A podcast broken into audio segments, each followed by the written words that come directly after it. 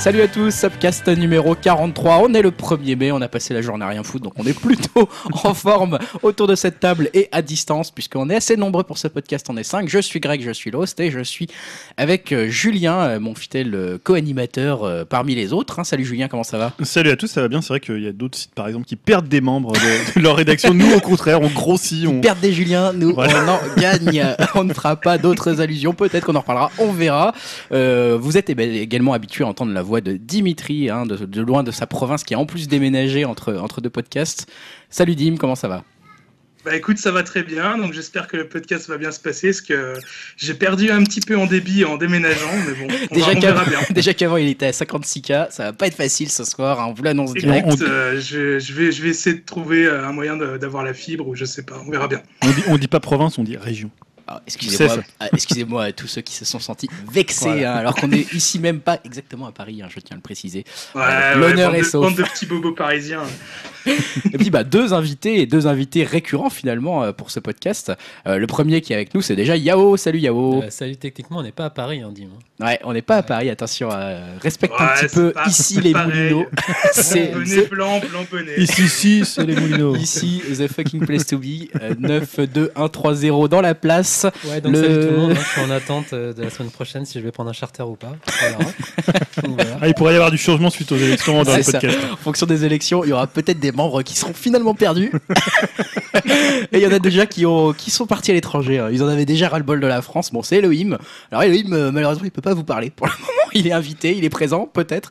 Mais en tout cas, il n'est pas encore arrivé. Euh, Il cherche une façon de se connecter euh, à Skype et de nous rejoindre pour le podcast. Euh, À son boulot, faut Je préciser. pense qu'il va pas tarder à nous rejoindre. On va tenter de le rappeler plusieurs fois pendant le, pendant le podcast.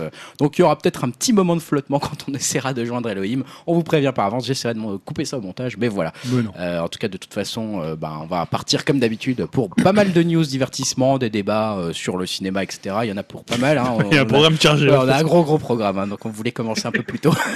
Et puis ensuite, bah, on parlera de jeux vidéo, où on a également un gros programme, je crois. hein. C'était pas prévu, mais bon voilà, c'est parti. Ça va durer au moins 8 heures, je pense.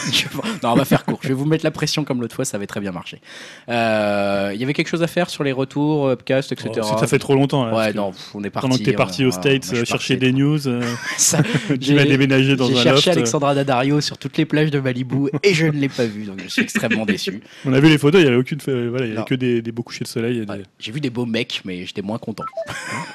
bon, allez, on va enchaîner, on va partir sur les parties euh, divertissement.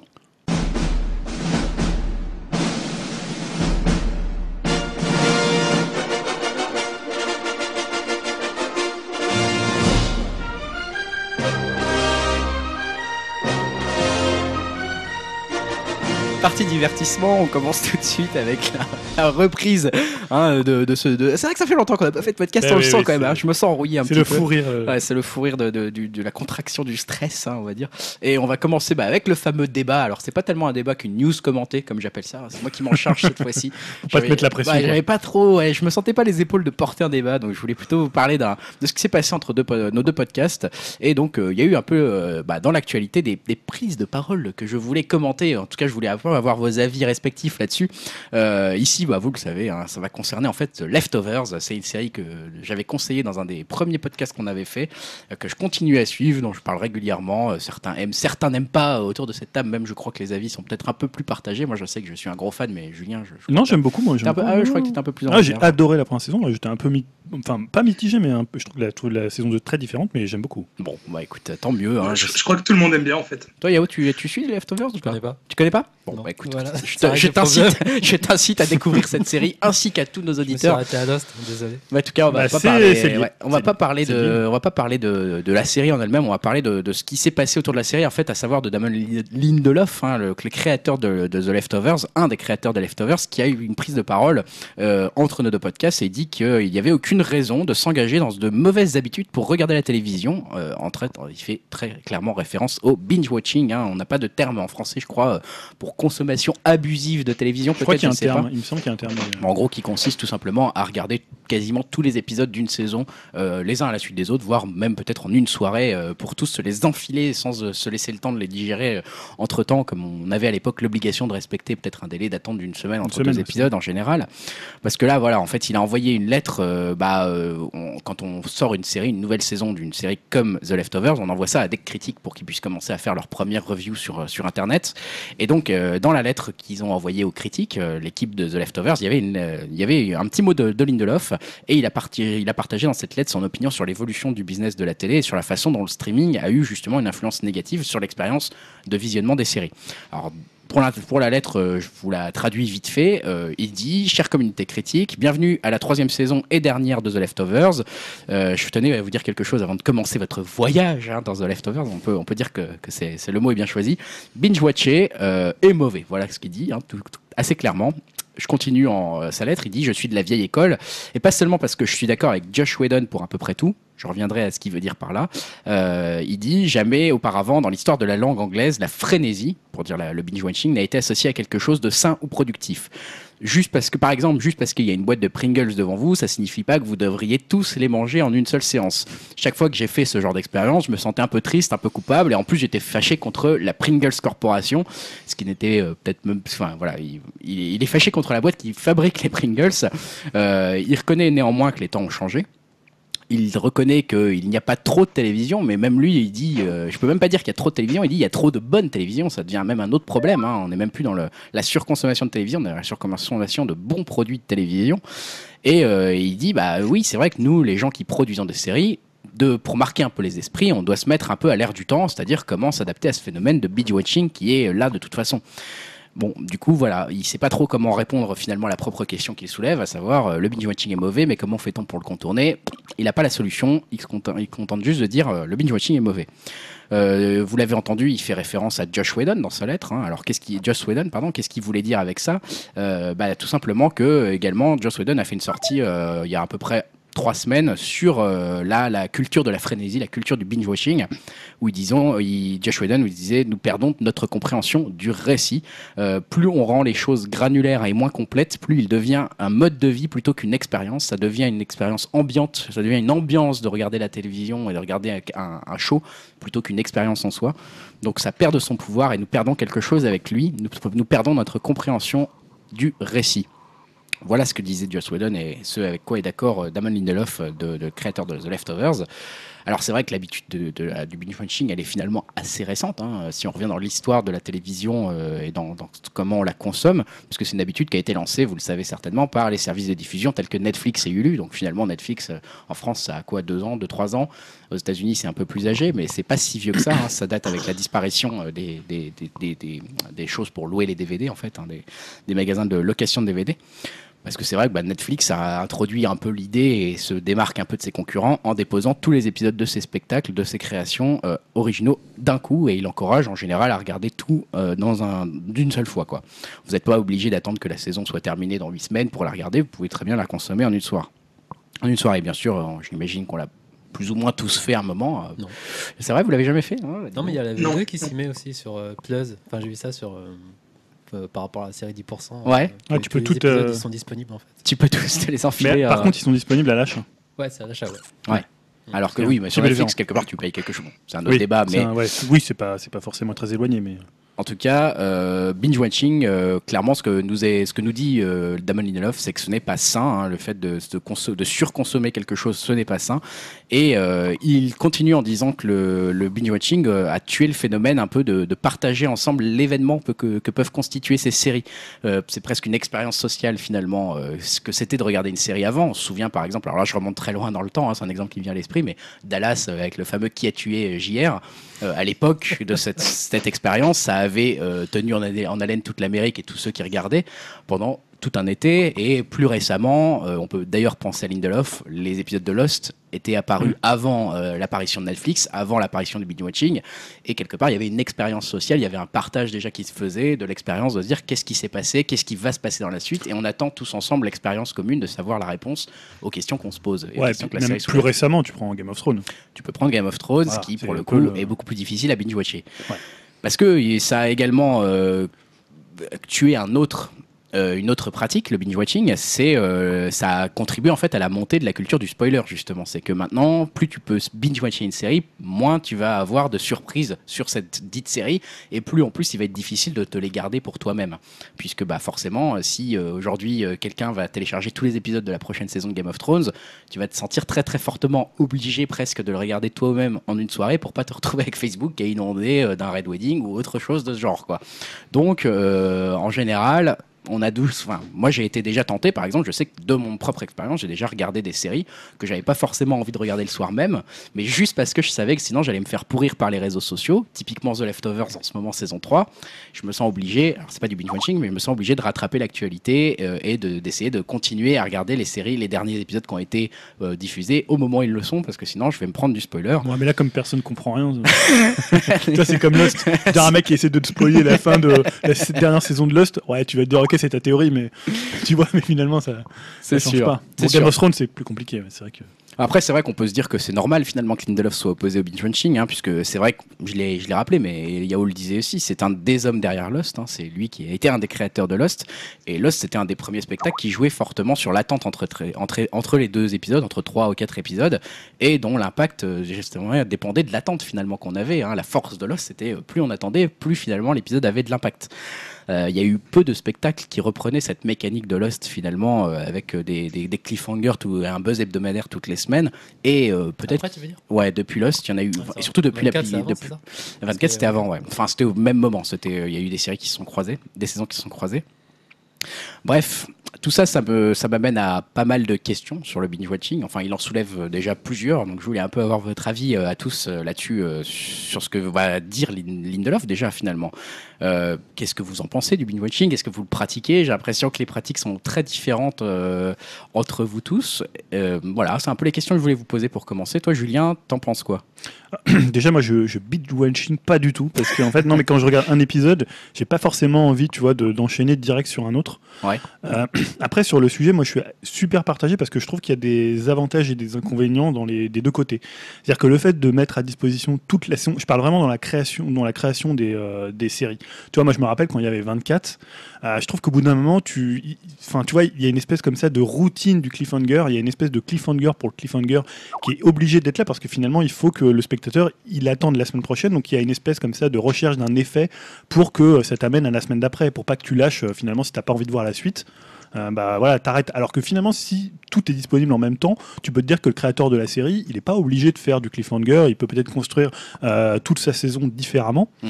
Et après, je reconnais aussi que ce côté, euh, tu vois, le lendemain, t'en parles avec tout le monde, le côté, comme tu disais, comme disait Lindelof, social, le côté expérience, où finalement t'attends une semaine et tout le monde se dit ah tiens, t'as vu ce qui s'est passé dans le dernier épisode. Alors que si les gens sont à des, à des endroits différents de la saison, forcément, bah ça, ça tient pas du tout. Donc en fait. Je comprends, enfin finalement, je comprends que lui, ça, le dérange par rapport à ce qu'il veut faire dans ses séries, c'est-à-dire créer peut-être une attente, créer une expérience, une expérience sociale. Mais je pense que tu peux aussi utiliser, très bien utiliser le fait de mettre, de livrer une saison euh, entière, entière en une fois. Et je pense que ça peut te libérer de ce côté bah, cliffhanger à chaque épisode, euh, de ce Mm. côté. bah, je pense qu'au niveau création, euh, les deux, les deux peuvent s'entendre. Et je pense qu'il y a des mauvais exemples dans, dans les deux. Tu vois, moi par exemple, quand je regardais euh, How I Met Your Mother, Ouais. c'est-à-dire qu'en fait, j'ai bien aimé quand on a regardé toutes les, je dis parce que j'ai regardé avec ma femme, toutes les saisons euh, en, en une fois. C'est-à-dire qu'on avait du retard, donc on a jusqu'à la 4, on a tout regardé. Et des fois, on a regardé 3-4 de suite. Euh, parce que c'est des épisodes plus courts. Et quand il a fallu attendre chaque épisode, alors en plus la série était moins bonne, mais Mm. c'était hyper. T'avais une grosse déception parce que si l'épisode est mauvais, ce qui était pas mal souvent, c'est quand même Ouais. le cas assez souvent pour euh, ouais, Matthew Mother ou même pour euh, comment pour euh, comment Big Bang Theory, toi t'as qu'un épisode par semaine ou, ou même deux. Toi c'est un peu décevant si c'est un peu raté. Tu te dirais j'ai attendu une semaine pour ça. C'est pas faux. Donc des fois l'attente, bah au moins quand tu peux choisir de regarder, bon t'en as un qui est pas bien, tu passes directement à l'autre, il va être un peu meilleur, tu vois, tu te fais une expérience un peu euh, plus condensée et moins euh, étalée dans le temps. Ah, Après, il y a des séries où l'attente entre deux épisodes n'était pas à des buts euh, uniquement, on va dire, marketing, de suivre le prochain épisode, mais il y a où elle était construite, elle Ah fait ouais, partie de ouais, ouais, l'expérience. mais c'est pour ça que je suis partagé. On l'a ouais, on l'a perd un petit peu. Toi, tu, tu, tu binge-watch euh, ou Euh, pas, pas Yao du tout. Pas du euh, tout c'est une question de temps, en fait, surtout. Ouais, c'est vrai Ouais, que. Donc après, moi, je vois pas trop euh, de problème, en fait. Ouais. Avec ça, c'est juste comment tu gères ton temps. Euh, Moi, je me verrais pas à titre personnel euh, enchaîner une saison. de toute façon. Donc euh, à partir de 2-3 épisodes, je suis vanné ou je suis fatigué. donc ça me suffit. Et enchaîner des épisodes d'une heure, euh, genre 6 d'affilée. Enfin, 6 d'affilée, non, je pourrais pas. Ouais, c'est vrai que c'est, Donc, euh, il faut pouvoir le faire aussi, Ouais, Voilà, ça, c'est simplement. une hein. question de temps aussi. Et après, comme moi, je suis d'accord avec ce que, ce que disait Julien aussi. Ouais. Euh, et puis, même, suis, bah, le binge watch- watching, ça me dérange pas trop, dans le sens où tu as tout à dispo et après, tu, tu regardes comme tu veux en fait. Soit tu regardes tout d'une traite ou euh, tu peux te le faire, euh, je sais pas, toutes les semaines. Oui, même quand tout est dispo, t'es pas obligé Ouais. de faire tout d'un coup. Après, tu perds ce côté expérience sociale avec tout le monde, euh, pouvoir en parler euh, le lendemain à la machine à café pour euh, faire dans la caricature. Mais voilà, t'as- c'est vrai que tu as plus d'expérience. Dim? Euh, bah déjà, moi, je me, je me reconnais un peu dans tout ce que vous avez pu dire. Euh, moi, je, je pratique pas non plus le, le binge watching. Je regarde énormément de séries, mais euh, je dois avoir un petit côté un peu peut-être vieux con et nostalgique, par exemple de, la période où je regardais mes séries sur M6. C'est-à-dire que je regarde beaucoup de séries, mais je regarde un épisode d'une série, après j'enchaîne avec un, autre épisode d'une autre série. Et voilà quoi, on va dire d'une série, je dois peut-être regarder un voire deux épisodes par semaine de la même série. Euh, moi, j'aime bien en fait regarder un épisode et après, on va dire laisser euh, le laisser reposer, quoi, euh, essayer d'y repenser et tout. Euh, J'ai déjà essayé quand même des fois de- de- d'enchaîner des épisodes d'une même série et je trouve que l'expérience c'est pas pareil. Enfin, t'enchaînes, t'enchaînes et t'apprécies plus les épisodes. Tu sais même plus, par exemple, quel détail était dans tel épisode ou des choses Ouais, comme ça. pas faux. ouais. Donc moi, ça me... Enfin, chacun fait comme il veut, mais moi, ça m'intéresse pas plus que ça. Je préfère euh, en regarder un ou deux par semaine et puis euh, varier, quoi. Regarder beaucoup de séries en même temps. Et, et voilà, quoi. Mais c'est vrai que c'est pas une pratique que, que j'apprécie.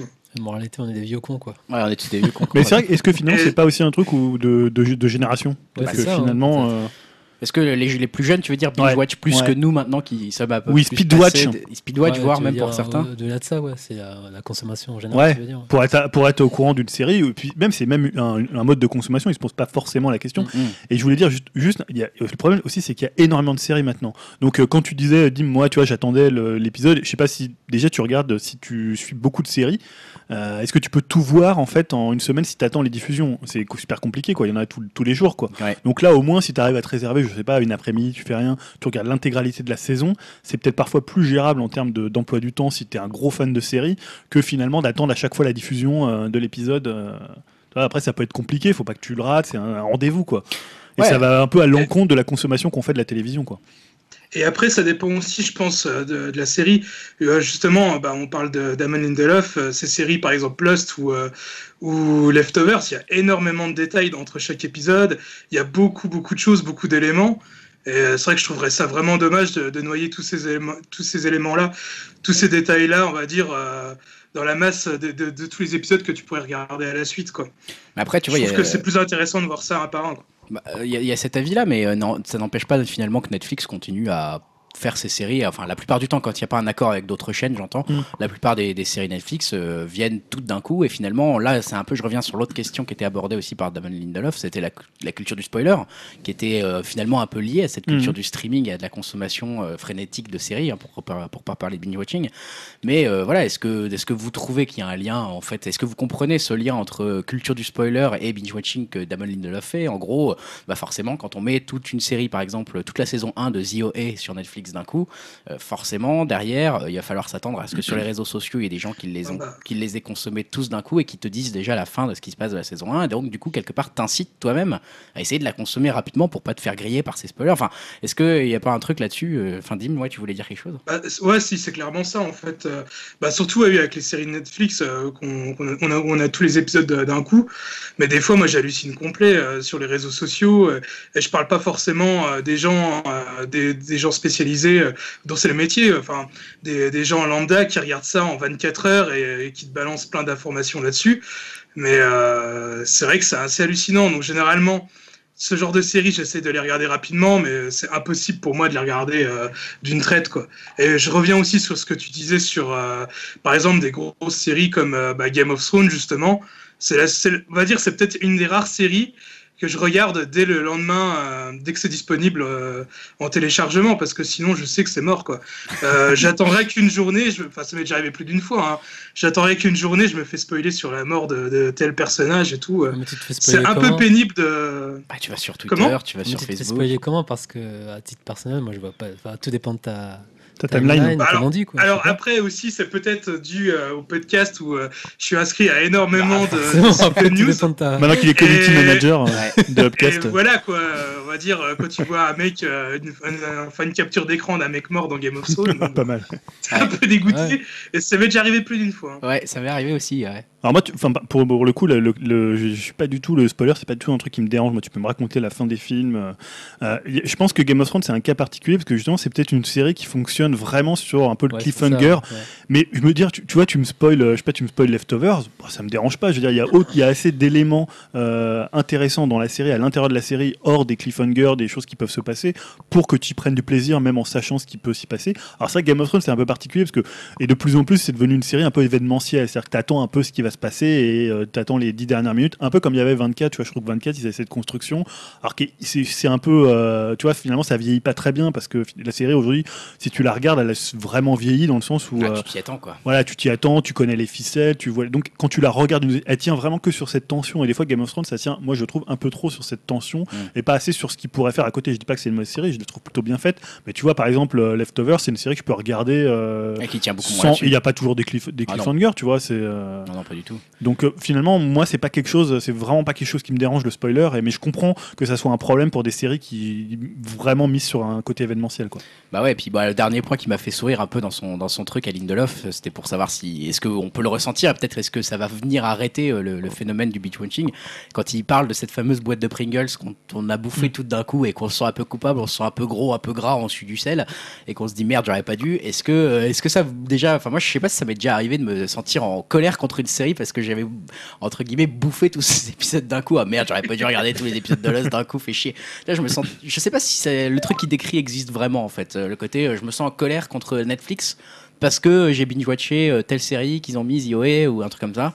Euh, je sais pas si ça existe vraiment. Je sais pas si, si c'est un vrai argument qui l'amène là. Non, mais il y a et- peut-être ce phénomène un peu. Je pense qu'il finalement, si tu fais référence aux Pringles, donc un peu à la nourriture, tu as un côté surconsommation et un côté indigestion, quoi. Ouais, c'est ça. Finalement, au bout d'un moment, tu, tu peut-être que tu. C'est un peu comme tu vois dans les jeux vidéo quand tu joues pendant des heures et des heures. Au bout d'un moment, bah, t'as plus la lucidité, t'as plus le recul. En fait, je pense aussi une série, enfin toutes les œuvres, faut qu'il y ait quand même du recul. Euh, Toi, souvent, quand t'as un épisode, tu peux y repenser. Tu te dis ah tiens, il s'est passé ça. Tu vois, ça, ça travaille en fait en en toi, ça, ça mûrit. Alors que si t'enchaînes, alors après tu peux mûrir la saison, mais si t'enchaînes, c'est plus difficile de, de voir un peu tous les détails, de prendre du recul, d'analyser.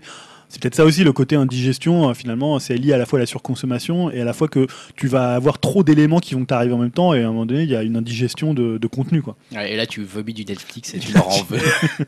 Après, je pense qu'aussi, c'est c'est pas forcément la, la, la pratique qui est à critiquer, c'est plus les gens en, en eux-mêmes, quoi. Je veux dire, euh, il y a des gens, euh, eux, ils vont euh, binge-watcher une série, et ça leur va très bien co- comme ça, et c'est ce qu'ils ont envie de faire, et Bah ouais. Ils s'en foutent, on va dire, de de pas, enfin peut-être de, de passer à côté de quelque chose euh, en laissant réfléchir, enfin en laissant un peu mûrir certains épisodes.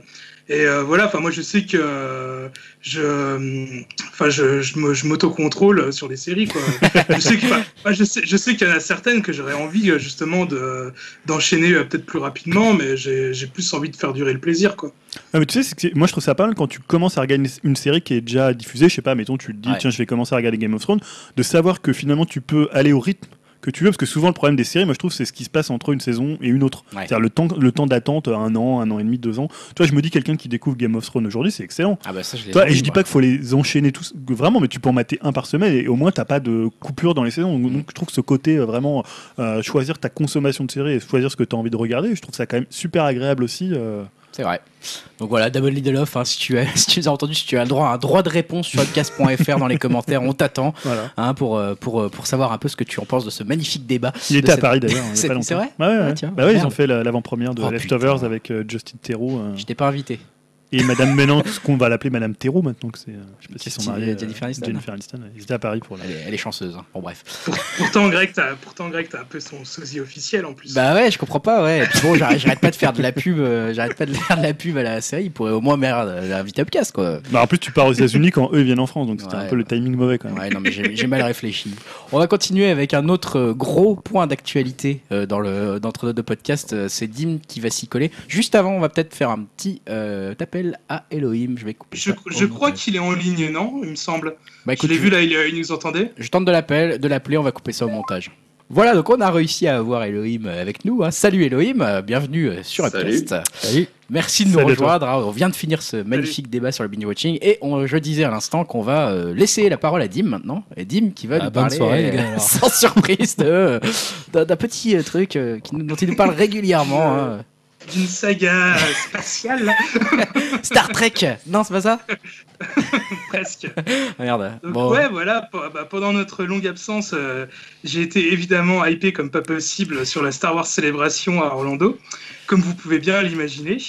Et euh, bon, les gens se plaignaient qu'il n'y avait pas de point Star Wars depuis un moment. Cette fabuleuse rubrique que, que le monde entier nous envie. Donc voilà, je vais vous présenter cette célébration qui était XXL euh, comparée à celle de l'année dernière. Euh, cette euh, célébration qui était forcément sous le signe des 40 ans de la série. Et donc, on commence justement par ça, avec le premier jour, avec un panel pour cet événement. De nombreux invités étaient présents pour fêter ça comme il se doit, donc Dave Filoni, Mark Hamill, Hayden Christensen, Billy D. Williams, euh, et aussi des interventions vidéo de Samuel Jackson ou Liam Neeson, qui prétend faire une bonne blague avec euh, reprendre son rôle pour un spin-off euh, sur Jar Jar Binks.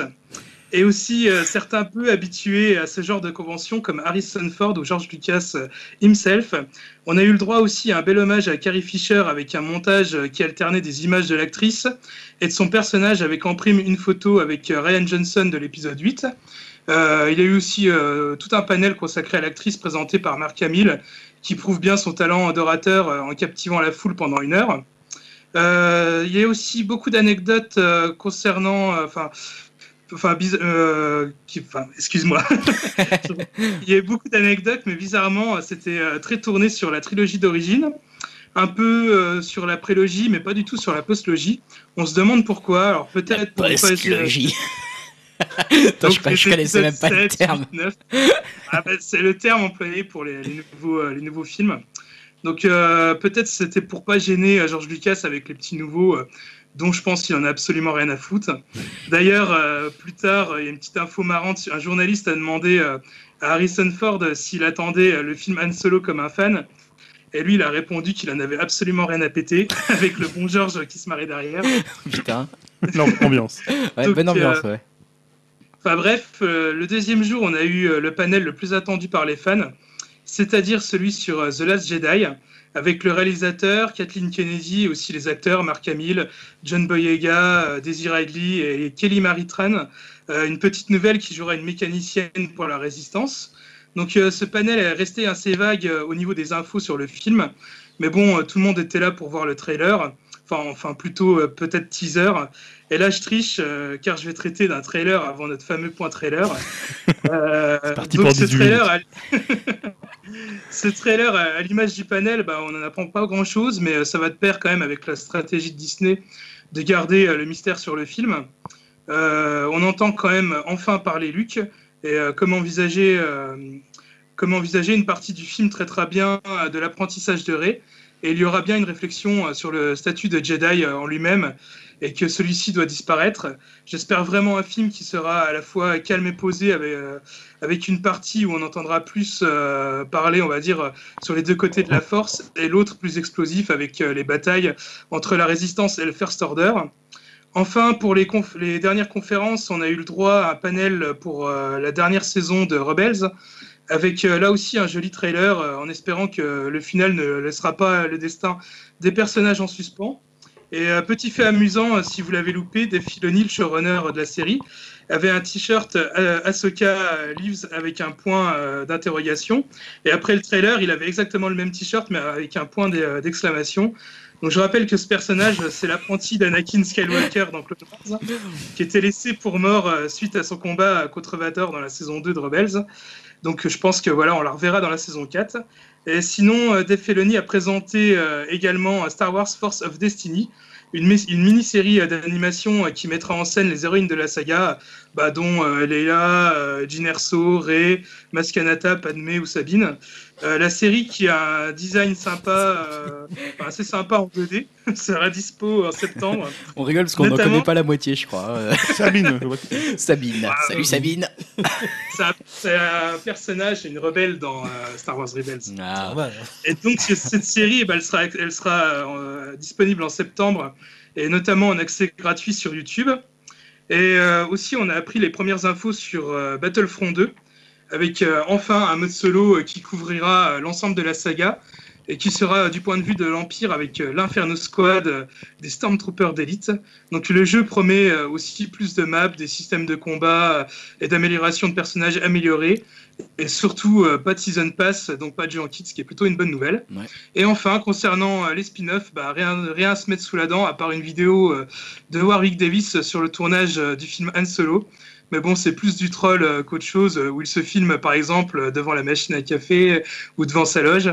Enfin, on voit quand même un nouvel alien et Kathleen Kennedy a tout de même aussi précisé que les prochains spin-offs seront annoncés cet été. Et on sait que le film sur Obi-Wan est toujours aussi présent dans les rumeurs et que Ewan McGregor est bien chaud et qu'il y a une rumeur comme quoi le scénariste de la série Mr. Robot écrirait actuellement un scénario. Donc euh, voilà, j'espère euh, avoir bien couvert l'événement sans vous avoir trop endormi. Moi, je trouve que le changement de t-shirt a été le point marketing le plus hallucinant de toute cette euh, célébration Star Wars. Ah, mais Chitmuk, mais pour les fans, c'était la grande question suspens. Est-ce Ouais. qu'elle a encore envie ou pas quoi? Mais je crois que c'est un personnage très aimé des fans. hein, C'est vrai que nous, Noobi, Ouais. on connaît pas du tout. Enfin, voilà, moi je connais peu, je, la- je vois un peu Ah, à quoi elle ressemble, mais. Ce qui est intéressant, c'est qu'au début, c'était un personnage qui était vraiment détesté. Euh, Tout le monde trouvait que c'était un peu débile de mettre un perso comme ça, euh, apprenti de Anakin Skywalker. Et en fait, elle s'est vachement développée euh, bah, au cours des deux séries. On l'a vu grandir, euh, on l'a vu aussi quitter l'ordre des Jedi et tout. Et le personnage est super intéressant. Et euh, j'ai aussi, bah, j'aimerais vraiment bien euh, qu'il y ait un jour un spin-off sur elle. D'ailleurs, il y a. Pas trop de spin-off. Rosaria Dawson euh, qui euh, fait le forcing pour euh, justement interpréter le personnage en live. À voir. Bon, bah écoute, on va faire un, grand pas dans, dans Upcast comme d'habitude. On change complètement de sujet. J'ai envie de dire, on passe de Star Wars à un autre sujet. Cette fois-ci, je vais passer la, parole à Julien. Julien, yes, we can J'avais dit que Voilà, je, je lis ton titre hein, de news. hein, Ouais, les, titres, c'est du off. Joli jeu de mots. Ouais, c'est- ça va loin dans les blagues. hein, Non, j'ai quand même précisé pour euh, ma défense, jeu de mots jamais fait. Ouais, c'est Je vrai. pense qu'on l'a déjà fait en plus. euh. Oui, on l'a déjà fait dix fois. je Voilà, pense. donc oui, je vais pas vous parler de Roland Garros puisqu'on est au mois de mai, je vais parler de, de Cannes. Euh, bah, L'actualité la plus chaude, c'était la composition du jury de la 70e édition du festival, hein, qui aura la tâche et l'honneur, on va quand même rester un peu sérieux, parce qu'on parle quand même du festival de Cannes, Ouais. d'accompagner donc Pedro Almodovar, ça on en avait parlé il y a peut-être euh, un mois, un mois et demi. Je sais pas si on avait fait d'ailleurs une news où c'était entre les, les deux podcasts que c'était tombé le, On avait dû en parler un peu quand même. donc le président du jury Almodovar. Donc côté femme, on aura donc euh, marraine A2. Alors je sais pas si on dit AD, Ad, Ad ou la réalisatrice de, de Tony Erdmann Mm. euh, qui était sortie l'année dernière. Jessica Chastain, donc là pas forcément besoin de la présenter. Pour ceux qui écoutent Upcast, on en parle quand même assez souvent, ou ceux qui suivent le, le cinéma un peu plus, euh, un peu plus d'action, un peu plus blockbuster. Enfin, elle tourne un peu dans tous les styles de films. Il y a aussi également l'actrice et productrice euh, chinoise Fan, Fan Bingbing qu'on a vu dans X-Men euh, Day of Future Past. Donc ça c'est plus pour ceux qui se rappellent. Moi je me souviens pas du tout. euh, Qui, euh, qui a incarné Blink dans le film. D'accord. Merci. Voilà. Le point mutant au milieu de Cannes. Voilà, le point mutant. On aura Agnès Jaoui. Donc il y a quatre femmes et quatre hommes. Côté homme, il y aura le compositeur de musique Gabriel Yared, hein, qui, a composé Le Patient anglais et dernièrement Juste la fin du monde. On aura Park Chan-wook, euh, le sud-coréen réalisateur de All Boy, le réalisateur euh, Paolo Sorrentino. Et Will Smith, alors c'est un peu le, Ah, le truc yes. qui arrive comme ça, un peu bon, comme ça. le, le- un cheveu sur la cible, J'avais pas vois. vu. ouais. Putain, je suis- pas vu, Non, j'avais pas vu. Putain, Voilà, donc. Pour ceux qui le connaîtraient pas, c'est un, un obscur acteur de, de films d'auteur. Voilà, Il fait un non. peu de rap, je crois. Il chante un un peu. ouais. Ah non, mais tu rigoles, mais pour moi, c'est une bonne ouverture. hein. Non, non, mais après, il y a toujours eu un peu de, de- de tout. Oui, et- mais de- d'un un acteur de ce calibre, genre, t'es très Dans le- dans le jury ouais.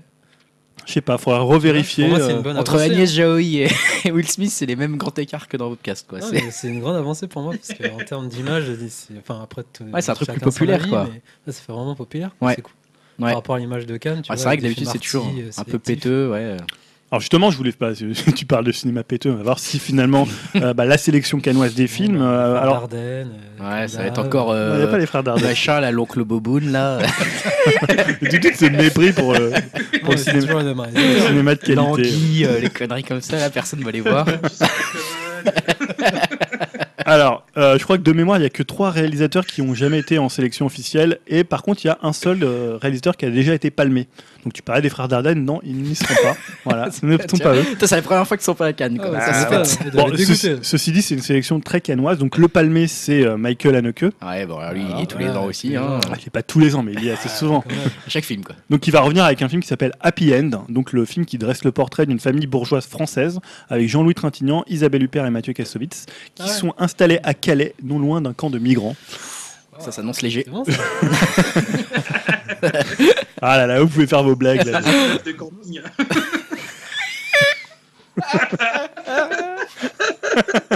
voilà, ils vont, ils vont rencontrer Franck Dubox, c'est un peu en compte du troisième type. Bon, restons sérieux, il y a quand même quatre Français. Euh, bon, malheureusement, il n'y a pas Keshish, hein, je sais qu'il y Ah, a un a film en préparation. Il y a François Ozon. François Ozon, ouais, c'est Il y a euh, Doyon et il y a Azanavicius. Donc moi je surveille quand même Azanavicius parce qu'il sort d'un gros échec avec The Search. Mm. On en avait Ouais. parlé. Euh, pour ceux qui connaîtraient pas, c'est l'auteur d'OSS 117 euh, de The Artist. Euh, et là il va présenter son biopic euh, sur Godard Ah Voilà, oui, donc, avec, Louis Garrel, euh. Ouais. Avec Ouais. sa femme aussi. Il y a aussi Bérénice Bejo. Bah, je pense, elle est toujours là. Ouais, Ouais, elle tourne, c'est un peu comme Ça, c'est euh, un projet osé. hein. Mila Jovovich. C'est peu une Mila Jovovich avec du talent. Ouais, c'est ça. Elle fait quand même des bons films, c'est une très très bonne Du coup, actrice. vous avez vu la bande-annonce? Euh, du film, ouais. Ouais. ouais. Bah, je sais pas trop quoi en penser. Mais bon, euh, Ça voilà. s'annonce léger. Bah, C'est toujours ça. toujours un film de François Ozon. Moi personnellement, je suis toujours client quand il y a, des... il y a du cinéma de Ozon. Euh, ouais, avec euh, justement Jérémy Régnier, avec un thriller apparemment qui s'annonce érotique trouble. Alors, elle se présentait entre deux Palma et Cronenberg, hein, donc bon, faudra pas non plus se faire trop écraser par les, par les références. Euh, ce qui s'appelle L'âme en double avec Marine Vact et Jérémy Régnier, donc comme disait Yao. Donc je note aussi, moi, Campilio, je connaissais pas du tout, mais là, il a un projet, je trouve, un peu casse-gueule qui s'appelle 120 battements par minute avec Adèle Haenel. Euh, donc Adèle Haenel qui était dans Les Combattants, plutôt une bonne actrice. Donc là, c'est le chronique du combat d'Actop dans la France des années 90 au pic de l'épidémie du sida. Mmh. Donc un sujet qui est quand même un peu casse-gueule, ça dépend comment ça va être traité, ça, Ouais. peut, ça peut fonctionner comme être euh, voilà, totalement raté. Euh, côté américain, il y a du bon casting, avec notamment bah, Noah Baumbach qui a fait Greenberg, Frances A, donc là c'est un peu le cinéma bobo new-yorkais. voilà, on a eu le, le cinéma d'auteur français, on a le cinéma un peu bobo américain qui revient pour The Mayoritz euh, Stories, le récit des traquettes d'une famille new-yorkaise comprenant Adam Sandler, Ben Stiller, Emma Thompson et Dustin Hoffman. D'accord. Donc quand même gros, gros, casting. ouais. Adam Euh, le Sandler, nou- Ouais, Adam Sandler qui sera retour dans les films entre guillemets euh, Ouais. sérieux. Ouais, ouais, ouais. Bon, il a toujours, il a toujours quand même un peu alterné entre, les deux. People et Punch Drunk Love. Ouais, mais mais il a eu son heure de gloire en France et après ses films. il- Ouais, on le voit un peu moins, c'est vrai qu'on le C'est voit. vrai qu'il est moins dans les, Non, plus dans les productions Netflix. est-ce qu'il marche toujours? J'ai l'impression que c'est une petite. Non, il a beaucoup de mal. Hein. C'est- Il s'est beaucoup fait racheter par Netflix, mais ça marche pas très bien ses films sur Netflix apparemment. Donc il y a le nouveau Sofia Coppola qui s'appelle The Oh Big là Guide avec Colin Ah, Farrell. on euh, pas, très fan de Sofia Coppola, Yao, apparemment. bah là, il y aura Colin Farrell, euh, Kirsten Dunst, euh, Elle Fanning et Nicole Kidman qui est très présente cette année à Cannes. Je crois qu'elle a trois films. ah ouais. Ouais, donc je pense qu'on la verra Ça, beaucoup sur la, sur la croisette. Euh, Il y a le nouveau Todd Haynes, donc qui s'appelle Wonderstruck, et euh, bon, le, son précédent film c'était Carole, et là encore c'est deux actrices, euh, fortes actrices, je veux dire au niveau du talent, hein, pas forcément au niveau de la corpulence. c'est Michelle Williams et Julianne Moore. Donc quand même là, avant c'était euh, Rosanne et Roseanne Barr et, euh, et Melissa McCarthy. Voilà, il a deux, il a choisi du lourd. Euh, non, non. Prix, je vous jure. non, pas du mépris, c'est une constatation visuelle. Ah là là là là. Euh, donc Michel Williams et Julianne Moore et avant c'était on avait vu son film euh, Carole avec Ouais, avec, euh, Rooney Mara Rooney et, Mara, euh, ouais. et Michel avec Williams, euh, c'est Dawson surtout. Kate, euh, Kate pas. Blanchett ouais bah oui oui C'est Dawson. Michel Williams non c'est aussi euh, C'est Dawson surtout. c'est- oui moi j'adore Dawson et je trouve que non, c'est excellent mais c'est dans euh, les, les, les trucs avec Brokeback. Mountain ouais, Brokeback Mountain. C'était Le truc des cowboys. Elle a, eu une carrière d'artiste quand même depuis. ouais. Ouais, ouais, elle a eu une carrière Autre chose que artistique. Oui mais merci Hélène quand même de souligner la Dawson, carrière c'est c'est artistique, non? Ah, c'était Kevin euh, Williams non? c'était. euh, J'arrive pas à prononcer son nom là, le Joker de. Ah, et-. Heath Ledger. Euh, et côté asiatique, puisqu'il faut quand même finir quand même les, Ouais. les trois grands cinémas souvent à Cannes, c'est cinéma français, américain et asiatique. Chan. Après, Euh, voilà, Jackie Chan. Attendez, vous rigolez. Euh, ouais, bah, moi, je non, très bonne nouvelle, c'est de voir pour la première fois à Cannes euh, Bong Joon-ho, euh, donc Ouais. euh, The Host The et Host. Snowpiercer. Comment Il a jamais été. Non, il était C'est jamais été à Cannes. Ouais, c'est quoi façon, le tous film Les Coréens, on les confond de toute façon. Euh, Les Okja, il s'appelle Okja, le oui, film. c'est c'est ça. un film de monstre C'est interprété par. euh, Netflix. Ouais, c'est Ouais, ouais, voilà. On Donc avait en fait, regardé la bande-annonce ouais. ensemble lors d'un Ouais. précédent ouais, podcast. on ne sait pas s'il va sortir en France au cinéma, mais apparemment oui. Mm. Mais c'est vrai que comme C'est une c'est comment Un film qui passe sur Netflix et qui est. Je sais pas si c'est une première, mais c'est vrai que euh, on- Netflix comme- réfléchit de plus en plus à faire ses sorties en même temps au ciné en fait et là ça serait Mm. peut-être une Ah, c'est expérience bonne nouvelle intéressante. s'il sort au ciné comme ça, ça m'évitera de m'abonner. C'est Ouais. Ouais, Ouais, bon, surtout avec un film comme ça, c'est assez prometteur. Donc euh, Jake Gyllenhaal et, euh, et Tilda Swinton Dalton, hein, qui était déjà dans, dans Snowpiercer. Et euh, bah, cerise sur le gâteau hors compétition, en plus du film de, de mais ça c'est pour moi, parce que Ouais, ça va le- faire chier tout le monde. C'est les deux premiers épisodes de la nouvelle saison de Twin Peaks. Ah ouais. Voilà. ouais Donc, ouais, Ça va faire un beau casting sur le tapis Voilà, rouge, ça ça. va faire un très beau casting sur le tapis rouge. David Lynch qui va revenir. euh, Toujours là, hein, Voilà, toujours euh, pareil. très ça doit être attaché quoi son dernier film présenté à Cannes? C'était euh, Mulholland Drive? Est-ce qu'il avait pas présenté euh, en Inland Empire Inland Empire je Non, sais- je pense pas. Je non. sais pas. Ouais, c'est vrai qu'il était tourné en DV direct. Et... Je me rappelle de sa campagne aux Oscars. euh, je sais pas si tu te rappelles de ça parce que euh, comment elle s'appelle euh, l'actrice qui est dans Inland Empire euh, Euh, Laura Dern Ouais, Ouais, Laura Laura Dern, euh, il voulait qu'elle soit au moins nominée aux Oscars et il avait fait un sitting euh, devant l'Académie des Oscars avec une vache. Elle le mériterait. Voilà. je sais plus pourquoi, je me rappelle, c'était un des derniers, euh, parce que depuis il a pas fait de, de film. On s'attend à un happening, en tout cas pour les deux premiers épisodes de le. Ouais. de- Voilà, donc ça va être bien de, bah, de revoir un peu tout le Le Cannes, c'est casting. toujours une ambiance. On se moque, on rigole. Là, on est parti dans nos délires, mais c'est quand même une ambiance intéressante parce que Ah, moi, bon, il se hein. passe plein de choses en France. il se passe des trucs, il y a du people, il y a Ouais. des films complètement improbables. Non, mais n'a il y a surtout des de très beaux films aussi. Hein, Et il y a parfois des bons films. Semaine prochaine, on verra l'ambiance. Parfois des bons films, pas toujours. Moi, je suis pas toujours d'accord avec ça. Non, parfois, il y a un peu trop l'image du Cannes. Ah, vous êtes dans le cliché du film Ah, qui dure et- 8 Ah, heures, c'est Moldave. vrai, c'est Ils s'en servent un peu aussi de ce cliché. Ouais, hein. ouais. Eux-mêmes, ils le reconnaissent qu'ils doivent Il y travailler. a toujours eu du gros blockbuster. Bon, cette année, je crois que c'est bon, c'est le c'est- Dépléchin c'est- qui est présenté hors C'est compétition. toujours hors compète. Ouais. C'est pas Valérien? Ouais, euh, non, je crois pas. Il y avait là qui est présenté. pas, moi, je non. pose ta question, non Non, mais ça aurait pu, tu vois. Ouais, vont faire. Non, mais c'est typique le film qui pourrait, pour créer l'événement, tu fais un gros film comme ça pour lancer le festival hors compétition. Après, tu as aussi les sélections d'un certain regard où il y a Mm. souvent bah, des cinéastes qui émergent. Non, non, moi je, je trouve que c'est un, voilà, c'est un- je trouve que c'est toujours un événement dans, dans l'année cinéma. Quoi. De toute façon, on en fera un débrief dans le podcast, ça c'est sûr. Tout à fait, hein, on parlera encore des films qu'on n'a pas vus. Ouais, pourquoi et on dira du pourquoi, mal. Voilà, pourquoi lui la merde. Pourquoi Almodovar l'a donné? Et puis bon, il y a un, bon jury en plus cette année. Non, mais en tout cas, Ouais, c'est intéressant qu'il y ait. Ah, il y a Will Smith, merci. Non, mais c'est clair. ça. Park Chan- euh, Park Chan-wook. Chan-wook. Euh, voilà. Ça, c'est intéressant. Euh, bah écoute, je reprends la parole. On va parler un petit peu de séries. On, vient de parler quand même de, l'essence du cinéma avec Cannes. Euh, Parlons un peu des dernières news qui séries entre nos deux podcasts. Euh, on a eu quand même des, choses intéressantes qui se sont passées puisque bah on a eu des news sur Too Old to Die Young. hein. On parlait de David Lynch qui avait fait son Twin Peaks justement. On avait, c'est, le cas en ce moment de plus en plus de grands réalisateurs cinéma, on va dire entre guillemets, qui vont vers le vers le petit écran. C'est vrai que David Lynch était un peu le premier avec Twin Peaks, mais on a eu aussi Martin Scorsese avec Bro- Broadwalk Empire, à Vinyl. On a eu David Fincher avec House of Cards.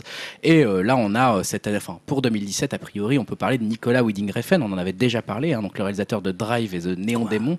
Et ouais, qui collabore avec faut- Amazon. Je, je reviens, David Fincher, c'est House of Cards. Ouais, ouais, ouais. débarque, il est producteur, il a réalisé le, le premier épisode de House of Cards aussi, euh, peut-être même les trois premiers, je me demande. Bon, bref, pour cette petite parenthèse sur David Fincher, là, donc, euh, je parle donc de Too Old to Die Young, le projet de Nicolas Winding Refn en collaboration avec Amazon. Et c'est vrai que ça a l'air quand même alléchant, on en a déjà parlé euh, plusieurs fois ici. Et là, on a su entre nos deux podcasts, la star principale de la série, ce sera Miles Teller, euh, qui va incarner le, le rôle principal de, cette série du studio Amazon. Donc voilà, qui va jouer donc un policier englué dans un monde d'assassins et de yakuza, de mafia russe, de cartels mexicains qui se côtoient, tout ça, ça va être très joyeux, également. En tout cas, Miles Teller, moi je suis plutôt content. hein, vous C'est l'acteur qui jouait dans Whiplash, film Ah. également largement promu dans ce podcast par mes soins. hein. Voilà, donc non mais je suis content parce que ça reste un acteur aussi qui a eu une carrière assez intéressante au-delà de Whiplash. Alors, il a quand même beaucoup aussi euh, joué dans des petits films américains, des petites productions, etc. avant d'exploser justement avec Whiplash au grand public. Et là, il Et retourne les 4 comme... fantastiques aussi. Et les 4 fantastiques, un excellent film hein, conseillé par Dimitri, toujours là. Dans, dans la série? Non, non, non. Dans les 4 fantastiques, ouais, ouais, il joue Ah, l'acteur principal. euh, La chose. Ah oui. euh, non, Monsieur Elastique, Non, hein, il doit jouer. je crois. J'en sais rien, en fait, je l'ai pas vu. En tout cas, là, les, les- les tournages commencent à Los Angeles euh, à l'automne Non, la chose, c'est 2017. Billy Elliot, je crois. C'est ça, c'est ça. Et t'as toujours confiance en Winding Refn. J'ai pas toujours confiance, mais je suis intrigué par le projet parce qu'en plus, les séries Amazon, pour l'instant, c'est pas encore l'overdose. Elles sont encore avec un niveau de production assez hallucinante. Il y a plein de vieilleries, hein. j'ai commencé, ça, je suis abonné. Oh. Ah, c'est vrai ouais. Parce que je voulais voir euh, The Shield, j'ai toujours pas vu, donc euh, la dernière saison. Ah, excellente série. Donc là, j'ai commencé à, à rattraper mon retard sur la saison 6 voilà. et 7 du coup. Et ouais, donc Amazon, c'est pas mal, mais il y a beaucoup, beaucoup, beaucoup de vieilleries. Ouais, ouais. Bah, justement, ils ont racheté beaucoup de vieilles séries, mais là, ils en produisent des nouvelles. Et quand ils produisent, bah, on avait parlé pas mal de Transparente, Ouais. euh, qui était la série Mhm. principale, qui avec laquelle ils sont un peu venus sur le monde de la série, Ouais. et qui- avec laquelle ils avaient eu déjà pas mal de De récompenses. ouais. Et on sait que là, leur intention, c'est quand même clairement d'élever le game, hein, on va dire. Ils, veulent être- ils sont face à Netflix, donc ils sont obligés de jouer sur la carte de la production de très haute qualité. Donc, euh, Moi, après, je sais pas ce que ça peut donner en série euh, ouais, ça va être curieux. Moi, son cinéma m'agace de plus en plus. Enfin, je- là, Ouais. il y a pas longtemps, j'ai vu Only God Forgives. euh, pff.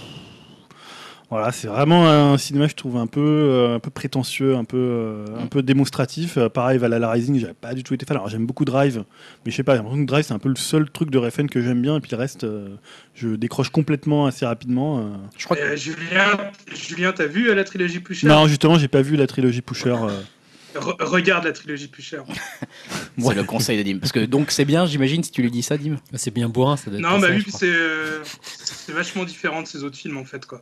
Enfin, ça fait plus cinéma classique, euh, un peu de mafia et tout, et c'est vraiment super bien fait quoi. Ouais, je confirme, euh, c'est vraiment ouais, bien. n'hésite- N'hésitez n'hésitez pas. Trilogie Tom Hardy, il joue dedans ou c'est. Non, c'est Tom Hardy je confonds avec un autre film euh, Dans Pusher? Ouais. Je sais pas. Je Non, non, euh, euh, le film avec Tom Hardy, c'est euh, Bronson. Ah, d'accord. ok, ouais. C'est lui aussi, ça? C'est lui aussi, ouais. Ah, c'est d'accord. bah, le film qu'il a fait juste après, la- euh, après Pusher justement. Hmm, D'accord. Je continue rapidement sur mes news en Mm. série, euh, assez rapidement pour le coup, parce que c'est des petites annonces. hein. C'est l'annonce de peut-être la troisième saison de True Detective. Alors là, si on l'attendait celle-ci, franchement, on s'y intéresse plus trop à cette série qui avait quand même fait un événement avec sa première saison. Je me demande si on n'avait pas parlé ici dans le podcast de True Detective, Ah ouais, parce que ça nous avait pas mal secoué, Ah ouais. hein, notamment la première saison. Je crois que Julien, toi, t'avais plutôt suivi Ah, et plutôt aimé, ouais. Ah Et là, euh, rien n'a encore été officiellement déclaré, décidé au, aux côtés de HBO, mais il y a quand même des rumeurs qui commencent à se confirmer sur cette troisième éventuelle saison de la série télévisée True Detective. Hein. Pourquoi? Parce que bah, déjà en décembre dernier, euh, rappelez-vous, le, comédien- Matthew McConaughey s'exprimait et disait que c'était très possible qu'il revienne dans une troisième saison de True Detective. Il disait qu'il avait parlé au créateur, hein, donc Nick Pizzolato, euh, et que tout ça était en train de se décider, mais que lui, de son côté, n'hésiterait pas une seconde s'il était appelé à revenir dans cette série. Donc euh, c'est quand même aussi un point de réassurance pour les fans puisqu'il n'était pas dans la deuxième saison qui, euh, de la vie générale apparemment, moi je ne l'ai pas vu mais était déclarée beaucoup moins bonne et avait beaucoup moins séduit au niveau des audiences.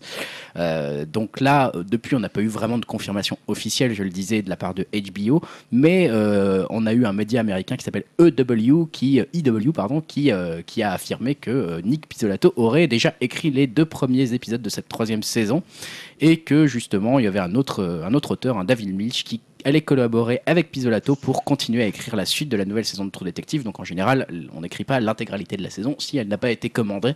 Donc on peut s'attendre à une annonce prochaine de HBO sur une saison 3 de True Detective. Alors est-ce que le public sera au rendez-vous? Ça c'est une autre question parce que j'ai vraiment l'impression que tout le monde est parti un petit peu ailleurs avec la saison 2 qui a vraiment vraiment pas marché du tout au niveau des audiences. Au niveau des autres retours de, de séries, on peut parler rapidement peut-être d'X-Files. hein. je le mentionne, je suis peu obligé.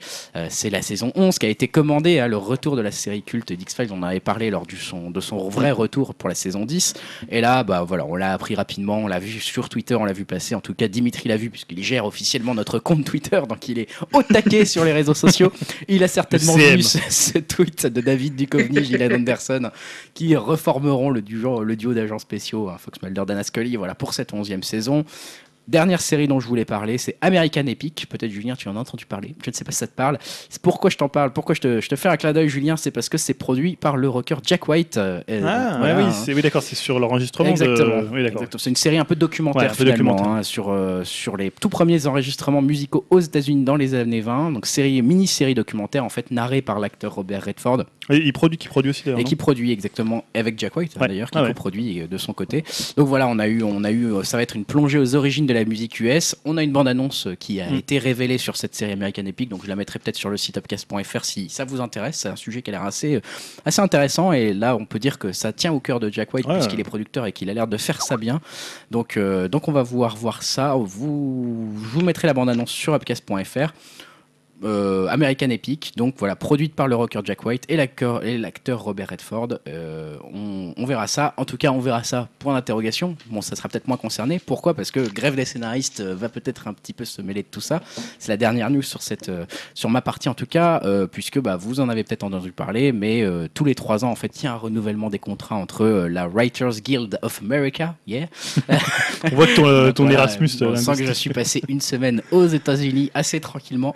Euh, donc voilà, c'est le syndicat tout simplement qui défend les droits des scénaristes du monde de l'audiovisuel. Et bien euh, voilà, il y a un contrat qui se renouvelle entre eux et l'Alliance of Motion Pictures and Television Producers tous les trois ans. Et euh, je ne sais pas si vous vous souvenez, mais on avait déjà eu une grève des scénaristes en 2007 qui avait quasiment changé l'écosystème même des séries, puisqu'on était passé des séries de 24 saisons à des séries de moins, euh, ce qui ne se faisait quasiment jamais à l'époque. hein. Pour, euh, pour mémoire, je crois qu'il y avait Lost qui était en plein euh, en ce moment-là, qui avait été touché, qui était passé à 17, à 17 épisodes, puis à 13 épisodes par saison. Et on a vu comment ça émerger les épisodes, les séries avec moins d'épisodes à ce moment-là. Et ça pourrait un peu se renouveler puisqu'ils n'arrivent pas à se mettre d'accord sur euh, quelles seront les modalités des paiements pour les scénaristes aux États-Unis. Euh, Pourquoi? Bah Parce que euh, qu'est-ce qui se passe? Les scénaristes ont perdu tout simplement, selon euh, le syndicat des scénaristes, a perdu 287 millions de dollars en, rémunération euh, lors de la grève de 2007. Bon, de bons nombres ont été euh, annulés et en ce moment, ils n'arrivent pas à aboutir à un accord aujourd'hui hein, euh, sur une nouvelle, façon de rétribuer un peu les scénaristes sur les séries qu'ils ont en diffusion aux États-Unis. Donc ça pourrait être impacté pas mal de, séries qu'on a l'habitude de voir, notamment bah, des, des, des grandes séries, hein, les, comment s'appelle, les Walking Dead, ce genre de choses. On verra après. hein, Peut-être finalement les accords vont avoir lieu, il n'y aura pas de problème, mais euh, c'est un truc à suivre parce que les grèves des séries, ça a un impact économique assez hallucinant. Je passe la, la parole vite fait, sur, on regarde sur le point série, mais je passe la parole à Yao rapidement. Toi aussi, tu voulais nous parler de, de deux séries, je crois. Euh, ouais, euh, la bonne nouvelle, c'est le retour de Rosanne.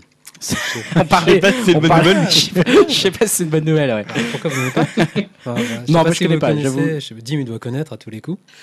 Euh, oui, j'ai des vagues peux souvenirs en fait. C'était euh, sur M6. Ouais, c'était passé sur M6. En fait, c'est une série euh, qui a débuté en 88 et qui a duré 9 saisons ben, avec euh, Roseanne Barr et euh, John Goodman. John aussi, Goodman, ouais. et, Ouais. euh, L'acteur qui joue dans Big Bang, euh, Léonard, son... l'acteur qui joue. qui Ah ouais, c'est lui, il était dedans? Johnny Galecki. John Ouais. Galecki, ouais. Ouais, Mais il était dedans. super jeune. Ouais, super jeune. Ah ouais, je savais pas du tout ça. Ouais, bah, ça m'avait marqué à l'époque parce qu'il jouait le rebelle euh, beau ténébreux dans la série. Waouh. Et Ah ouais donc, voilà, Comme donc, quoi, il a euh, bien changé. Donc a priori, euh, ils sont repartis pour faire 8, et 8 épisodes. C'est une série comique, hein, donc. Moi, je Ouais. connais pas. Ouais, c'est une série comique en fait. Et ça, ce que j'aimais bien dans cette série, c'est que ça représentait la middle class euh, américaine. euh, bah, comme vous l'avez dit sur Rosanne par rapport à son physique. et- Oui, ça jouait sur ça Voilà, aussi, euh, sur ça, et aussi, et voilà, donc c'était avec des sujets assez graves et c'était assez comique. C'était une bonne série, je trouvais. qui- alors, par contre, ça va être le même C'est casting. là que John Goodman avait fait ses débuts, non? Ouais, Ouais, c'est exactement, ouais. c'est ça. Et donc ouais, euh, Ah, ok. c- tu disais. Ça va être les mêmes, le même casting? A priori, ouais, tout le monde est. Même Léonard, euh, est de- partant pour. euh, Il va coûter trop sauf cher. Peut-être Léonard, euh, c'est la question, on sait pas, vu qu'il est justement sur Il Big paye un Bang. million de euh, dollars par pas. épisode maintenant. Mais je pense que à Vous payez personnel- 200 000. Bon, non. non. Ah ouais Mais peut-être que lui, ça lui plairait bien de revoir. euh, Ouais, tout après, le il peut le casting faire tout ça. euh, comme ça, pour le Bah, c'est que pour 8 épisodes. hein. Après, c'est prévu pour 2018 et à il n'y a pas encore de chaîne euh, pour Ah. acheter, mais après, a priori Netflix et ABC euh, se placent dessus. Donc voilà, donc je trouvais que c'est- c'était la bonne nouvelle. euh, Ouais, c'est Ouais, ce intéressant. À suivre. hein, on Avec verra. la- Enfin, moi j'aimais bien la série après. euh, Avec le retour de la fête à la maison. c'est- Ils sont déjà passés, non Ouais, on j'en- en Mais a t'as fait- même pas suivi. On en a Julien. assez parlé. Non, mais j'ai Euh, détesté cette série en plus. Alors que. Par contre, il y a juste. Bah, surtout que le père dans le set à la maison, il a eu des petits soucis, je crois, non Ah bon, qu'est-ce qu'il a eu Il a pas eu, il a pas été condamné pour pédophilie ou quelque chose comme non, ça. mais ça, tu... attends, c'est, là on confond la fête à la maison et 7 à la maison là. Ah non, la fête à la maison, je parle. Ah, c'était Julien parlait Ah, de à la fête maison, la- c'est avec Ron Stamos, c'est ça John Stamos Ouais, John Stamos, c'est de- les jumelles. 7 à la maison, effectivement, c'est la série euh, pro, pro Jésus, là, euh, machin, etc. Où en Ah fait ouais, le ouais. mec derrière il était hyper louche. C'était un- voilà, enfin bon, on va pas, on va pas, on va pas l'accuser. le. Cosby Show. euh, Ouais, c'est ça. Ouais. Et juste pour revenir sur Rodan, du coup, il y a juste une petite question qui se pose, vu qu'il y a un des personnages principaux qui est. Qui, voilà, qui meurt à la fin de la saison. Donc Ah. on se demande comment ils vont ramener tout ça en fait. Donc euh, voilà. Est-ce qu'il va rester Et oui, sachant qu'on n'a pas eu les deux dernières saisons en France. Je ne sais pas pourquoi d'ailleurs. Ah ouais. Ah. Probablement un crossover avec Alf. Ils vont faire revenir le personnage principal par un Pas mal, de pas passe-passe. Ah putain, c'était trop bien, Alf, j'adorais. Donc voilà, je vais suivre ça euh, de près. C'était mortel, Alf. Ah Et ouais. Alf, ça va pas, ça va revenir, Alf. Mais t'es fou. Oh non, mais arrêtez Mais de faire revenir les trucs. Non. Ah non, euh, Elohim, ça va revenir, Alf, non? Il y a pas une annonce d'une, euh, d'un retour de Alf? Je sais pas si. Euh, c'est vrai que c'est revenu dans l'actualité récemment. Il me non, semble, je hein. crois pas, je crois pas. Non, il y a juste Euh, eu un teaser pour euh, ouais. quelque chose, peut-être pour fêter j'adorais les. hein, quand j'étais petit. Ah, faut que je cherche ça, j'adorais Alf. Mais le souci avec Alf, c'est que quand tu le voyais euh, en plan large, il était tout, tout moche. Enfin, tu vois, il était mignon de. Tu vois il son était moche. mais Bah non, non, il était assez après, ça moche. devait que c'est vraiment quelqu'un dans un costume, quoi. Bah, c'était l'époque, hein, tu il y avait Ouais, Ouais, de ça, que ça Ah faisait ouais, un ouais, décalage ouais, quand tu ils voyais. le font en euh, 3D en image de synthèse et tout. là. C'était pourri. Non, par contre, la série moche. euh, de dessin animé était mortelle. hein. Je sais pas si vous l'avez regardé, mais le dessin animé était mortel. Non, non. Mais. Bon. euh, Les Tannen. Tu sais, ils appelaient ouais, Oh ouais. putain. Ah. Tu vas trop loin, C'était les années 80, 90. J'aimais bien- j'aimais bien la fille Tannen. Avec un petit correctif en direct d'Elohim hein, euh, sur Twitter, sur. euh, Et d'ailleurs, sur Skype. Ouais, Pour revenir sur Rodan, ce qui est marrant, dans Big Bang Theory, la mère de Sheldon, En fait, elle jouait dans Rosanne aussi. C'était la sœur de Rosanne. Ah. Tout se tient. Tout Donc se voilà. tient. Ça se trouve, c'est la suite en fait de Rosanne. Et ouais, donc je disais Elohim qui disait en direct sur Skype qu'en fait, je m'étais trompé, Trop Détective, la saison 2 avait finalement peut-être bien marché. Euh, tu disais Elohim, toi sur, euh, sur Skype Sur, euh, euh, sur HBO, en tout cas, les, les- les audiences que j'ai Mhm. vues sur HBO sont meilleures globalement pour la saison 2 que la 1. Ah ouais Euh, maintenant, peut-être qu'ils l'ont moins revendu parce qu'effectivement, la critique était moins bonne. Ça, Ouais. on est d'accord. Bon, écoute, on verra. De toute façon, la saison 3 n'est pas encore annoncée. On, on verra ça bientôt. Euh, on a fini un petit peu sur les séries. je Euh, crois, non, juste annoncer Ouais. qu'il y a la saison 2 de Ah oui, tu veux le 10% sucrer qui a- 10%. Qui a repris. Moi, j'aime Ah bien oui. cette série. Je crois que t'aimais bien aussi, Julien. J'adore 10% et j'adore la ouais, saison c'est 2. une- Ah, Alors c'est pas une news en fait. C'est pas une news, c'est juste Non, non, pour dire juste qu'elle pour est. dire qu'elle était là. C'est dans là, l'actualité. c'est- C'est dans l'actualité. J'ai pas du Julien, tout regardé. euh, Les personnages, je les trouvais assez énervants. Est-ce que la, la série est bien, ouais? Bah, moi j'aime beaucoup. Alors j'aime après, c'est- non, c'est un débat en plus qu'on avait tout Ah, à l'heure euh, ici on l'avait en off avant de commencer. avec parce que Grégoire, parce que Avec ma femme, on a essayé de regarder et j'aime bien le principe. Je trouve que c'est une bonne idée, etc. J'aime beaucoup Camille Cotin, la façon dont elle joue, mais alors tout le reste, je trouve qu'il Ouais. joue comme des branquignoles, quoi. Ça joue super mal. Je reconnais que le Mathieu qui joue Mathias là. euh, Si tu nous Ah, moi, écoutes, j'aime tu, bien, tu je joues trouve mal. qu'il- Sur sur les nouveaux boss, là. euh, Ah, il est H. bien lui. Moi, j'aime Euh, pas, Hicham. justement. Ah, Hicham, je l'aime je bien, trouve moi. qu'il joue pas terrible. Ouais, il joue pas terrible, Il y en mais a beaucoup personnage qui est jouent bien. mal. Il y en a beaucoup En qui gros, jouent non, mal. mais ce qui est bien, c'est qu'il y a toujours une star ou deux dans un épisode. Ouais. et qui, Ah, J'ai vu celui de Norman, ça m'a fait un peu marrer. Entre guillemets, Ah, se c'est mettent pas le en- meilleur. Tu vois, ils, ils se moquent d'eux-mêmes, donc c'était c'est assez sympa. Ouais, et puis moi, c'est ce que je te, je te disais tout à l'heure quand on a parlé en off, c'est que je trouve qu'ils ont réussi pour cette saison euh, à mêler en fait ce qui se passe avec les stars et ce qui se passe dans l'agence. En fait, Ouais. dans la première saison, c'était un peu en parallèle. Tu un peu ce qui se passait avec les stagiaires, ce qui se passait avec euh, les, les boss, ce qui se passait avec les stars. Et là, ils ont réussi quand même à croiser sans que ça soit totalement artificiel. Et je trouve que la saison marche très très bien. Voilà, donc c'était juste pour dire ça, Ouais, 10%. Vous pouvez, la- je pense, la regarder en, donc soit en VOD, enfin en vidéo à la Sur demande. Plus aussi. euh, Ouais, sur plus.fr, quelque chose Ouais, comme ça. Peut-être vous dépêcher si vous avez il Ouais. la rediffuse. euh, Ouais. il était encore 17 jours pour regarder. Ah bah ça va alors. Profitez-en sur façon, la semaine plus.fr. prochaine, vu qu'il y a le débat. Donc il Ça vous arrange, on passe à la suite quand même Oui, parce bah qu'on oui. en est déjà à une heure d'enregistrement, on n'en est qu'à la moitié même pas du, du début du, du divertissement. On va y aller. Donc Julien, je te, rep- je te laisse la parole. Ceux qui l'aiment prendront le train. Ah oui, je mets toujours des, des titres un peu énigmatiques. énigmatique, on ne sait pas de quoi Euh, il va oui, parler. De référence à Chéreau, mais je vais pas du tout vous parler de Chéreau. Je vais vous parler du prochain film de Clint Eastwood, euh, qui a choisi en fait pour sujet l'attentat euh, heureusement avorté du train Thalys euh, en 2015. hein, je sais pas si vous vous rappelez de, Ah, de cette marrant, euh, histoire. Donc ça, c'est un projet quand même assez risqué, je trouve Ouais. un, un peu casse-gueule. Donc c'est une adaptation en fait du livre qui s'appelle euh, donc euh, 15h17. Alors je vais pas le dire en anglais. 15h17 to Paris. voilà, je vais le dire en, en franglais de Anthony Sadler, Alec euh, Scarlatos et Spencer Stone, qui en fait qui, est, qui en fait les trois passagers du train Thalys qui reliait Amsterdam à Paris et qui avaient réussi à maîtriser euh, un homme équipé d'armes automatiques. Il y aura Jean-Luc Anglade. hein, c'est juste pour- Ah bah c'est vrai que Jean-Luc Anglade était dans le train Thalys, correctement. Je me souvenais plus pas. Donc voilà, il veut- c'était un attentat qui avait été déjoué puisque euh, il voulait ouvrir le feu sur les passagers et c'était presque euh, un peu par chance. Il l'avait entendu, je crois, dans les dans les toilettes, euh, dans les Mm. toilettes en train de recharger les armes. Et donc euh, bah voilà, Eastwood, il va creuser après Sully et euh, Sully et American Sniper la figure du héros américain ordinaire et quotidien. Donc on va voir quelle zone d'ombre il va essayer de, de mettre. puisque- hein. Et de tous ces lâches de français qui sont pas intervenus aussi. non, c'est intéressant. de- finalement, c'est une histoire qui est assez euh, bah, linéaire. Il n'y a pas. Enfin, Spe- Spencer Stone, je crois, avait un peu plus de zone d'ombre. On en a entendu parler un peu après. Mais disons, qu'est-ce qu'il raconte Peut-être qu'il va raconter avant, peut-être qu'il va raconter après. Est-ce qu'il va se tenir simplement euh, bah, au sujet du film, simplement ce qui s'est passé? Je pense pas. Mais voilà, je pense que c'est un sujet qui peut être intéressant, un peu, euh, bah, euh, un peu, un peu casse-gueule. Euh, et en fait, il a déjà eu l'occasion de rencontrer les trois hommes puisqu'il leur a remis en 2013 le Hero Award lors des Guys Choice 2016 en Californie.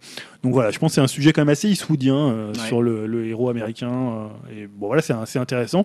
C'est toujours bien, moi je trouve que des cinéastes s'emparent des sujets d'actualité assez rapidement plutôt que d'attendre euh, des années. Je trouve ça c'est un truc que font très bien les Américains. Donc euh, vo- voir ce que ça va donner Ouais. sur un sujet comme ça. Bon, la réponse, j'imagine, en 2018, quoi, quelque chose comme ça en gros. Euh, je sais pas a encore. euh, après, il peut aller assez vite, hein, Ouais. Bon, bah écoute, intéressant, on va voir comment il s'en sort avec un sujet aussi touchy, hein, euh, casse-gueule à souhait, mais bon, Eastwood euh, a peut-être le talent pour faire ça, on verra. Euh, Elohim, Elohim, je te passe la parole, tu vas nous parler du plus gros succès du cinéma, il est temps qu'on en parle un petit peu, euh, à savoir d'Avatar, c'est ça hein? Ouais, c'est ça. Avatar est revenu dans, dans l'actualité, je crois, dans les deux derniers mois, là, plusieurs fois. Et euh, pour dire qu'il mettait en route la production et pour dire que finalement c'était repoussé. euh, donc là, apparemment, ce serait 2019. Euh, Enfin, en tout cas, pas avant, 2000 pas avant 2018, ce serait pas dans l'année. Et euh, parce que, deuxième, vous comprenez, on est en train de faire le 2, le 3, le 4, le 5. Euh, je crois 5, c'est ça, hein, en Ouais, je tout crois qu'ils vont. Ouais, Ah, je croyais que ça en faisait que enfin, trois, moi. pas. Et le truc, c'est que j'ai l'impression que tout le monde s'en fout, en fait. Je crois qu'il a bien raison. T'as bien raison. Je crois, Euh, je crois que c'est tu as bien résumé la problématique. hein.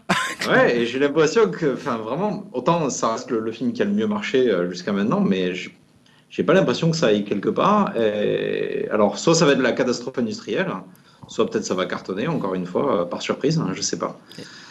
Et ce qui Mais, est euh, bizarre, euh, c'est que. Voilà, je sais pas. Vous, qu'est-ce que vous en, vous en rappelez du film? Est-ce que vous l'avez revu? Bah. Est-ce que vous en gardez un souvenir intéressant ou... Ce qui- qui est triste, c'est qu'en plus, euh, James Cameron, il voulait vraiment créer un univers euh, à part Ouais. et tout, que ce soit aussi puissant qu'un Star Wars, par exemple, et puis que, voilà, quoi, tout Toujours le monde qu'il est s'en fout. Et, et pour le pour l'anecdote, oui, je, je me rappelle très bien d'Avatar, c'est peut-être le film que j'ai plus vu dans ma vie, au moins une soixantaine de fois, parce qu'à Ouais. l'époque, euh, je travaillais euh, dans une grande enseigne, euh, on va dire multimédia et tout, dans un rayon télé, et je les voyais à longueur de journée pendant des semaines et des semaines. Oh putain, le cauchemar. Donc c'est vraiment le film que je peux vraiment plus voir du tout.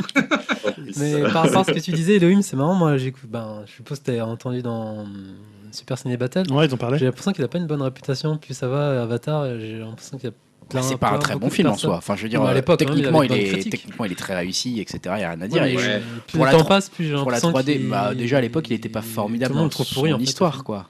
C'est pas un film qui a un scénario complètement Non, non, dingue. ouais, quoi. c'était c'est plus la performance.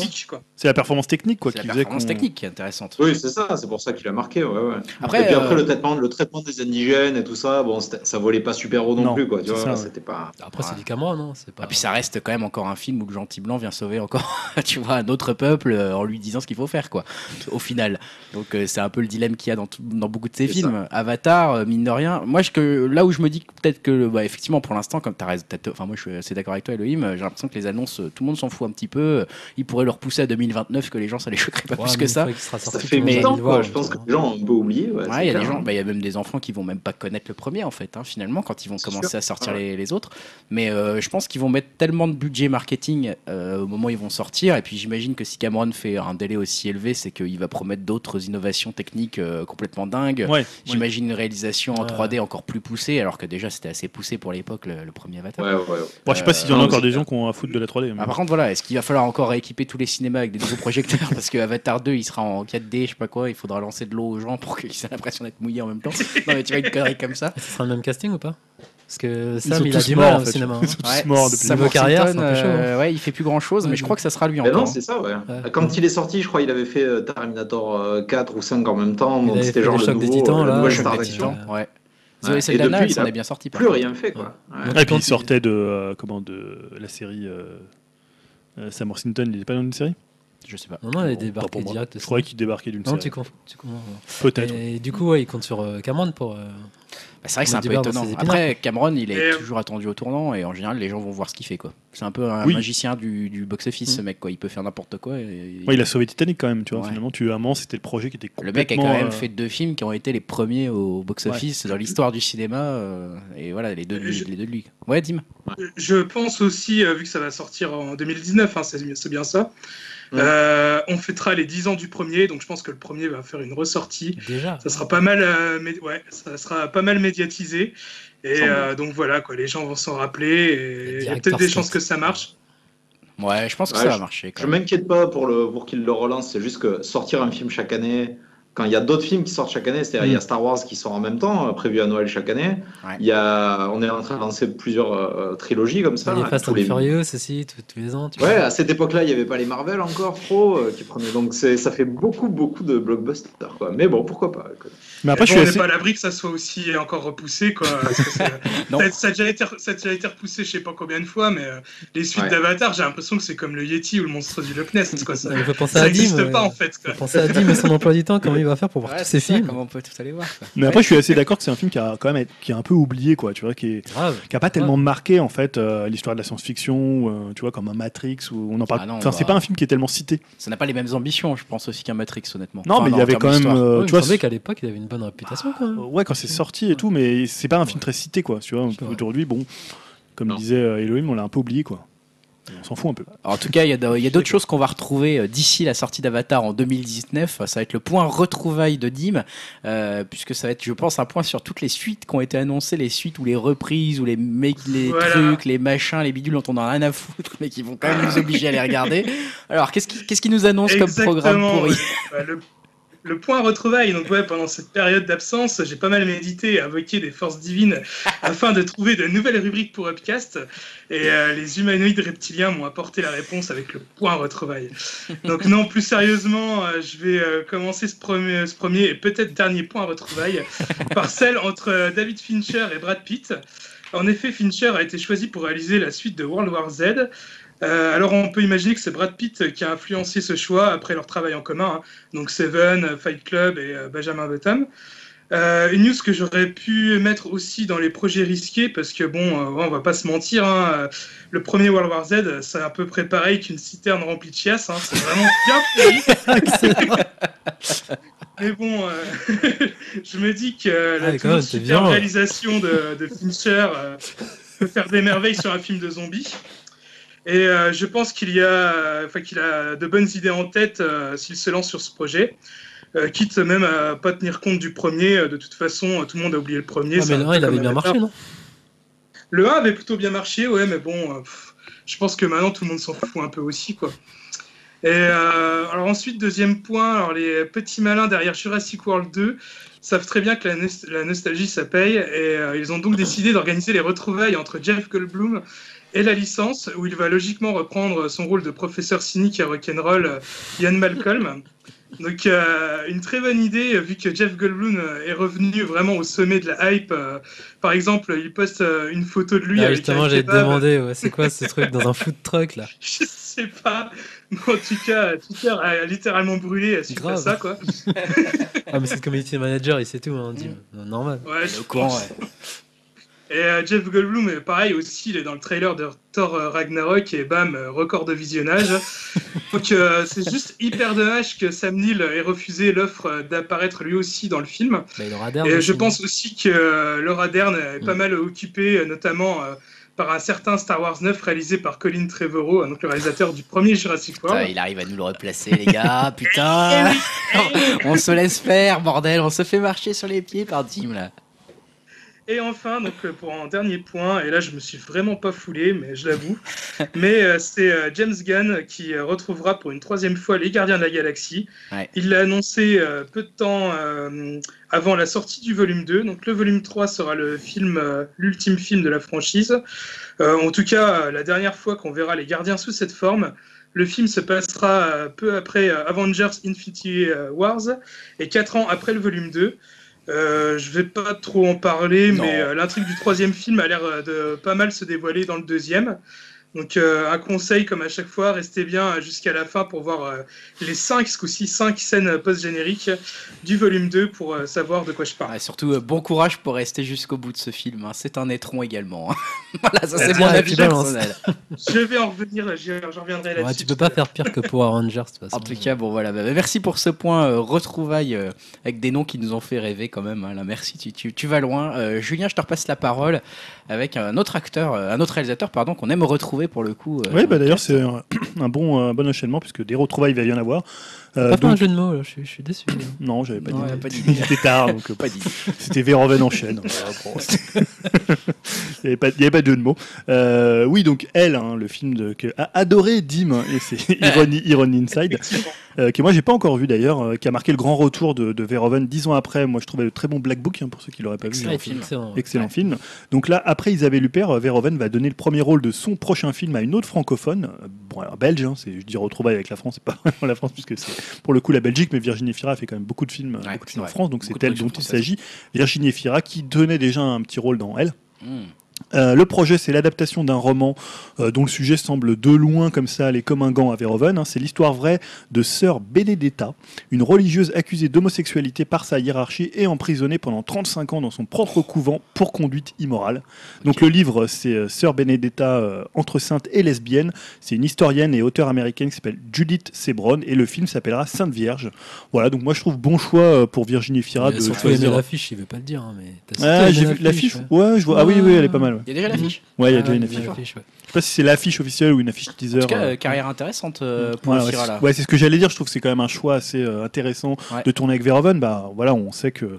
Euh, D'ailleurs, on parlait tout à l'heure de 10%. Elle est aussi dans, dans 10%, Ouais, la saison le 2, premier, ouais, le Virginie premier Fira. épisode avec Ramsey d'ailleurs. Voilà, avec Ramsey. Et euh, voilà, c'est juste pour dire que Verhoeven, il sait quand même révéler des actrices. On parlait de Black Book, il y avait euh, Candice Van Showgirl Houten. aussi, tu veux parler Showgirl. bah, non, mais Showgirl, maintenant, c'est un film qui est, C'est dingue. Qui est beaucoup revu. hein. voilà, qui est Oui, super dire, apprécié. euh, Qui est beaucoup revu euh, oui, Elisabeth, euh, Chou, Ouais. c'est ça Oui, mais bon, voilà, c'était quand même dedans. À l'époque, on critiquait beaucoup le film. Maintenant, il C'est est quand il euh, beaucoup revu à la hausse, ouais, et donc là. Isabelle Huppert qui a eu beaucoup de prix pour, euh, pour Mm. elle. Donc voilà, c'est quand même un directeur euh, d'acteur qui sait écrire des, des personnages féminins. Euh, voilà, bon, euh, c'est Basic Instinct aussi quand même. Donc, euh, Ouais. Ouais, il y a Dennis Richard dans Starship Troopers aussi. Ouais, mais bon, là, c'est- ça, c'est- le film jouait un peu contre. Attends, elle a fait un James Bond aussi, euh, il quand même. jouait, il jouait un peu Ouais. contre les acteurs. Mais voilà, je trouve que c'est un choix quand même intéressant. Virginie Ouais. Fira fait quand même des, des choix de carrière, euh, je trouve assez intéressants. Et du coup, c'est quoi ça Ce sera un film français ou ce sera un film Euh, je crois que c'est euh, toujours, un- ouais, c'est français, c'est euh, toujours des, enfin, des capitaux français. Alors après, c'est toujours l'éternel débat de savoir. Est-ce que pour moi, c'est pas un film français. Euh, moi, ça devrait pas être euh, au César. hein, pour moi, ça devrait être aux Oscars. Enfin, pas, enfin, ça devrait être par rapport à le, au, au pays de l'auteur, en fait, Mm. enfin, du réalisateur. Donc, euh, après, je sais pas quelle nationalité il a maintenant, Verhoeven, s'il est toujours Ouais, la nationalité hollandaise ou s'il est américain. En tout cas, c'est un sujet tout tracé pour lui. Hein. Ouais, voilà, ça, comme ça, ça, de ça. vue de loin, ça lui Moi, je suis content pour Efira, ça va lui lancer une belle. Je suis content pour bien cet Efira. acteur, moi. Ah, ouais. toi, actrice, j'ai vu Victoria, ça m'a. J'ai pas du tout aimé. Ouais, bah, c'est spécial. hein. Je peux comprendre qu'on n'aime pas forcément. Euh, Je suis content pour Virginie Ah, Efira. j'aime beaucoup cette Ah, je me actrice. faisais hein. du souci en ce moment pour elle. Je trouve que c'était Ouais, vraiment- je- j'avais peur pour sa carrière. Ouais, là, elle, elle me rassure avec Verhoeven. Euh, on continue sur le point retrouvailles. Alors après Verhoeven, euh, on va retrouver un, un lien entre The Rock et Statham. C'est Elohim qui va nous en parler. hein, toujours dans les, dans les grands Ouais, beaucoup. écarts. Putain, les grands écarts qu'on fait dans ce podcast, c'est n'importe quoi. Elohim, c'est quoi ça hein. C'est quoi ce Ben, truc? Je pense que ce qu'on- préfère dans les derniers, euh, dans les derniers euh, Fast and Furious, je parle pour moi, hein, je m'engage pas pour vous. Tu peux parler pour moi aussi. c'est- ouais, voilà, c'est plutôt, c'est plutôt The Rock et l'introduction de Statham, entre autres. Alors, j'ai pas encore vu le dernier, un dernier dernier. J'ai- Je vais pas payer une place de cinéma pour ça encore, mais euh, disons que voilà, apparemment, il prévoit de faire un spin-off seulement avec ces deux-là. Séparément, plus de Vin Diesel derrière. Donc euh, ça pourrait être finalement euh, une bonne idée pour la série. Je Mais- pense que Vin Diesel ferait son truc ça, de son côté avec ses- son ego et puis voilà quoi. C'est bizarre. Hein. Vin Bah, Diesel, Après, un peu, euh, si je peux le permettre, moi je l'ai vu le dernier euh, Fast and Furious. Ouais. Et euh, c'est vrai que déjà Vin Diesel, il est un peu en retrait dans celui-là. J'ai Mhm. trouvé par rapport aux autres et on voit quand même pas mal euh, donc les deux, euh, le Rock et, euh, et Jason Statham. Et ils sont, euh, ouais, ils marchent vraiment en binôme et en duo dans ce film et ils sont juste énormissimes. Euh, ils sont obligés de travailler ensemble alors qu'ils se détestent. Et, euh, ils arrêtent pas de se balancer des pics, euh, de s'insulter et tout. c'est jamais vu. C'est pas un classique du buddy movie, ça. C'est c'est pas original, mais franchement, les deux, euh, ils fonctionnent super bien ensemble. Et euh, franchement, c'était magique. Quoi. Il y a certaines scènes euh, avec les deux, euh, quand ils sont en train de s'insulter, euh, on va dire, euh, par, cellules interposées en prison, c'est juste magnifique. On peut en voir un, un petit aperçu dans la bande-annonce. et, euh, Non, ça annonce du lourd. Bon, Mais bah, je pense écoute, que c'est des bons gars tous les deux en plus. euh, euh, Je pense aussi. Je pense aussi. Ouais, ouais, je pense qu'ils ils ont gardé la tête froide. Ouais, mais peu. du coup, c'est Ouais. lié à ce qui paraît selon les bruits de tournage, à l'embrouille entre euh, Diesel et, et The Rock qui s'entendaient pas sur le tournage. Donc Ouais. c'est pas étonnant que. Moi, je ferais pas chier The Rock quand même. J'avoue. Moi, je euh, ferais sur pas chier Vin Diesel non plus, hein. Je ferais pas chier The Vin Diesel, mais je ferais moins chier The Rock encore. je Je ferais un peu je plus pense- chier Vin Diesel. Je je pense vraiment que Vin Diesel, c'est vraiment un gros connard. Dans Oui, il a l'air d'avoir moins d'autodérision quand même. Bah, Pour, euh, pour s'embrouiller avec le Rock, euh, le Rock c'est quand même le bon gars ultime quoi. Enfin, tous les trucs que je vois sur lui, il a l'air d'être trop cool. euh, Il y en a plein qui disent que ça sera le prochain tout, président des. États-Unis. hein. Qu'un jour il sera président des. États-Unis, ce mec. hein. Ah, il a une ambition. Et mais ce que je- est possible maintenant. Moi j'avais compris que Fast and Furious, Vin Diesel, c'était le Furious dans Fast and Furious en fait. Donc est-ce qu'ils vont changer aussi le nom de la licence après? Est-ce que ça va juste s'appeler The Fast. The Guys ou je sais pas quoi, c'est un truc comme ça, j'en sais rien. je sais pas, bon bref. On va passer un petit peu à la musique. T'avais fini Elohim avec ce magnifique spin-off hein, qu'on attend tous Ouais, avec. je, je pourrais en parler des heures, mais je peux en parler qu'une minute aussi. C'est pas Ouais. un problème. On en parlera en off. C'est ça. Euh, parlons un petit peu musique, hein, Julien. On Je va sais pas si on va parler musique alors, parce que tu sais de quoi tu sais de quoi je parler. Je sais de quoi tu veux parler, hein, parce que le titre de la news de, de Julien, je la révèle, c'est toujours moche dans la tête.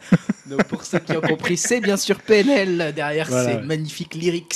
Ouais, c'est le, le point PNL. Enfin, mettre un jingle, euh, nique ta célébrité, nique ton boss. Tu trouves ça et tu mets ça direct en C'est jingle. clair. Ah bah oui, j'imagine que vous avez entendu parler de l'histoire de l'annulation de leur venue euh, au festival californien euh, Coachella. Je sais que tu étais allé là-bas pour ça Bien d'ailleurs. non sûr, hein, tout à fait. euh, au premier rang avec toutes les hippies qui sont là. hein, Qui payent voulaient voir, voilà, 350 dollars. Euh, donc faute, faute de visa, Ademo a été interdit d'entrer sur le sol américain. hein. Bon voilà, moi je voyais des- passer des tweets en disant enfin un bienfait de la loi Trump. hein. Je sais pas si c'était lié à Trump. euh, protégeons notre culture. Euh, voilà, je dis ça alors que moi j'a- j'adore PNL, hein, comme tout le monde le sait. Euh, voilà, pourtant les deux rappeurs se sont montrés pour le coup volontaires et, et inventifs pour trouver une solution, puisqu'ils avaient en fait proposé aux organisateurs du festival que la prestation scénique d'Ademo, donc qui était restée en France, soit retransmise en direct sur des écrans géants depuis la France, pendant que Nos lui se produirait sur la scène de l'Empire Polo Club à Indio. Donc c'était plutôt une bonne idée, mais qui a été refusée. Ouais, Non, après, c'est peut-être compliqué à mettre en scène. Est-ce que les gens ont envie de payer, surtout dans le cadre d'un festival où il y a plein de groupes, est-ce que tu as Ouais, envie mais- de payer pour voir euh, deux types euh, sur des écrans géants en train de faire une prestation Il y, a un euh, truc qu'il faut préciser- il y a un truc qu'il faut préciser quand même, c'est que PNL aux États-Unis est vachement populaire. hein. C'était euh, quasiment une des têtes d'affiche de- du, du festival. Donc euh, c'est vrai qu'ils auraient pu faire un tout petit peu plus d'efforts au niveau de l'organisation pour juste mettre un écran. euh, Tu vois, c'est pas non plus. Ouais, après, je, me, je trouve un peu bizarre d'avoir un, un concert par écran interposé. Après, c'est un, autre débat. Apparemment, ils avaient des problèmes avec Skype. hein. Mais bon. T'aurais pas de salle de réunion. Eux aussi, il faut qu'ils passent à la fibre. Ouais, C'est clair. Et à autre actualité PNL la semaine dernière, puisqu'ils ont reporté en fait leur tournée au mois de novembre. Donc les- la raison, en fait, les types sont perfectionnistes ou très mauvais, c'est selon, euh, puisqu'en fait ils sont pas satisfaits du tout de leur live. Donc ils ont déclaré on a besoin d'aller au bout de nos idées pour que ce spectacle soit à la hauteur de ce qu'on veut faire. Cela nous demande donc plus de temps que prévu. Nous voulons vraiment faire des spectacles dignes de vous et de nous-mêmes. On n'arrivera pas sur scène sans faire des concerts de fou. Alors après aussi ce qui se dit, moi je l'ai pas vu en concert, mais apparemment c'est assez moyen euh, sur scène. Ouais, en même temps, ça me donne pas. hein. Ouais, Enfin, c'est c'est pas forcément une musique qui se prête vraiment à la scène. Ils font très très peu de concerts, on l'avait dit. hein. Ils ont depuis la formation, Ils ils n'ont ont. pas de niveau, c'est tout. Ouais, bah, c'est une des raisons, hein, euh, c'est possible. Non, mais il y a aussi des, des artistes qui sont beaucoup plus à l'aise en studio, d'autres. Voilà, c'est toujours un. Bon, c'est c'est l'éternel débat dans la musique. Euh, Qu'est-ce qu'un beau groupe? Est-ce que c'est un, un groupe de scène ou un groupe de studio? Pas rentrer dans ce débat, mais voilà. Donc euh, ils veulent perfectionner, donc ils ont reporté la tournée. Donc Dean, tu peux te faire encore échanger tes places. euh, voilà, mais tu peux aussi garder ton billet. Il fonctionnera pour le- la date Donc qui arrive. Julien attend l'annonce. euh, Ah, Merci pour le conseil. Voilà, donc euh, ouais. C'est ça qu'on pourrait offrir à notre 90e, 99e, euh, centième fan, euh, fan Facebook, là, un truc de PNL. un Une t-shirt de concert PNL, avec Julien, Himself. Une place de concert. PNL avec Julien. Pas donné quand même. Ah ouais, non, ça fait chier là. Plutôt Ah. offrir un fer à lycée là pour se faire la coupe de, la coupe de PNL. Bon, on va continuer euh, et on va même euh, peut-être presque terminer euh, le point divertissement avec le fameuse, la fameuse rubrique l'heure des trailers. hein, vous Ah le oui. savez, donc l'heure des trailers, c'est tout simplement, bah, on se, on s'envoie tous en commun quelques trailers qu'on a envie de commenter ou qu'on a envie de se partager pour le faire regarder aux autres. Et je crois que le premier, c'était Dimitri qui nous l'avait partagé. C'était le trailer de Hit. Euh, Hit, hein, comme euh, IT. Hit, IT, hein, Pas H-E-A-T. ça, euh, si, Ouais. si je traduis bien hein, le, le- le Ouais, livre de il est Stephen revenu. King. euh, Oui, il est revenu. le bon téléfilm. Qu'est-ce que vous en avez pensé de ce trailer? J'imagine que vous l'avez vu parce que c'était un des trailers les plus regardés de l'année. hein. Il a fait des records, etc. Euh, Est-ce que ça vous avait fait flipper Ben, Pour ceux qui moi j'ai hésité vu que je m'en souviens l'original, enfin l'original. C'était Ouais. un téléfilm ou un film? Parce qu'ici c'était un téléfim. C'était un téléfilm. Un c'était un États-Unis téléfilm en deux parties. Mais c'était un téléfilm aussi aux États-Unis? Il me semble, ouais. Ouais, ouais. D'accord, bon, donc euh, ouais, j'hésitais parce que ça m'avait bien traumatisé, comme je suppose euh, des gens de Ouais, notre génération. monde, je pense. Et donc, ouais, moi j'ai trouvé ça ben, efficace Ouais. en fait. Très Très efficace. efficace, ouais. Toi, t'as vu, Julien? Ouais, je l'ai vu, c'était la, la bande-annonce pour Stranger Things euh, 2, c'est ça, hein, la saison 2 de Stranger Things ah, Ça ressemblait beaucoup. Bon, après, forcément, Stranger Things s'inspirait beaucoup euh, de cette période du cinéma et de Stephen King aussi. Euh, non, j'ai en fait, j'ai trouvé ça, comme disait euh, et vraiment efficace. Ouais. Toi, en fait, j'étais là dans la bande-annonce, je me dis, ah putain, qu'est-ce qui va se passer? Quand est-ce qu'il va venir le, le, le clown là? Et c'est quand même assez Mais bien en même temps, dans ma vision de truc, j'avais le clown de, bah, justement des, du téléfilm et c'est vrai que ça a bien changé. Ouais, il fait encore plus peur qu'avant. Ouais, ouais, Et c'est assez bien. Moi, je trouvais ça efficace. Alors, après, ça veut pas dire que le film sera Ouais, bien, ouais. mais dans la bande-annonce. euh, Vachement respectueux aussi du premier euh, téléfilm finalement. Ouais, parce tu que sais, la bande-annonce de Godzilla plan, était euh, très efficace. Bah oui, et- c'est pour ça que je dis que c'est pas représentatif forcément du, du film. Elohim, Ouais. tu l'as vu là? Ah, Elohim est plus avec nous malheureusement. Je crois qu'il y a une coupure euh, Ouais. internet de son côté, donc on fera un petit Il- montage également. Alors en fait, il doit changer de salle. Le kilo travail. il- Chut, chut. On ne révèle pas les secrets d'Elohim. Par rapport à ce que tu disais, Julien, c'est vrai que maintenant j'ai tendance à me méfier des bandes annonces et, euh, Ah bah oui, toujours se méfier des. et du En tout cas, résultat final. Celle-ci est réussie, on va dire, en Ah termes oui, de ouais, bande-annonce. c'est Bah, moi, en tout cas, ça m'a bien hypé. euh, Enfin, j'ado- j'adore le livre, j'adore déjà aussi le téléfilm, euh, même si je pense qu'aujourd'hui, il a peut-être un peu vieilli, mais peu, pense, moi, il me fait toujours autant flipper. Et celui-là, je pense que pareil, je vais bien, bien me chier dessus, quoi. Mais bon, ça me, j'attends vraiment ça avec une grande impatience. Eh ben écoute, en tout cas, euh, 197 millions de vues en 24 heures pour ce Ouais. trailer, hein, quand même. Donc il a battu le record. C'est quelqu'un de connu Euh, le réalisateur, c'est Andrés Muschietti. euh, Celui qui a fait Mama, il me semble, un autre film d'horreur. Ouais, un autre film d'horreur qui faisait bien, bien flipper aussi. Donc Hit, hein, on aura la réponse. Je, euh, je pense que c'est aussi ouais, une question générationnelle. Euh, Tous les gens de notre âge euh, ont vraiment eu euh, hyper peur, euh, voire être traumatisés par ça. Donc euh, ça attise bien la curiosité. Quoi. En tout cas, réponse en septembre 2017, le 20 septembre 2017, hein, pour la sortie de Hit. On va tous aller flipper au cinéma. Deuxième bande-annonce qui a été partagée sur le doc euh, commun, c'est Kingsman 2. J'imagine aussi par Dim, je crois. Euh, Ah oui. Voilà, votre film de l'année là maintenant. Là. Kingsman 2, le Ah, 11 ouais. octobre. Bah, obligé. Channing, Bah, voilà, is back. normal. Ça vous donne envie? Bah carrément. Enfin après c'était la bande annonce, je l'ai pas trouvé euh, hallucinante. Elle était dans l'esprit de ce que fait Matthew Vaughn, c'est-à-dire un espèce de trailer un peu pop.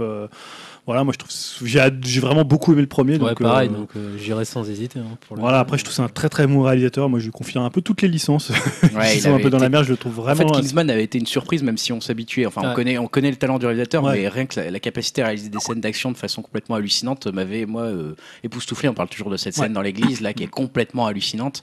Est-ce qu'il arrivera à refaire ça maintenant? Je me dis, il a la pression pour quand même Surtout la qu'il y a suite. La hein. révélation à la fin du trailer et tout. Donc, euh, Ouais, ouais, il y a une révélation à la fin du trailer. hein. On vous mettra le trailer sur webcast.fr. Euh, donc, euh, donc voilà, bon, on va, Et- Ah, on va aller voir ça. Ouais, vous me, dé- vous- vous me décevez, vous avez même pas mentionné euh, Channing Tatum. Ah, si, bah si, on l'a dit. Si. Julien en a parlé. sais, on a dit Channing is back. Channing is- is back. Ah, excuse-moi. C'est pour ça, c'est le film de l'année pour Upcast. Ouais. C'est un film upcast d'ailleurs, je crois.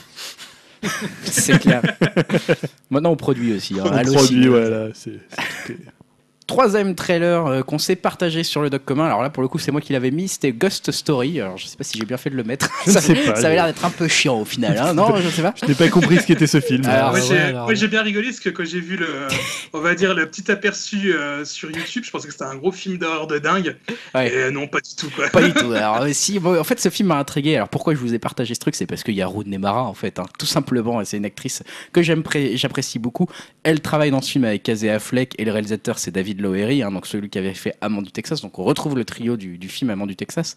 Et euh, ce film m'a intrigué. À la base, j'avais vu que son affiche, en fait, où on voit juste un drap en forme de fantôme Mm. avec des trous pour les yeux, comme on peut le voir presque dans les bandes dessinées, quoi. J'ai même pas eu qu'il y ait. Je pensais que c'était un truc du Ku Klan en fait.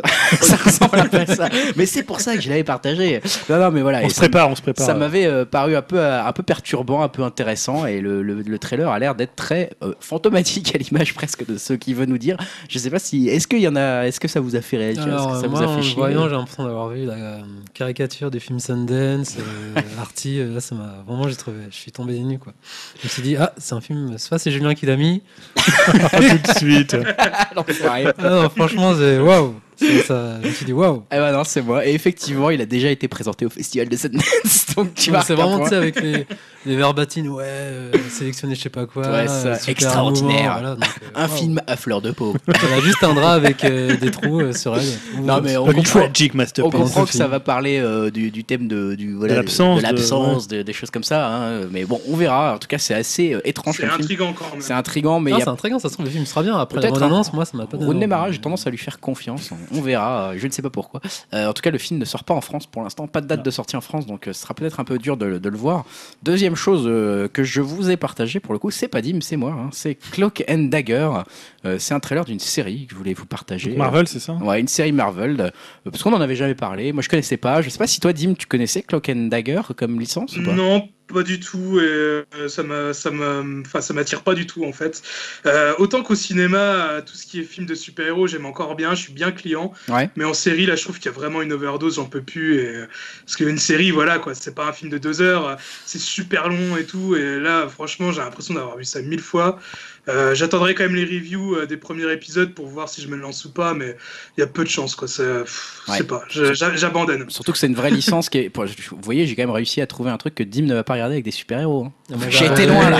J'ai abandonné au moins de J'ai- 10 secondes. J'ai été loin là, hein, les gars, ça y est, j'ai Eh, enfin ça, trouvé un truc. ça pourrait faire l'objet d'un prochain concours. Là, ça serait chaud. hein. Franchement, là, euh, là, je je pensais pas que t'allais dire que tu regarderais pas, quoi. Honnêtement, je Je pensais que c'était Dim qui l'avait sélectionné, moi. Non, non, tu vois, j'avais fait exprès parce que Ah, je pareil ouais. j'étais intrigué. Je me suis dit, tiens, encore une nouvelle série. Mais en fait, ce qui m'a intrigué, c'est que je ne connaissais pas du tout euh, cette licence Cloak and Dagger. Donc, je voulais un petit peu voir ce que ça a été. Bon, en tout Ouais, cas, c'est des, euh, des héros très secondaires dans l'univers Marvel. hein. Ça a pas l'air d'être l'ambiance autour de la table, en tout cas. hein. Ça a pas C'est fait par NBC ou c'est fait ou CBS, je sais plus? C'est Freedom euh, sur lequel ça va sortir. Donc, moi, je connaissais pas du tout euh, Freedom. Voilà. Je sais pas si Mais c'est c'est. la production, mais la, la chaîne c'est Freedom, non? Je, je sais pas. Ils disent le. le- Si, je, je- je crois que c'est une chaîne. euh, diffusé sur Freedom. filiale, euh, ouais. justement, ouais, c'est une filiale euh, d'un d'un grand network américain euh, plus Ok. axé sur les, les programmes jeunesse, on va dire.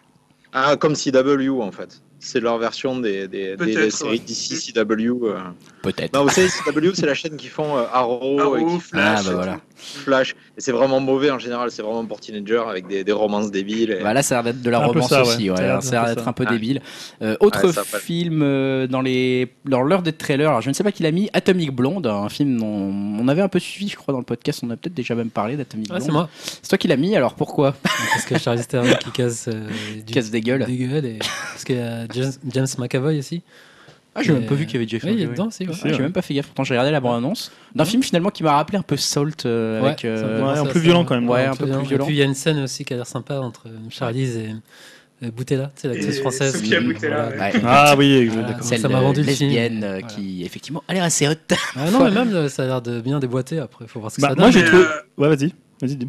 Moi, j'ai une question sur ce film parce que je sais que c'est fait par le- la même équipe euh, et un des réalisateurs de, de la saga John Wick. Et je voulais savoir si c'était relié, parce que ça ressemble quand même beaucoup à John Wick, euh, sauf que c'est avec une femme. Donc, je voulais savoir si c'était plus ou moins un spin-off ou autre. Ah, euh, bonne question. hein. Yao dit non de la tête, hein, donc euh, je, je- Je sais il pas. sait Parce pas. que le, Non, mais le nouveau pour- trailer, moins, mais le premier trailer, ça faisait très très John Wick. Bah, même là, hein, ça commence le trailer par une scène de baston Ouais. un peu filmée à la John Wick, en tout cas du premier du nom, en tout cas, c'est-à-dire euh, très cut. euh, Après, je sais pas filmé parce en que plan ça se séquence. passe euh, fin 80, c'est fin 80, c'est Mais ça, ça 89. m'étonnerait pas que ça soit quand même relié, euh, qu'il y ait une petite surprise, un petit caméo dans ce film pour que ça relie les Ah, deux univers. de- il devine les, multivers avant, que, avant même qu'ils soient annoncés. C'est un Eh univers ouais, croisé. Et en fait, la momie va intervenir dedans, etc. Bon, bref. Donc, Mais moi, euh, moi, j'ai trouvé ça ouais. pas mal dans le sens où c'est très direct. Ouais. Ouais, je m'attendais pas à ça quand tu mets une héroïne comme ça qui est très glamour, et qu'elle s'en prend plein Ouais. la gueule en fait. Ouais. Toi, elle, elle est vraiment, enfin, elle se fait frapper. Je sais pas, ils vont peut-être avoir des problèmes avec les, les trucs, de, Les les trucs défenses. de- ouais, le défense des, des droits des femmes, parce qu'elle, je trouve ça finalement assez euh, salutaire que ce soit une, une Ouais, c'est femme ça comme ça, bien, qui est, ouais, voilà, qui est très glamour. Bon, c'est Charlize Theron, et en même Ouais, temps, euh, justement, elle joue avec ça quoi. elle joue- voilà, ça joue vraiment sur ce côté. euh, on joue sur les deux niveaux en fait. Mm. Et elle en met plein la gueule. En même temps, dans la scène que tu décrivais, elle s'en prend dans la gueule aussi. euh, dans Ah, une, ouais. une scène un peu à la Jason Bourne, euh, voilà, très, euh, très caméra à épaule. Et, euh, Et puis tout est relié à Rosanne vu qu'il y a John Goodman dedans. Donc, voilà. De toute façon, Rosanne nous regarde, bien sûr, elle est au-dessus de nous, elle plane telle une présence divine. elle va vite s'écraser. hein. elle tout plane. ça a l'air très cool. vite. je trouve.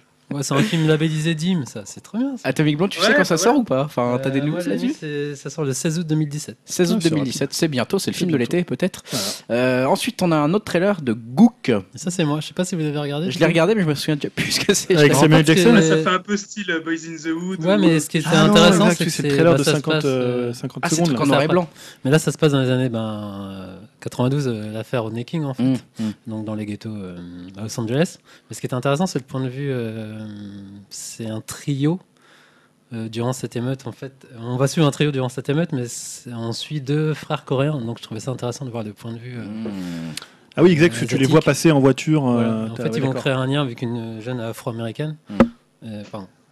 Et donc voilà, je trouvais ça intéressant. Euh, on, on a toujours, euh, enfin débattu, on a entendu euh, le sujet d'un point de vue afro-américain, mais Ouais. d'un point de vue euh, bah, asiatique, je trouvais ça intéressant. Bah, après, il n'y a aucun, aucune chance que ça sorte. euh, Ouais, ça va pas en- sortir en France ce en truc-là. France, je pense pas. Ouais. Il n'y a pas de date de. Mais c'est très court, c'est le teaser là, fait euh, c'est une 50 minute, secondes, hein. ouais, c'est Ouais, ouais, plus un teaser qu'autre chose. Donc c'est Gook, hein, vous retrouvez ça sur webcast.fr pour aller voir ça. Et enfin, dernier trailer qu'on a mis dans cette liste, c'est The Hitman's Bodyguard. Un film encore une fois de body movie, hein, j'ai envie de dire. Ouais. Je sais pas si c'est une parodie de Bodyguard ou pas. Parce que quand on voit Ouais, euh, l'affiche. t'as le, le morceau de l'affiche, Whitney Houston en ils plus. mettent le morceau de parce que Whitney l'affiche, Houston. t'as Ryan Reynolds qui porte euh, Samuel Jackson comme. euh, La Voilà. fiche, elle est énorme. C'est ça. Donc c'est Ryan euh, Reynolds qui défend Samuel Jackson, Samuel Jackson qui est visiblement un tueur à gages et Ryan Reynolds qui doit le protéger Ouais, puisqu'il est ça. son bodyguard, si j'ai bien compris la bande-annonce. Et bien sûr, de là va naître des situations humoristiques plus drôles les unes que les autres, hein, à base de motherfucker, etc., etc. Bon voilà. Euh, Samuel Jackson, quoi. Ce Ouais. film, ce, ce film, moi je l'attends, mais je l'ai pas trop, j'ai pas trouvé la bonne annonce si drôle que ça, quoi. Mais euh, je reste confiant parce que par exemple l'année dernière, il y avait le film avec The Rock et euh, euh, Ah ouais. Kevin Hart, agent presque Ah, secret, où je trouvais que la bonne annonce c'était ouais. pas Ouais. terrible, mais le film m'avait bien fait marrer, donc euh, pourquoi pas. Oh, L'idée est pas très bien, hein, ce film-là. Ouais, Avec avec The Rock, ouais j'étais vraiment déçu. ouais. J'avais pas trouvé ça génial, mais. ouais, moi ça m'a fait rire. mais. Ah, The Rock quand même. Là, ce, ce qui me fait peur dans celui-là, c'est Ryan Reynolds. hein. Je peux vraiment pas l'encadrer. Quoi. Ah, je, c'est vrai que. je le trouve pas charismatique. Quoi. Euh, moi il me fait rire quand il a le masque de, de- de Deadpool parce qu'on voit pas sa tête. mais- C'est ça, ouais. Ouais, moi, ce qui me fait peur, c'est Samuel, en fait. Enfin, du- Ouais, il cachetonne un peu. Ouais, il cachetonne beaucoup. donc- Ah là, il va Mais cabotiner. bon, là, il est dans là. son élément avec les motherfuckers, comme tu dis. le- Ça va être cocasse.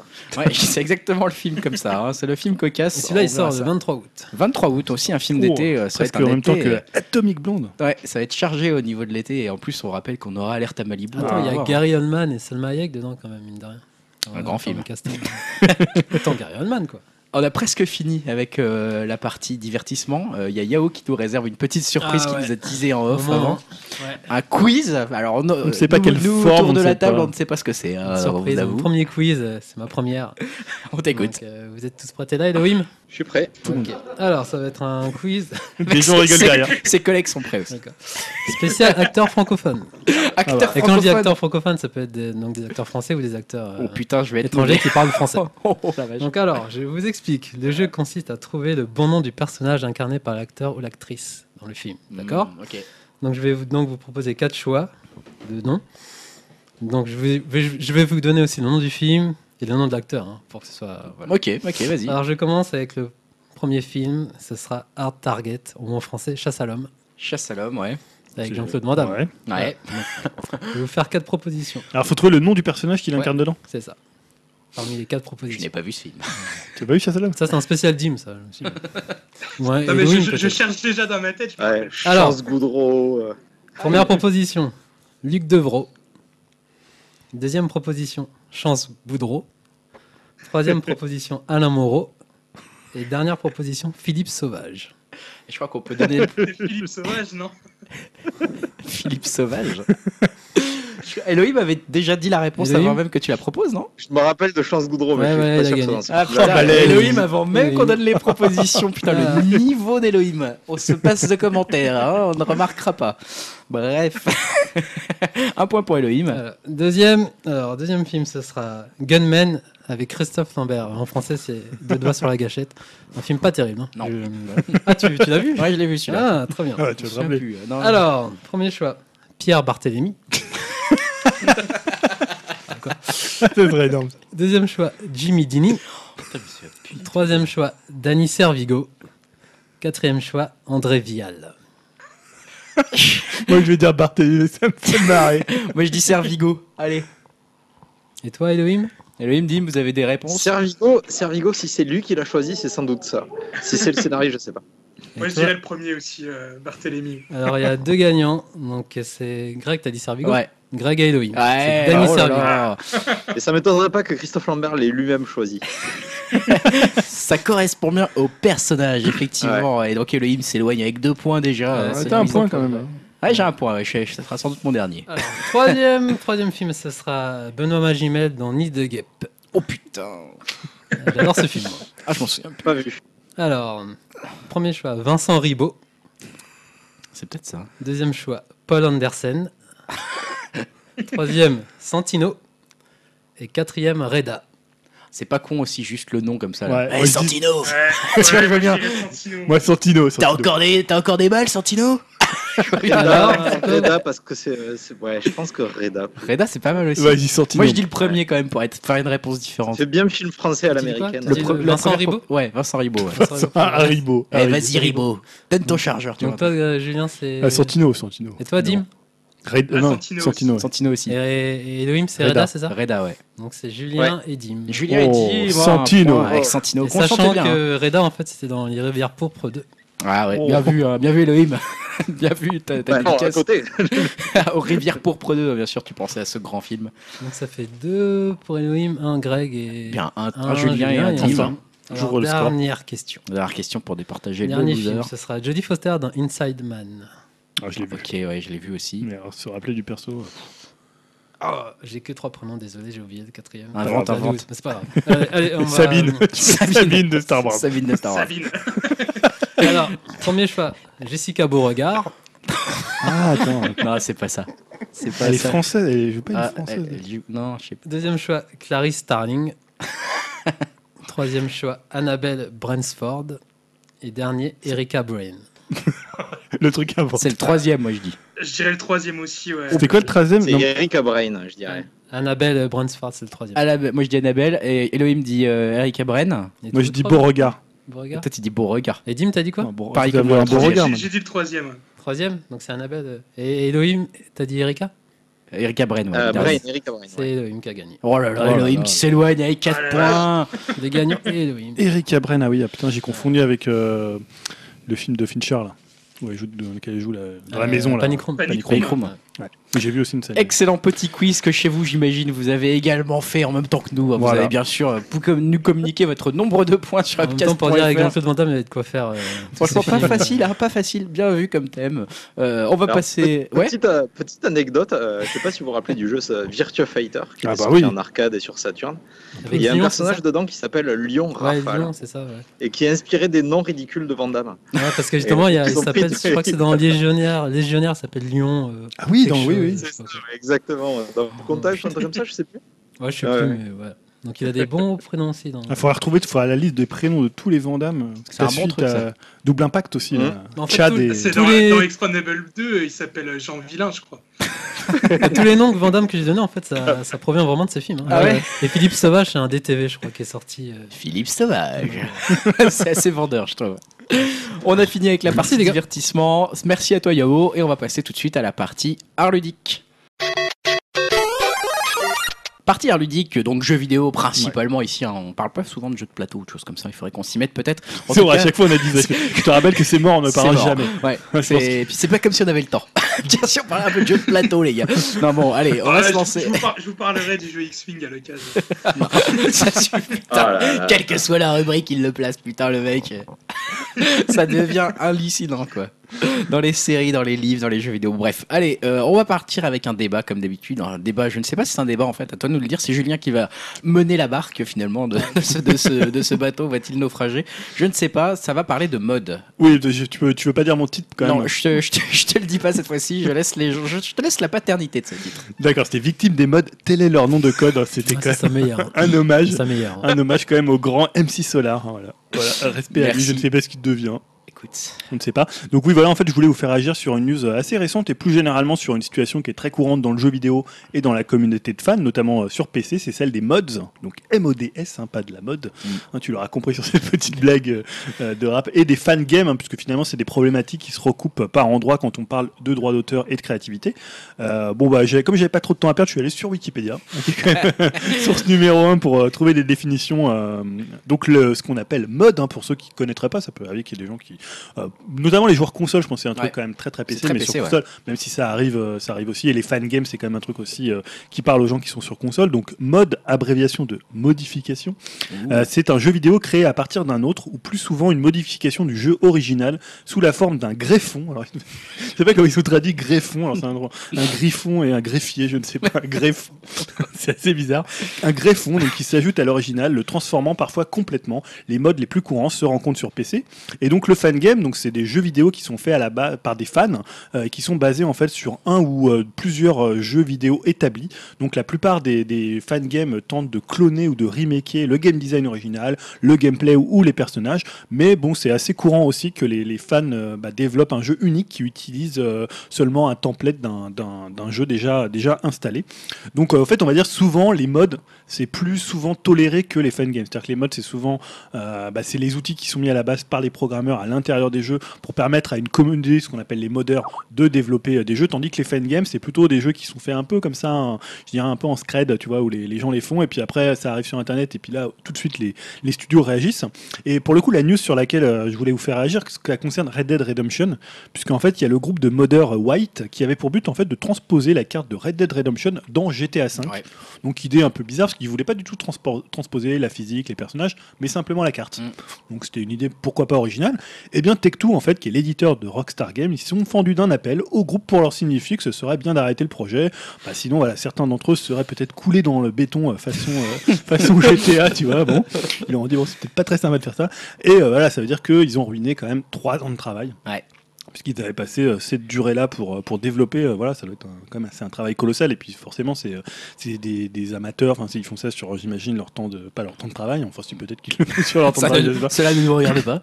Et côté fangame, bah, on a Nintendo qui se montre assez rarement souple quand on utilise ses licences. Et il y a un exemple qui est bien connu et qui a été d'ailleurs euh, narré dernièrement dans un bon article de Ex-Serve sur euh, GK. Euh, c'est le cas de AM2R, donc pour Another Metroid 2 Remake. Donc c'est un projet qui a été démarré en 2005 par Milton Dr M64 Guasti et qui consistait en fait à dépoussiérer euh, Metroid 2 dans sa version Game Boy en utilisant des assets et des mécaniques qui étaient tirés de Metroid Fusion sur GBA. Donc c'est 10 ans de travail de fans hein, qui coïncidaient aussi avec euh, l'anniversaire de la licence. Il faut savoir que l'anniversaire de la licence par Nintendo, c'était Federation Force sur Bien joué. 3DS. Voilà. Bien joué, les gars. Merci du cadeau. Euh, voilà, on s'en souvient déjà plus, personne n'y voilà, personne a joué. Et euh, là, pour le coup, ça avait été anéanti par Nintendo en deux coups de fil mi-2016, même si le jeu finalement a eu le temps de, de survivre sur le net. Donc en fait, c'est. euh, je pense à ça parce que finalement, c'est- j'ai l'impression que souvent, euh, quand un, bah, un studio, alors là pour le cas de Nintendo, ils sont surtout très regardants, et finalement, est-ce qu'on peut leur en vouloir par rapport euh, au fait que finalement c'est, ça leur appartient, c'est une question, euh, une question de droit. Après, je trouve que sur la news de, bah là, de Tech2 et de Rockstar, c'est-à-dire que c'est un peu. On sait qu'il y a Red Dead Redemption 2 qui sort en fin d'année. Mm. Peut-être qu'il y aura un remake de Red Dead Redemption. Donc est-ce que là, c'est pas finalement un côté un peu opportuniste de la part de euh, Tech2 de dire bah non, attendez, vous n'avez pas travaillé sur ce jeu, vous n'allez pas faire euh, une pub pour ce jeu, alors que dans le même temps, bah, il y a plein de modes qui sortent euh, pour GTA V et que finalement, ils, pas qu'ils valident, mais enfin pas qui, je veux dire qu'ils valident et pas qui, pour le coup pas qu'ils produisent, mais est-ce que finalement c'est pas un peu, euh, ça arrange quand même de brosser la, brosser les modeurs dans le sens du poil et finalement quand on, ça nous arrange moins par rapport à un planning, euh, un planning établi au niveau du marketing, bah là on, on, on fait quelques appels pour un peu ruiner. euh, voilà, je sais pas ce que vous pensez finalement de la, c'est plus une, euh, une- vraiment une question générale sur la scène des modeurs et la scène des, euh, des fangames en fait. Alors, les faits, dans les faits- bah, dans- Toi t'es plus un joueur PC donc c'est, je Ouais. sais pas si c'est un truc que tu. Moi j'en fais, enfin j'en, j'en télécharge souvent des modes justement dans les PC, dans les jeux que je fais. D'ailleurs la Steam est très adaptée à ça puisque Ouais. tu peux, as même la, la- la côté workshop où tu peux directement télécharger les modes des fans, etc. Dans la plupart des jeux que tu télécharges. Et euh, bah, en découvrant les modes, moi j'ai aussi découvert un autre aspect du jeu vidéo et c'est un aspect hommage en fait au, au jeu vidéo, hommage et aussi peut-être parfois me redonner un intérêt à un jeu vidéo que tu as délaissé des modes que tu vas télécharger qui changent l'expérience du gameplay. Et euh, quand je dis hommage, je le pense aussi, enfin voilà, au premier sens du terme. Et à mon avis, les mecs qui voulaient simplement recréer la carte de Red Dead Redemption dans GTA, euh, c'est un hommage, c'est un jeu qui les a visiblement marqués, Red Dead Redemption, GTA également, et ils voulaient simplement croiser les deux univers. J'ai du mal à voir le mal à ça, j'ai du mal à comprendre qu'on puisse euh, être une société et se dire euh, ah bah c'est à nous, euh, ça nous fait chier au niveau marketing, donc on nous coule trois ans de leur travail. Est-ce qu'il y aurait peut-être pas eu un moyen plus sympa de tourner la communication en disant plutôt en le mettant en valeur ou en disant on est fier de notre communauté qui, rappelez-vous de ce magnifique jeu qui va bientôt ressortir, euh, Red Dead Redemption, etc. Enfin il y avait peut-être un autre moyen de le traiter qu'en disant juste bah non vous arrêtez tout votre travail et on vous supprime tout ce que vous avez fait sur vos week-ends depuis trois ans parce que juste ça nous appartient c'est vrai, dans les faits, la loi est de leur côté, ça leur appartient. Mais on en a déjà parlé ici plusieurs fois, à partir du moment où un produit culturel est lâché sur un marché, euh, est-ce qu'il appartient encore à son créateur Euh, C'est un autre débat finalement, enfin c'est euh, le débat du réalisateur, est-ce qu'il a le droit de revenir à sa licence et d'en faire ce qu'on veut, qu'on a déjà eu avec Star Wars et George Lucas par exemple. Et là finalement c'est ça, c'est le- le- l'éditeur d'un jeu vidéo, est-ce que... une fois qu'il a laissé finalement des modeurs travailler, qu'il a été d'accord a priori sur un modeur et qu'il a laissé libre cours aux modeurs de faire ce qu'ils voulaient, pourquoi il interdirait à d'autres modeurs de faire quelque chose Pourquoi imposer des limites à des modeurs qui veulent recréer un monde dans Red Dead Redemption, de Red Dead Redemption dans GTA, alors que dans GTA, il y a plein de modes qui existent, il y a plein de trucs qui existent, Ouais. etc. à côté Euh, Pourquoi s'arrêter à un endroit? Pourquoi laisser la liberté? Enfin, j'ai du mal à comprendre, euh, je comprends qu'ils aient le droit, mais j'ai du mal à comprendre la logique derrière que, de se dire. souvent, euh, on, on va être dans le débat entre bah, le méchant éditeur qui protège son droit d'auteur et finalement le fan qui va être plus mu par la passion et qui va développer son truc. C'est assez facile comme vision, mais il faut comprendre que justement, les, la, la des éditeurs, s'ils te laissent faire modder leur jeu, justement, c'est parce qu'ils te le laissent modder le jeu. Euh, Il y a des éditeurs qui veulent pas que tu modes leur jeu, qui veulent rien que tu rajoutes, et si à partir du moment où tu modifies ton, le code de ton jeu, bah, il t'appartient, il est effacé de ton ordinateur, ou alors tu peux te retrouver derrière avec des blizzards ou ce genre de choses, Mm. par exemple, qui vont, euh, si tu essayes de modifier Hearthstone, euh, je- voilà, tu risques fortement de perdre ton compte Battle.net et du coup de perdre tout ce tous les investissements que tu as pu faire sur tous les jeux Blizzard euh, dans ta vie. Quoi. Ah, il y a beaucoup, y a beaucoup d'éditeurs qui même, qui donnent des outils pour les modeurs. qui- Alors que voilà, à partir du moment où tu pense à donnes- Skyrim par exemple, tu vois, c'est un- qui a été largement modé. Ouais. Je- J'ai du mal à comprendre qu'on puisse après dire, euh, je suis pas spécialement pro en, disant la défense du modeur, mais si tu laisses des modeurs faire quelque chose à ton jeu, pourquoi l'interdire à certains et pas à d'autres quoi? En gros, euh, là ils ont pointé cela parce que ça les arrangeait pas qu'ils fassent un truc en relation avec euh, avec Red Dead quoi. Nintendo à la rigueur sont peut-être plus cohérents en disant bah nous on mode pas nos jeux quoi. Point. Après, c'est peut-être une question de culture entre le jeu vidéo PC et le jeu vidéo console. On sait que sur PC, bah voilà, c'est for- forcément quelque chose de plus ouvert à la communauté, alors que bah, sur console, euh, voilà, dès qu'il y a un fan game qui arrive, euh, les éditeurs prennent un peu peur et se disent non, non, faut le faire interdire euh, dans la minute. On parlait là de Metroid, mais il y en a eu d'autres, euh, il y en a eu d'autres de la part, de la part de Nintendo. Alors c'est vrai que parfois ça peut faire une mauvaise image pour le jeu, mais souvent c'est quand même des, des jeux qui sont faits par des fans de la licence. Souvent c'est un travail d'hommage plus que un Bah, travail de, de- d'hommage en, en- Du coup, ils en pensent quoi les auteurs? Enfin, moi, je veux pas me mettre du côté de Nintendo, mais je trouve ça un peu normal. On en a parlé que. Bah, après, on connaît la politique de Nintendo vis-à-vis de tout ce qui est Modification. modification, remake et tout ça. Donc, euh, est-ce que l'auteur, il- en travaillant dessus, il savait très bien que Ouais. euh, du Oui, jour au lendemain, il pouvait tomber sur lui, quoi. Ouais, je pense que tu, tu peux savoir, hein, c'est comme, avec- si tu fais un truc comme ça avec Capcom aussi, chez Capcom Voilà. ils, sont, ils peuvent être assez Ah durs bah, là-dessus. Euh, après, est-ce qu'ils pourraient pas, tu vois, ils pourraient pas avoir Peut-être un, plus souple, tu veux dire ouais, euh, peut- peut-être avoir peut-être un, tu vois, un service qui contrôle la qualité des, des fangames. Ouais. Tu vois, et te dire, ah bah tiens, ça parce que moi j'ai vu des images du, euh, bah, justement, je parlais de l'article sur Gamecult de XR, tu vois les images en fait de ce qu'ils ont fait de Metroid, bah, c'est génial quoi.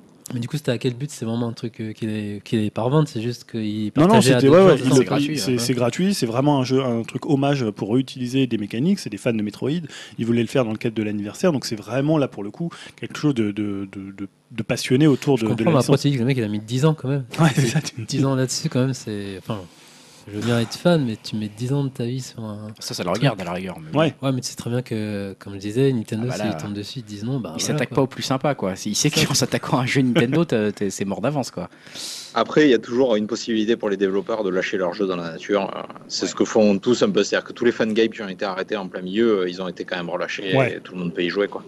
C'est juste qu'ils sont pas supportés sur des plateformes Il n'y a pas un truc comme ça d'un Super Mario genre extrêmement difficile avec des pièges partout où tu peux pas Il sauter y en a sans- des tas, il y en a énormément en il fait. Euh, en fait, Nintendo font, font beaucoup d'effets d'annonce, je pense, par rapport aux interdictions, mais derrière, ils font pas forcément le travail de, de les sortir du, du net ou de, le- de les interdire. Quoi. Ah, ils veulent pas que les Donc, gens on trouve mettent il y a énormément de modifications de jeu et de. Ouais, ouais, tout à fait.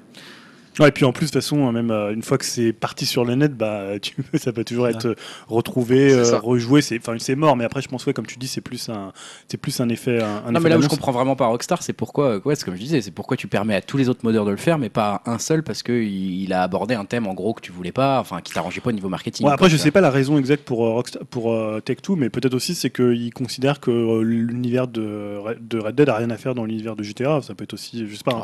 T'as pas des mecs qui donné font une des raison. choses euh, ben, plus- bien plus dingues, tu vois, dans, Ouais. dans leur mode, quoi. Et euh, qui Bah, sont. Il y, y a tout qui existe dans GTA V, enfin, il y a tellement de modes qui existent. Ouais, ouais, Pourquoi pas celui-là, ouais, c'est clair. c'est bizarre. Et surtout quand on sait qu'un des, pas, tu vois, un des modes les plus connus, ça a donné un des jeux les, bah, les plus joués en ligne, c'est euh, Counter-Strike. Ouais. Parce qu'à la base, c'était un mode Ouais. de Half-Life. Ouais. Donc euh, tu peux te dire que euh, peut-être parfois d'un mode peut émerger. euh, bah, Mais c'est une vraie créativité, Franck. Ouais, parce que. Comme je disais, ça donne parfois un second souffle au jeu. Alors euh, parfois c'est juste pour euh, être un peu plus simple. T'as un mode qui te permet d'être invincible, un mode un machin, un bidule qui te permet d'avoir de l'argent, qui gagne, voilà, qui te permet de mettre des têtes de requins, tout le monde, des conneries euh, comme ça. Mais c'est vrai que certains sont vraiment très créatifs et vont loin. Et Ouais. j'imagine que le mec qui avait fait comme tu le disais. Alors moi je l'ai pas vu le truc dont tu faisais mention sur Metroid, mais quand tu passes 10 ans sur un truc c'est la création d'un jeu complet et là euh, ça serait presque intéressant de pouvoir le voir alors heureusement comme le disait Elohim euh, c'est un peu lâché sur Ouais. les, les sites miroirs et peut-être qu'on si on cherche on le trouvera Mais Bah, tu vois, moi je comprends la position de Nintendo. Après, moi par exemple, je suis pas, la, la scène, de- la scène mode, c'est pas du tout quelque chose qui m'intéresse dans le sens où je veux, je veux vraiment qu'un jeu, il est, bah, il porte finalement la marque de son auteur. C'est-à-dire, je comprends que finalement il y a des gens qui disent, ouais, ça serait bien que ça, ça soit amélioré, mais je trouve que le- les défauts d'un jeu, ce qui, a- enfin l'histoire d'un jeu, ça correspond à ce que ce qu'est un jeu, quoi. Que, euh, Voilà, donc je trouve améliorer un jeu parce qu'il y a plein de modes où c'est par exemple pour euh, équilibrer la difficulté. euh, tu vois, il y a des trucs pour retoucher finalement euh, l'œuvre originale. Je dis pas que c'est bien ou mal, mais moi j'aime bien l'idée d'un jeu euh, qui soit bah, un produit de son auteur. Ouais, mais tu peux aussi voir le mode comme euh, finalement un remake. Euh, un remake euh, d'un réalisateur euh, qui re- remakerait un film, d'un- voilà, qui voudrait y mettre son œil, qui voudrait y mettre quelque chose. Qui tu veux dire qu'il refaire un remake d'un Bah, film d'un autre auteur Voilà, exactement. Ouais. euh, comme tu prends le, le, le remake de, de Psychose, tu Ouais, vois. ouais. voilà, c'est un peu ça. C'est-à-dire, je vais reprendre le jeu, je le modifie quasiment pas, sauf que moi, j'ajoute cet Ouais, mais là c'est dans l'idée de l'améliorer. De d'en proposer quelque chose Ouais, de différent. Les modes proposent pas toujours des Ouais. choses d'amélioration. Euh, je dis pas Il y a que des total conversions aussi, hein, ce qu'ils appellent des total Ouais. conversions. Ils vont utiliser juste le moteur d'un jeu ou, euh, ou les, les moteurs physiques et ils vont refaire un jeu complètement différent. Quoi. ouais, là, ça va on très l'a loin vu dans pour le mode. des. Ils ont fait des jeux Star Wars basés sur des moteurs de jeux de, euh, euh, de jeux de stratégie. Et, Placement de produit Je- entre Dim et Elohim quand même. il, y a, il y a eu un code entre eux, un truc. Mais ouais, non, non, c'est super intéressant. Et d'ailleurs, je vous conseille, depuis qu'ils ont relancé euh, la nouvelle version du site de Gamecult, il y a deux rubriques. hein. Il y en a une dont tu parlais euh, qui est sur les modes, et il y en Ouais, a sur aussi les une sur les modes. fangames.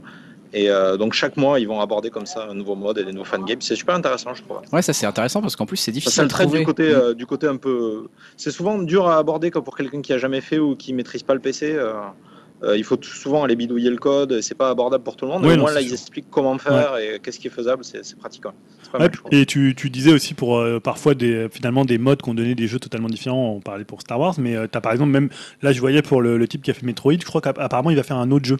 Une sorte de, tu vois, de Metroid, de Metroid-like, mais en fait, tout ce qu'il a fait, tout ce, Oh, tout bah, ce ça dont va, il a perdu, travaillé, non, bah, autant que ça Ah, serve quand même à quelque chose, il a bossé 10 ans dessus, euh, tu Je vois. pense qu'il peut récupérer une partie du code. Ouais, il peut récupérer une partie Ah du code. Il change le personnage et c'est du Metroid. Voilà, c'est ça, il change les assets et c'est bon quoi. Ouais, voilà, il peut, enfin, ça va lui permettre d'avoir une base de, une base de travail. Mais moi, je trouve que les éditeurs devraient quand même se montrer un peu plus conciliants. Tu vois, en fait, pas, pas- c'est-à-dire que, que pas, je veux pas dire que tout le monde doit faire des, des Non. fangames et de pas les interdire, mais simplement peut-être de regarder ce qui se fait et de voir, enfin, Avoir une politique, en idée- fait. ouais, avoir une politique, une politique éditoriale autour du fangame. Pour le mode, c'est un peu différent parce que là, c'est les développeurs eux-mêmes qui, qui ouvrent les outils pour euh, la communauté, alors que le fangame, c'est quelqu'un, voilà, qui va reprendre euh, un Ouais, mais personnage. je pense que comme tu dis, si il va diffuser son truc, après ça va être euh, éparpillé dans tout le web et c'est peut-être que Nintendo ils aiment avoir le contrôle du truc. et- Ah, mais ça se comprend aussi. hein. Moi, je Ouais, dis pas que. je- je- mais euh, peut-être que voilà, parfois, il pourrait être euh, un petit peu plus conciliant. Même on le voit. Enfin, de- de- bon, après, Nintendo sont assez conservateurs. Après, je pense qu'entre un Metroid et une petite licence, c'est c'est pas, enfin, entre un autre jeu, ce sera pas la même, tu vois. Metroid, c'est quand même un gros truc. euh. Oui, oui. Puis je pense qu'ils savaient qu'ils avaient un peu merdé avec ce qui est sorti à ce moment-là sur Avec- 3DS. il voulait pas faire d'ombre à Federation Force. Et du coup, ils se sont dit merde, s'il y a un autre jeu qui est bien meilleur que le nôtre sorti par un mec qui n'est pas Nintendo tout seul, ça la fout mal en termes d'image. Tu vois, Ouais, il y a si un aussi gars ça. fait un fan mec de Bayou Billy, je pense qu'il s'en fout, tu vois. mais- Ou de, tu vois, F0, si un mec qui arrive, fait un F0, bon. Pas sûr. Hein. Ah non, là, S'ils ils veulent sont- pas le sortir, c'est qu'il y a une raison, moi je dis. J'y crois. Donc voilà, donc j'ai j'ai décidé de faire court. hein, C'était pas forcément. Écoute, intéressant, on parle pas souvent de mode. hein. C'est vrai Ouais. que dans le jeu vidéo, c'est pas un truc que moi je maîtrise Ah. euh, pas très bien. donc. Ouais, Elohim Un très, un très bon exemple, c'est ce qu'a fait Sega avec la, la licence de, de Sonic et qui a récupéré un fan game et Et qui va qui le, qui l'a financé et va le sortir, un Sonic Mania. C'est vraiment euh, un jeu Ouais, dans le les Sonic prix premiers Ah, Sonic, ah, pardon, je sur un que ça fan avait- game. c'était- je croyais que ça n'existait plus, Sonic. Ouais, en plus, parce que c'était finalement le, le, le- comment le, le fangame était mieux que ce que, ce Bah que oui, mais Sega ça avait c'est fait. pas dur en en fait. même temps. hein. Ah non, mais bon. C'est ça. Non, mais comme quoi, ils sont... pour le coup, ils ont pas été bêtes. Ils pour ont le vu qu'il y avait une opportunité. Heureusement qu'il y a le fan game hein, pour Sonic parce que voilà, sans ça. Mais quelque part, heureusement qu'il y a des fans parfois sur les modes, hein, parce que ça te, ouais, sur certains jeux, ils sont pas exceptionnels et quand tu télécharges certains modes, ils te, ils t'améliorent vraiment l'expérience de jeu et ils la rendent vraiment potable et ça rend Ouais. certains jeux meilleurs. après, moi, tu vois, je me, tu, vois des tonnes de Zelda avec, tu sais, le Non, ça- Engine, euh, qui- tu vois. T'as pas besoin ça. Non, mais Zelda, c'est c'est les gens parfait. disent, oh, regarde comme c'est vraiment bien fait, mais tu oh, c'est moche. On s'en fout, ouais, et puis c'est nul. Ouais. Ça, c'est ça Les gars, peu- passez, faites d'autres modes. on va passer la parole à. On va pas, tu parlais de Nintendo et de leur politique, justement. On va continuer à parler de Nintendo avec Elohim. Elohim qui nous parle d'un d'un jeu qui n'est pas encore sorti finalement sur Switch et, donc sur la nouvelle console Nintendo, c'est ARMS. Alors, ben, on, on le voit depuis, euh, la- depuis l'annonce de ARMS euh, en janvier, euh, qui a l'air d'être un jeu de baston. Assez, euh, beaucoup de gens l'ont comparé à Wii Boxing, euh, certains l'ont com- comparé à Punch Out. Enfin, les gens le regardent d'un mauvais œil parce que c'est vrai que c'est du motion, du motion Oh. gaming. Et pour l'instant, il n'y a pas eu de jeu de motion gaming. Ça rappelle les heures sombres de, de la Wii pour certains. Et, euh, et en fait, de plus en plus, ils dévoilent le jeu et je pense que ça peut être euh, plus intéressant que ce qui paraissait au début. Déjà, il y a beaucoup plus de personnages, euh, il y a beaucoup de personnalisation entre chaque personnage. On peut changer les armes de chaque bras. Enfin, il y a. C'est une, je sais pas, c'est la, la vision du jeu me rappelle aussi un peu les jeux de la, la Dreamcast et Ouais, pour euh, les jeux d'arcade de cette époque-là. Ouais. Et, euh, et surtout, dernièrement, je suis tombé sur des vidéos de tournois euh, qui, euh, qui tournent en ce moment au Japon où ils font la promotion du jeu. Ouais, donc les tournois, il y a eu, pas- il y a eu des tournois, euh, des tournois Arms. euh, Ouais, donc il y a eu des, des tournois et pour faire la promotion, ils font la tournoi de plusieurs, euh, plusieurs trucs au Japon et je crois qu'ils ont fait aussi euh, l'Evo aux États-Unis. Et en fait, les vidéos qui tournent sont plus intéressantes que ce qui paraissait et c'est très très loin d'un jeu, euh, d'un Wii Sport ou d'un truc Non, comme ça. ça, c'est l'esprit Où Nintendo. vraiment, ça. les, ça donne des combats assez. euh, alors moi, je suis pas du tout euh, sport compétitif et e-sport, mais apparemment, ça, ça marche bien avec le public et, euh, et ça a l'air très technique, plus que ce qu'on pensait. Et tu sais s'ils Donc je sais pas si vous, vous suivez un peu l'e-sport ou si, Pas du euh, tout. si vous suivez le versus fighting en général, mais euh, ça pourrait dans, le- dans cet univers où finalement ils jouent un peu toujours au même jeu, quoi. Ouais. Et voilà. Et tu Euh. sais s'ils jouent avec les en motion gaming ou avec la manette? Parce que les deux sont en fait sont jouables. hein. On pourra jouer avec le, Ah ouais, ouais, ouais, on pourra jouer avec le pad ou avec euh, Hmm. ou avec les, les Joy-Con. Ce qui change un peu la donne quand même. Ouais, pour mais le- l'intérêt, c'est plus les Joy-Con. Ah, ça quand on dépend. testé. Tu... Pour- non, mais peut-être pour le Ah, tu grand dire niveau Et Pour après, pour euh, niveau, ouais. peut-être que sur la scène e-sport, ils joueront avec. euh, C'est- Ça c'est- peut, ça peut se jouer aux manettes normales, Ouais. ça peut se jouer. aux Ouais, c'est ça, parce que c'est la question que j'allais poser au niveau. Je vois mal ça jouer au, au Nunchuk, enfin, j'appelle ça Nunchuk, mais au machin, là, au Au Joy-Con, au Joy-Con à niveau, à haut niveau, on va dire. Je- où je les vois- mecs font les gestes et tout. Ouais. là. Alors j'imagine que tu dois avoir des subtilités que tu peux pas faire à la manette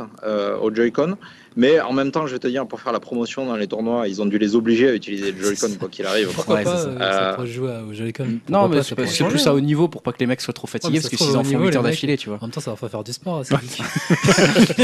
Genre la violente, c'est. Ah, ces gros geeks de merde Mais apparemment, la reconnaissance, euh, la reconnaissance de mouvement marche hyper bien dessus. Ouais, on l'a testé avec ouais, on l'avait testé donc au Grand Palais. Ouais, ouais, ça marche. Avec. Julien direct, on a dit ça va être le- la killer app. Hein. Non, je- Si, moi, si, on a dit que ça un peu plus partagé. Mais je trouve qu'ils ont une stratégie, comme tu disais, un peu de ça à la Splatoon. Ouais, exact. ouais. Mm. C'est-à-dire qu'ils en dévoilent petit ça. à petit. J'ai l'impression que même qu'ils vont, à mon avis, rajouter des personnages au fur et à mesure. Ils vont peut-être partir avec un roster de, je sais pas, 8, On a déjà personnages. eu trois, je crois. non Et là, ils en ont montré lors du Le Nintendo dernier, Direct, on en a revu un nouveau, voire peut-être deux. Ils montrent des couleurs différentes. Ils ont une espèce de, comme ça, de campagne un peu pré-teasing. Et à mon avis, après, ils vont continuer à l'alimenter. euh, je pense qu'ils tentent un peu une Splatoon euh, Ah, bis. Pour moi, ça, ouais, c'est le futur Splatoon. non Vous l'aurez Ouais, entendu ici, avant tout le monde, Arms, le futur killer app de la Ah, Switch. Moi, je maintiens. Le Ouais. Et sort moi, en ce que bundle, j'ai- j'achète direct. Ce que j'ai du mal à imaginer, c'est que euh, tu parlais, Elohim, que le jeu allait être assez technique. Et euh, j'ai du mal, à, à- on va dire, à faire la, la- la relation entre euh, technique et motion gaming. Donc, euh, Et moi aussi, hein, moi aussi. mais, euh, parce que parce qu'il y a beaucoup de subtilité dans le gameplay, plus que ce qu'on pourrait penser en fait. Mais après, on verra, on verra bien comment ça, comment il se débrouille. hein. Peut-être ça marchera qu'au Japon, peut-être ça marchera pas. Mais euh, je lui promets un avenir un peu meilleur que ce que les gens imaginaient. Ouais. Je pense Ouais. que ça peut être un gros. Et puis, comme tu disais, il y a, une, il y a, une équi- il y a aussi un équilibrage par rapport aux armes que tu peux équiper selon tes, euh, sur les différents bras. Et si c'est bien équilibré, justement, ça peut donner de la profondeur ça. pour chaque personnage que tu maîtrises. Quoi. Il y a un côté pierre feuille ciseaux euh, qui, est, Ouais. qui est bien implémenté, un peu comme dans les jeux, les jeux de combat à jouer d'habitude. Ça peut être pas mal. Je pense. Et puis, ils visent un peu une DA un peu à la Overwatch. Tu vois, il y a un truc comme ça euh, qui, où ils ont même, enfin, un- le truc très, tu parlais d'ailleurs de la, la relation à Dreamcast. Splatoon aussi ressemblait un peu à un jeu Dreamcast, quelque chose de très coloré, ouais. de très arcade, de très direct. euh. Euh, la Power Stone, un Ouais, peu très Capcom plutôt. Ouais. Ouais, très Capcom aussi, ouais. ouais. Ça sort quand, Arms? Euh, Non, juin, c'est 16, juin, 16, c'est ça. 16 juin. 16 juin. je J'espère qu'ils vont faire un pack. Hein.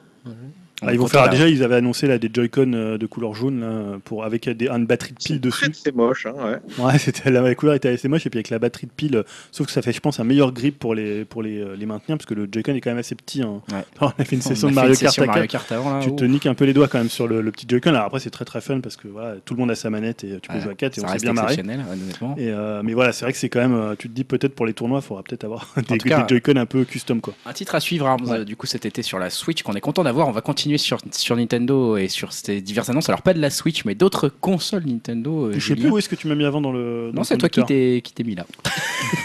Toi-même, hein, je te rappelle, le conducteur. Une s'en va, l'autre Ah, arrive. As, tu as dit. Oui, bah, c'était un titre énigmatique, comme j'aime bien, hein, pour parler bah, de deux vieilles consoles de Nintendo qui font encore et toujours l'actualité. C'est la NES et la Super NES dans leur version mini. Donc, bah, le succès de 2016 pour Nintendo, bah, évidemment, c'est pas la Wii U, hein, ça, c'est vrai. Euh, mais c'est la NES mini qui s'est vendue à 1,5 million d'exemplaires malgré tous les problèmes de stock. hein. On sait que j'ai dû aider des gens ici présents pour, euh, pour en trouver. Ça n'a pas été facile.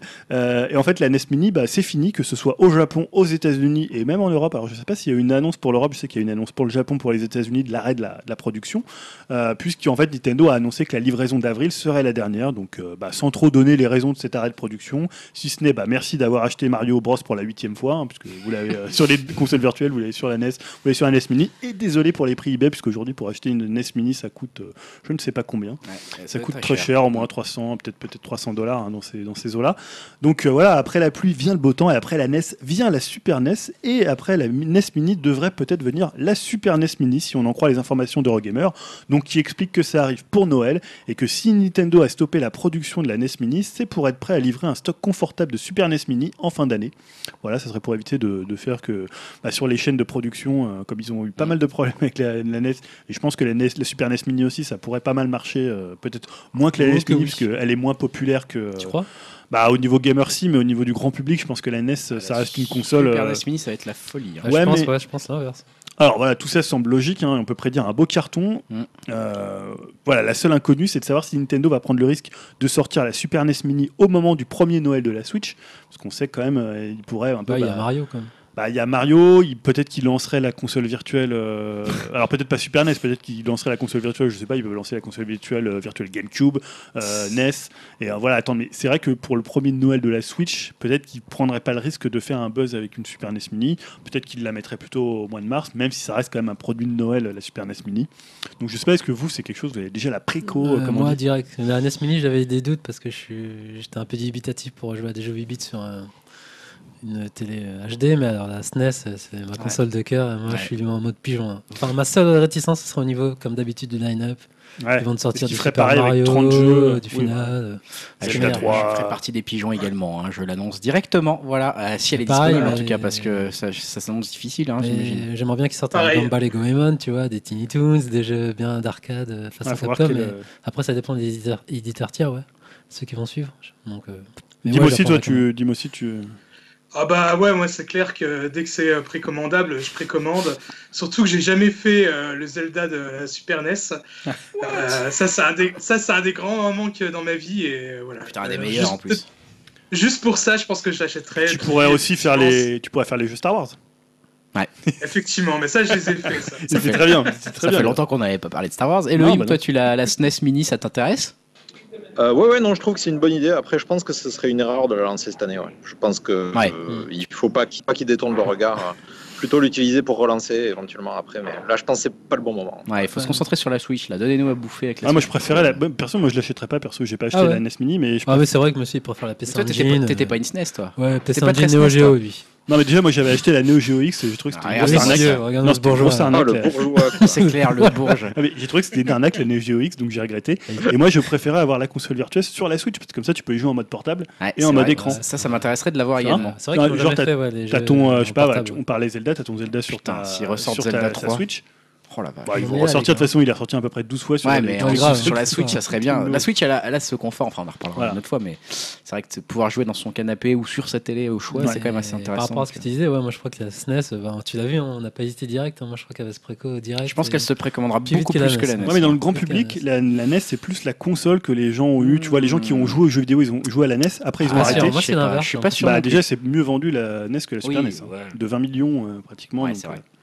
On verra ça. Euh, parlons des autres Bah, la consoles. Switch. dernière console de Bah, Nintendo, ouais. euh, la plus finalement celle qui nous intéresse en ce moment, hein, celle pour laquelle on a un petit peu peur pour le premier Noël, c'est la Switch. Tu en parlais.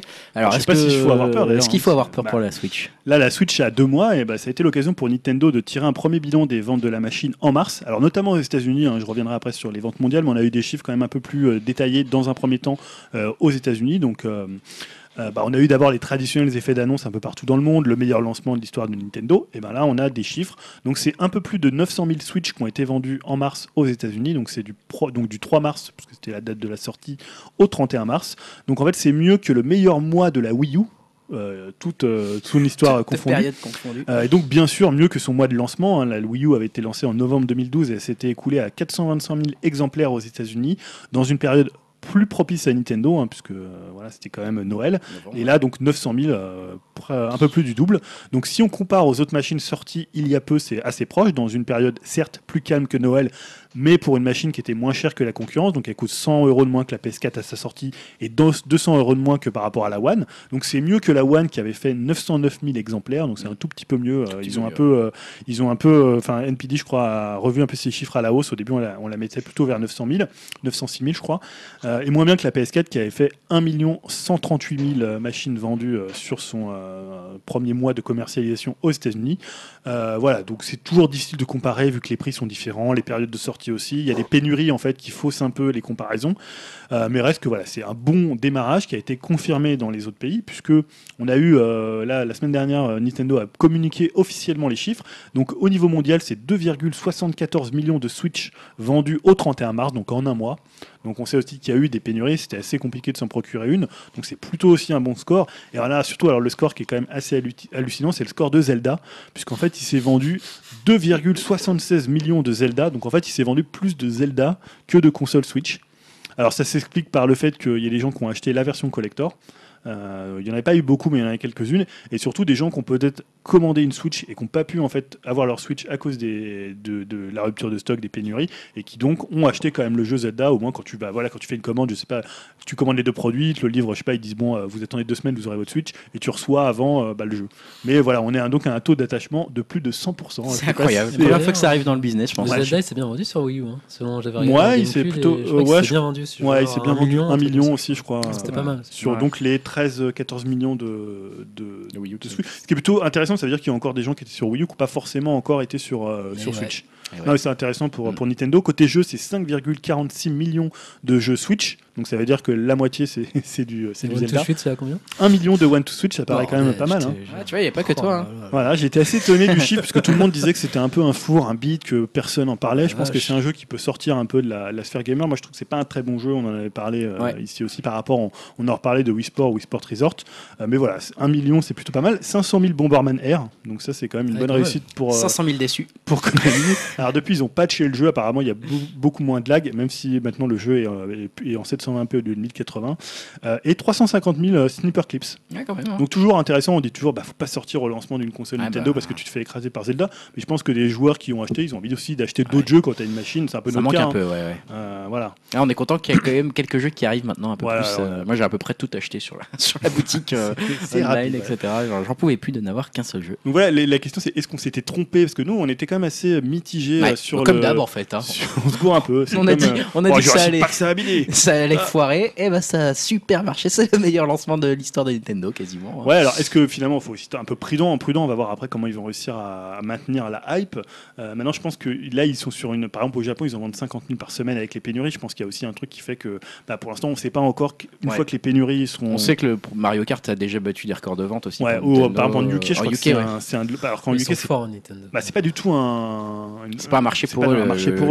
C'est vraiment quelque chose où ils ont toujours été très très faibles. Là, c'est, il a été numéro On un. peut déjà parler de quasi-succès. On ne sait pas si à long terme ce sera Ouais. un succès. En tout cas, pour le lancement, c'est un succès euh, Ils ont indéniable. fait hein. racheter euh, des gens Mario Kart. Bah ouais, sont et en plus, oui, c'est ça qu'on va dire, parce qu'à l'époque, nous aussi, nos réticences, même si comme des gros pigeons, on l'a acheté, Non, Greg a sorti les caches en direct. hein.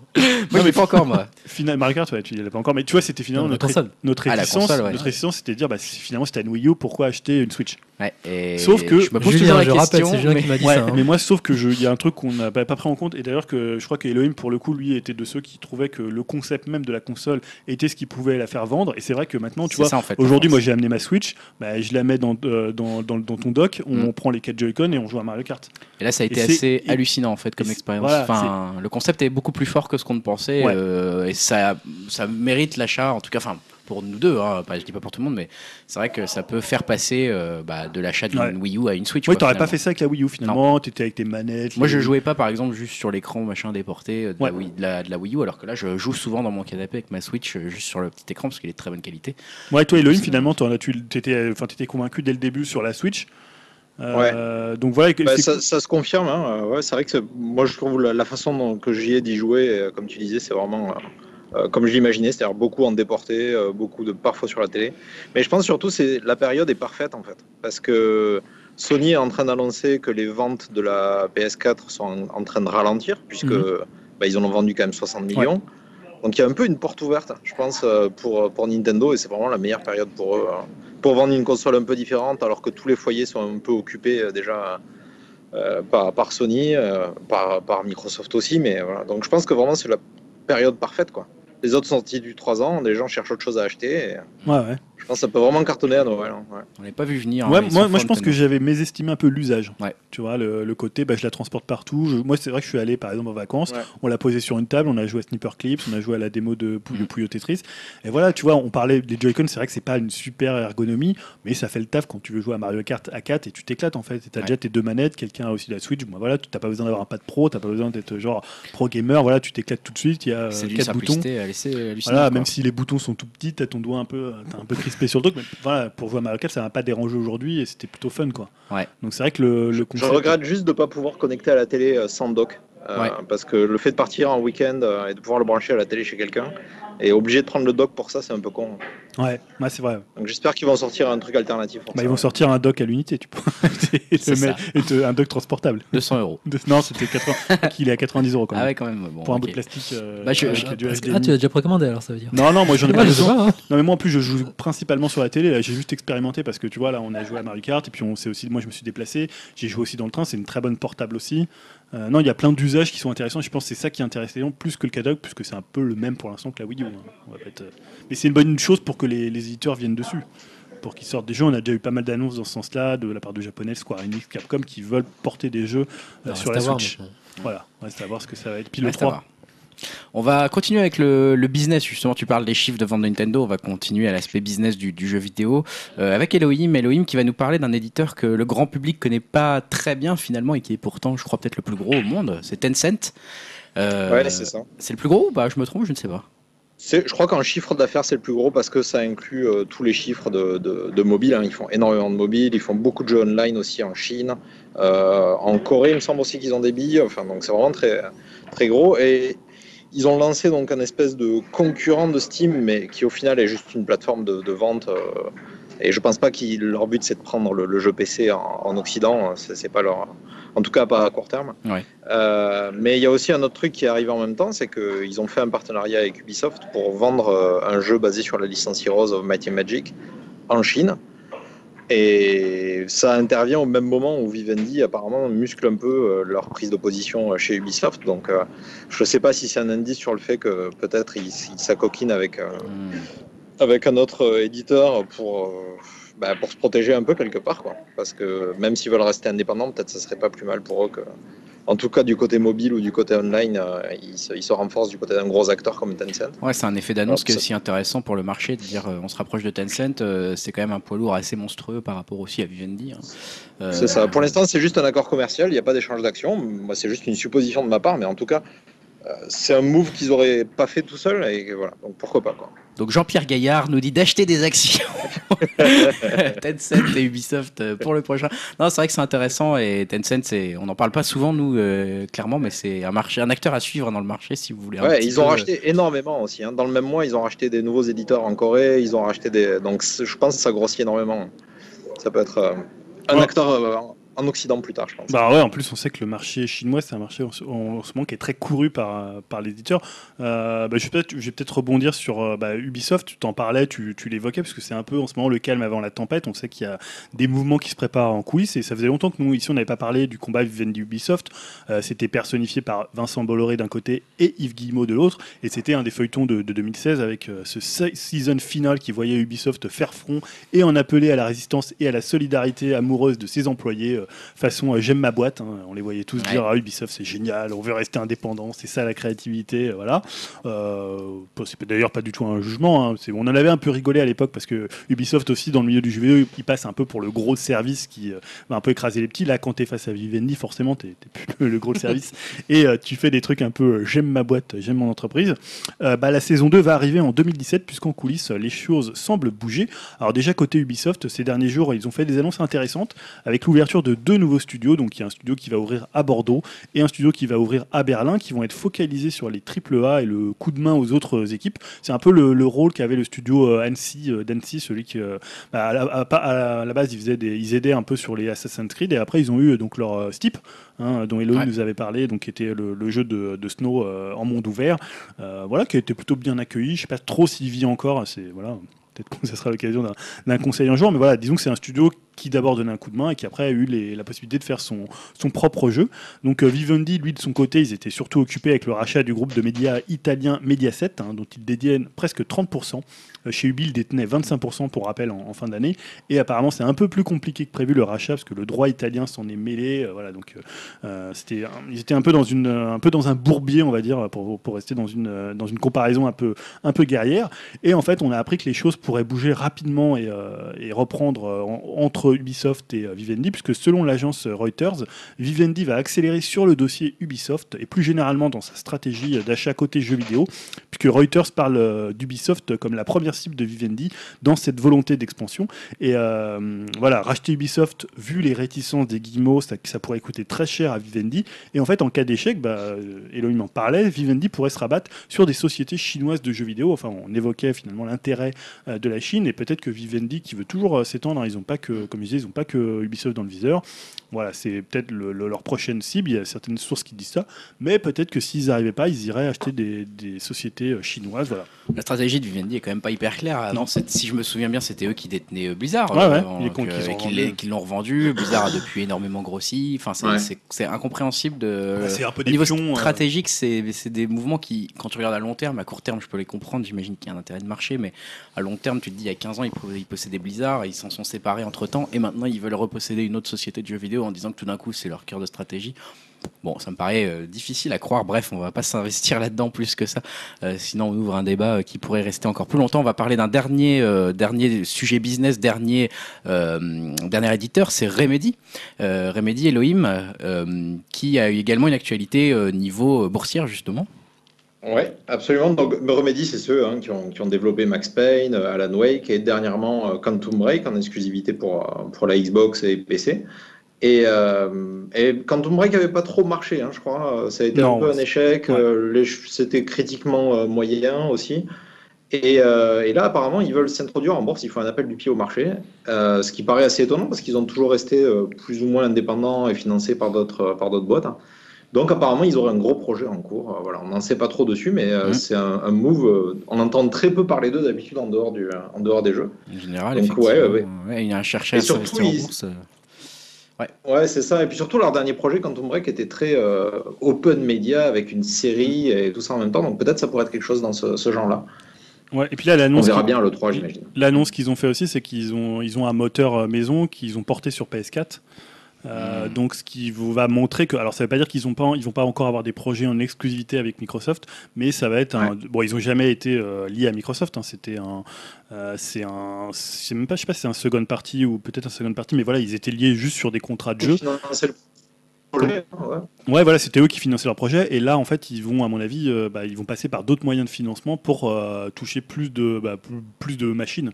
Donc là, on sait qu'ils ont adapté leur moteur pour la PS4. Donc ça veut dire qu'ils vont viser le, le marché multiplateforme. euh, et je pense que leur arrivée en bourse, ça va être aussi lié à ça et à- avec un jeu qui vont.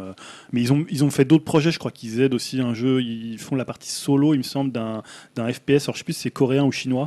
Ils ont un peu diversifié leur projet. C'est vrai que Quantum Break, c'est un jeu qui n'a pas tellement marché et qui était assez cher à produire. Donc, ils sont obligés, en tant que studio euh, indépendant, de se, bah, diversifier pour, euh, pour avoir d'autres entrées d'argent. Julien, je te laisse la parole Ouais. pour conclure cette euh, news jeu vidéo, cette partie jeu vidéo avant un dernier quiz de Yao, qui nous a encore réservé une surprise pour ça. Euh, tu vas nous parler de Sega? Ouais, de Sega et de Platinum Games, puisque en fait, début avril, Sega, ils se sont amusés avec les, les fans de Bayonetta. Et donc, Bayonetta, c'était le jeu qu'ils avaient sorti en 2010, Platinum Games, qui, avait, euh, qui était édité par Sega. Et euh, en fait, ils ont lancé sur Steam un mini-jeu 8 bits à l'effigie de la sorcière et promettaient une annonce une semaine plus tard, donc avec un compte à rebours à l'appui. Donc, résultat, la sortie, le jour même de l'annonce, comme ça se fait assez souvent euh, sur Steam, du premier Bayonetta en 4K et 60 FPS. Le tout pour 20 euros, donc la version ultime euh, de Bayonetta. Est-ce que tu l'as acheté? Mais non, je n'ai pas de PC, Bah, j'ai pas pas de de PC. 4K. Tu donc, euh, supporter voilà. Platinum Game. Bah oui, mais je sais Quand même même. pas où. J'ai même pas de compte. Steam. Il a même pas de compte Steam. Ça, tu me déçois. T'es fan ultime de Camilla, t'achètes même pas Bayonetta. Bah oui, mais je, sais pas- même. je sais même pas comment l'acheter. Tu vois. je pourrais me créer un compte Steam. je sais. Donc un mois plus tard, ils en ont vendu 150 000 exemplaires. Donc ces gars, ils ont continué le teasing puisqu'en fait, dans la mise à jour de Bayonetta, euh, bah, ces petits filous de japonais, en fait, ils ont glissé euh, via le dossier extra un avatar du- d'un autre jeu développé par Platinum Games et édité par Sega, le très classe Vanquish, un TPS TPS euh, bah, de Shinji Le Mikami. meilleur TPS. Voilà, un des meilleurs TPS dans son, dans son système de jeu. Un TPS qui prenait un peu le- l'opposé de euh, Gears of War, qui était un TPS assez lent, assez lourd, assez posé, pour un TPS très, très, très, très, rapide, très nerveux. Donc, alors, on ne sait pas si c'est un clin d'œil ou l'indice d'une prochaine sortie de jeu sur Steam. Donc, perso, je pense quand même qu'ils vont le sortir. 101. euh, Non, Wonderful 101, c'est Nintendo. C'est bien. Mais euh, disons que non, mais ce qui, ce qui est, ce qui est- je pense que c'est vraiment pas un clin d'œil, c'est vraiment quelque chose qui va se faire, puisque Sega avait annoncé qu'ils voulaient porter d'autres jeux, euh, d'autres de leurs titres sur PC, et Platinum Games avait dit aussi qu'ils aimeraient que leurs jeux sortent euh, sur PC. Et quand on connaît euh, Platinum Games, on sait qu'ils sont bah, sur certains jeux, ils sont en contrat d'exclusivité avec des constructeurs par exemple comme Nintendo pour Bayonetta 2 donc euh, c'est compliqué d'avoir Bayonetta 2 euh, sur PC à part si Nintendo décide de sortir ses jeux sur PC par contre un jeu comme Vanquish puisque c'est Sega et qu'ils ont déjà sorti euh, Ils avaient déjà sorti Metal Gear hein, sur PC. Ouais, Metal Gear, mais ça c'était Konami, donc Konami ils ont ils étaient toujours été ouverts au PC. On sait que Metal Gear est sorti, Metal Gear 5 pardon est sorti sur euh, PC. Donc voilà, je pense que ça va quand même être, euh, ça m'étonnerait pas que ça soit. Bah, tu ça verrais soit- quoi alors comme sortie? Bah Vanquish. Non, mais après Vanquish. Bah après, je vois pas trop ce qu'ils ont chez Platinum Games qui pourrait sortir. Si, Anarchy, ouais, ouais, en Anarchy, je vois pas l'intérêt. Si Anarchy pourrait le sortir, mais il est pas déjà sorti sur PC, non? Ouais, je sais pas. Non, c'était que sur. euh, Bon voilà, mais bon voilà, tout ça pour dire que c'est plutôt une bonne chose qu'ils soignent quand même leur portage, ce qui n'est pas si souvent le cas pour les, euh, les devs japonais quand ils arrivent sur PC, c'est mais pas une histoire de rentabiliser aussi le projet euh, de Camilla là? Euh, Scalebound? Ouais, Scalebound. Bah non, parce que là l'argent va surtout, à- enfin va en partie à Platinum Games, surtout quand même à Sega, puisque c'est eux qui, qui éditent le jeu. Euh, mais pour le coup, non, c'est c'est une bonne chose. C'est quand même une bonne chose de, de voir le soin qu'ils qu'ils mettent. euh, Et puis finalement, le résultat, 150 exem- exemplaires, euh, 150 000 exemplaires vendus assez rapidement. C'est pas mal. C'est pas mal. Euh, on va terminer avec le quiz. Comme euh, dans la partie euh, divertissement, euh, bah, je te laisse la parole, Yao. Quel est le concept de ton quiz et est-ce qu'on va y arriver Bah, déjà, il faut que je l'explique bien. Alors, euh, on est en 2017, on fête les 10 ans de la PlayStation 3. Ouais. rien. Et aussi de la Wii, même si elle est sortie en 2006, il me semble, donc c'est un peu plus de 10 ans, mais bon, toutes les deux euh, sont dans le même panier. Donc, euh, je vous ai concocté une petite liste de jeux sortis en 2007 Ouais. sur les deux supports, hein, donc PS3 et, et Wii. Ouais. Donc, dans cette liste, euh, sur les 10 jeux, il y en a 5 seulement qui sont sortis en 2007. C'est à vous de me dire lesquels. Oh putain. c'est bon pour vous? Ouais, c'est bon. Allez, vas-y. t'as- tu vas citer combien de jeux? 10 10. Ouais, 10. Donc ici, en a 10 que- jeux, il y en a que 5 qui sont Ouais. sortis en 2007, à nous de les trouver. Ou Ça peut être collégial hein, si vous voulez. Dim, Elohim, vous, vous êtes prêts? Ouais, je suis dessus. Ok. Allez-y. Alors, je procède comment? Je dis. Bah, dis Bah, dis les titre, 10. hein. D'accord, ça marche. Alors, pour la Wii, Super Mario Galaxy, Wii Party, Epic Mikey, DBZ Budokai Tenkaichi, Endless Ocean, Wii Fit Plus, Carnival Games, Cooking Mama, CSI Hard Evidence et Okami. T'as comme c'est dur. je pense que le Wii Balance Board, il y avait ça, non là, Non, t'as dit euh, Wii Fit Plus, Wii Fit Plus, c'est plus tard, je crois. C'est plus tard. Ouais. Ouais. Parce que, attends, la Wii, elle est sortie en quelle année? 2006. 2006. 2006, hein, donc Là, ça veut je dire parle de 2007, jeux c'est un 2007. an après. Ouais, c'est pas un an après le, le Balance Et c'était en décembre. hein. C'était en décembre Ouais, 2006. non 2005-2006, ouais. Moi, je dirais que Okami, il est sorti en 2007, puisqu'il a été porté quand même super rapidement. Merci Julien de nous avoir fait perdre un point. Le, Dra- le Dragon Ball Z, je pense, il est sorti en 2007. Ah ouais, Ouais, c'est possible, Ah, hein. non, ouais. Dim un point déjà. oh là là. enfin un point. Dim a bien ouais. vu. Euh, Qu'est-ce qu'il y avait Mario d'autre Galaxy, ça non. Epic Galaxy. Mickey est sorti plus tard. Epic Mickey dit plus tard Elohim dit pour Epic Mickey. Ouais, il a raison. Ouais. Ouais. On Et a ma vu. Galaxy aussi plus tard. Non, 2007. Pour Mario Galaxy Ouais, ouais. C'est 2007 Ouais. C'est-à-dire qu'ils nous ont sorti Ah, je l'année d'après de la sortie de Je la Wii. suis fait niquer aussi. 2007. Putain. Il y avait quoi je d'autre moi je l'ai acheté après la Wii de toute façon. Il y avait quoi d'autre? Euh, donc après il y a Wii Party. Oui, Oui. parti. Ouais, oui, parti, je le vois bien aussi. Non. euh, Non Non, Oh pas 2007. putain Ah, de c'était merde. tard, euh, Wii Party. C'est 2008 je crois. Si j'ai pas Ah, attends. Il y avait rien sur la Wii. Après il y a DBZ, je sais pas si. DBZ, Dim l'a dit, non Il me l'a dit, ouais. Il a dit DBZ. Ouais, ouais. ça Endless Ouais. Ocean. hein. Ça, je sais pas. C'est un jeu de rôle, c'est un. Non, c'est un jeu de plongée. Endless Ocean, un jeu de plongée. Ouais, ça a l'air sympa. On va dire oui. Vraiment bien vu. C'est une chance sur deux. hein. C'est au début, tous les concepts, ils les ont. euh, Ah ouais, putain, celui-là. Wii Fit Plus, tu m'avais dit. euh, Moi, j'aurais dit plus tard, ouais. Ouais, plus tard. Ouais. Ouais, Wii Fit Plus, ouais. Carnival Games. Ça, je connais pas. Bon, ça, oui. hein. Un Ouais, truc, ouais, euh, c'est une connerie à la con. ouais, un truc, un jeu à la con, un jeu party game. Cooking Mama. Cooking Mama, c'est plus tard, ça, non? Cooking Mama, je me rappelle. Cooking. Mama. Ouais, je dirais, je dirais 2007, moi. Je sais pas, on a l'a fait combien en 2007 là? Mais c'est- j'ai même pas sur cette console ou des Cooking Mama je sais même pas. Ouais, plus Si, tard. si, ouais, il plus sorti tard. sur tard. ouais, ouais. Mais je sais plus du pas en tout, 2007. euh. Plus tard, nous dit Yao. Finalement, on s'est pas trompé. Ouais, Après, il y a CSI, Hard Evidence. Ah, J'ai jamais entendu parler Je sais même pas ce que c'est que Ouais, t'as été le chercher. Celui-là, hein. t'as été le chercher, il est forcément de la bonne année, celui-là, non? Il est pas connu, il est 2007, celui-là. Alors? Eh, Je moi, dirais non, moi. moi, je dis oui, ouais. Ouais, oui. moi je dis oui aussi. Ouais, 2007. Allez, Ouais, vas-y. Allez, Julien Et voilà. Ça, c'était voilà. pour la liste de. Alors, PS3 Donc, maintenant on- voilà. Donc, PS3, j'ai la liste. Alors, il y a Conan, Oh putain Flower, Comment Flower. Ah, Flower, est-ce qu'il est sorti L'air, les fameux jeux de dragon.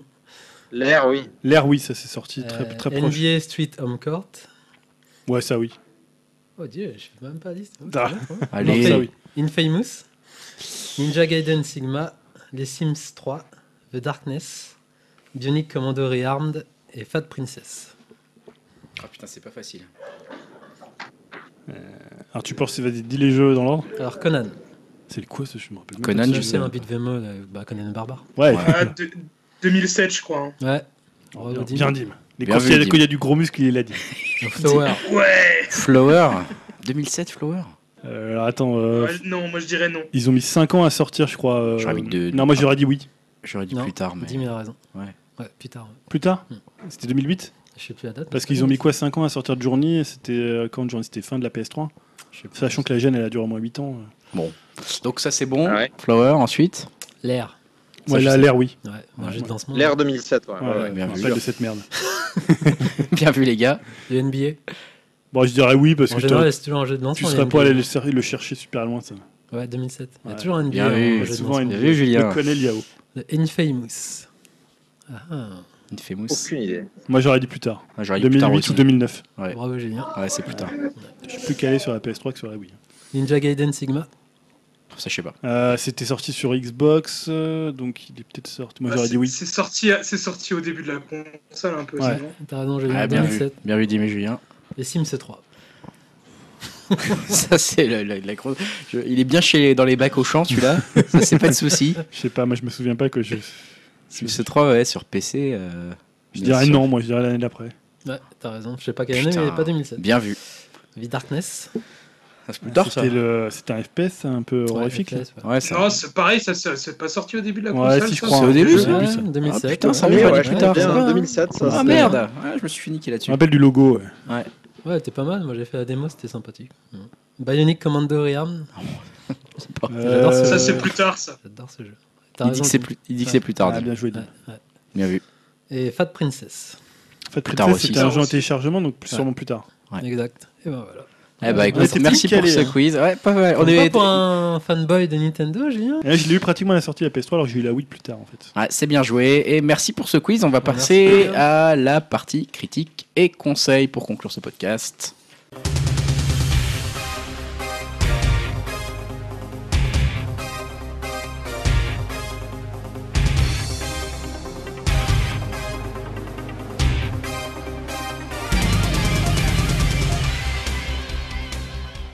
Partie critique et conseils et tout de suite je passe la parole à Dimitri. Qu'est-ce que tu as été voir? Qu'est-ce que tu as vu? Qu'est-ce que tu as entendu? Donc tu veux nous parler cette semaine?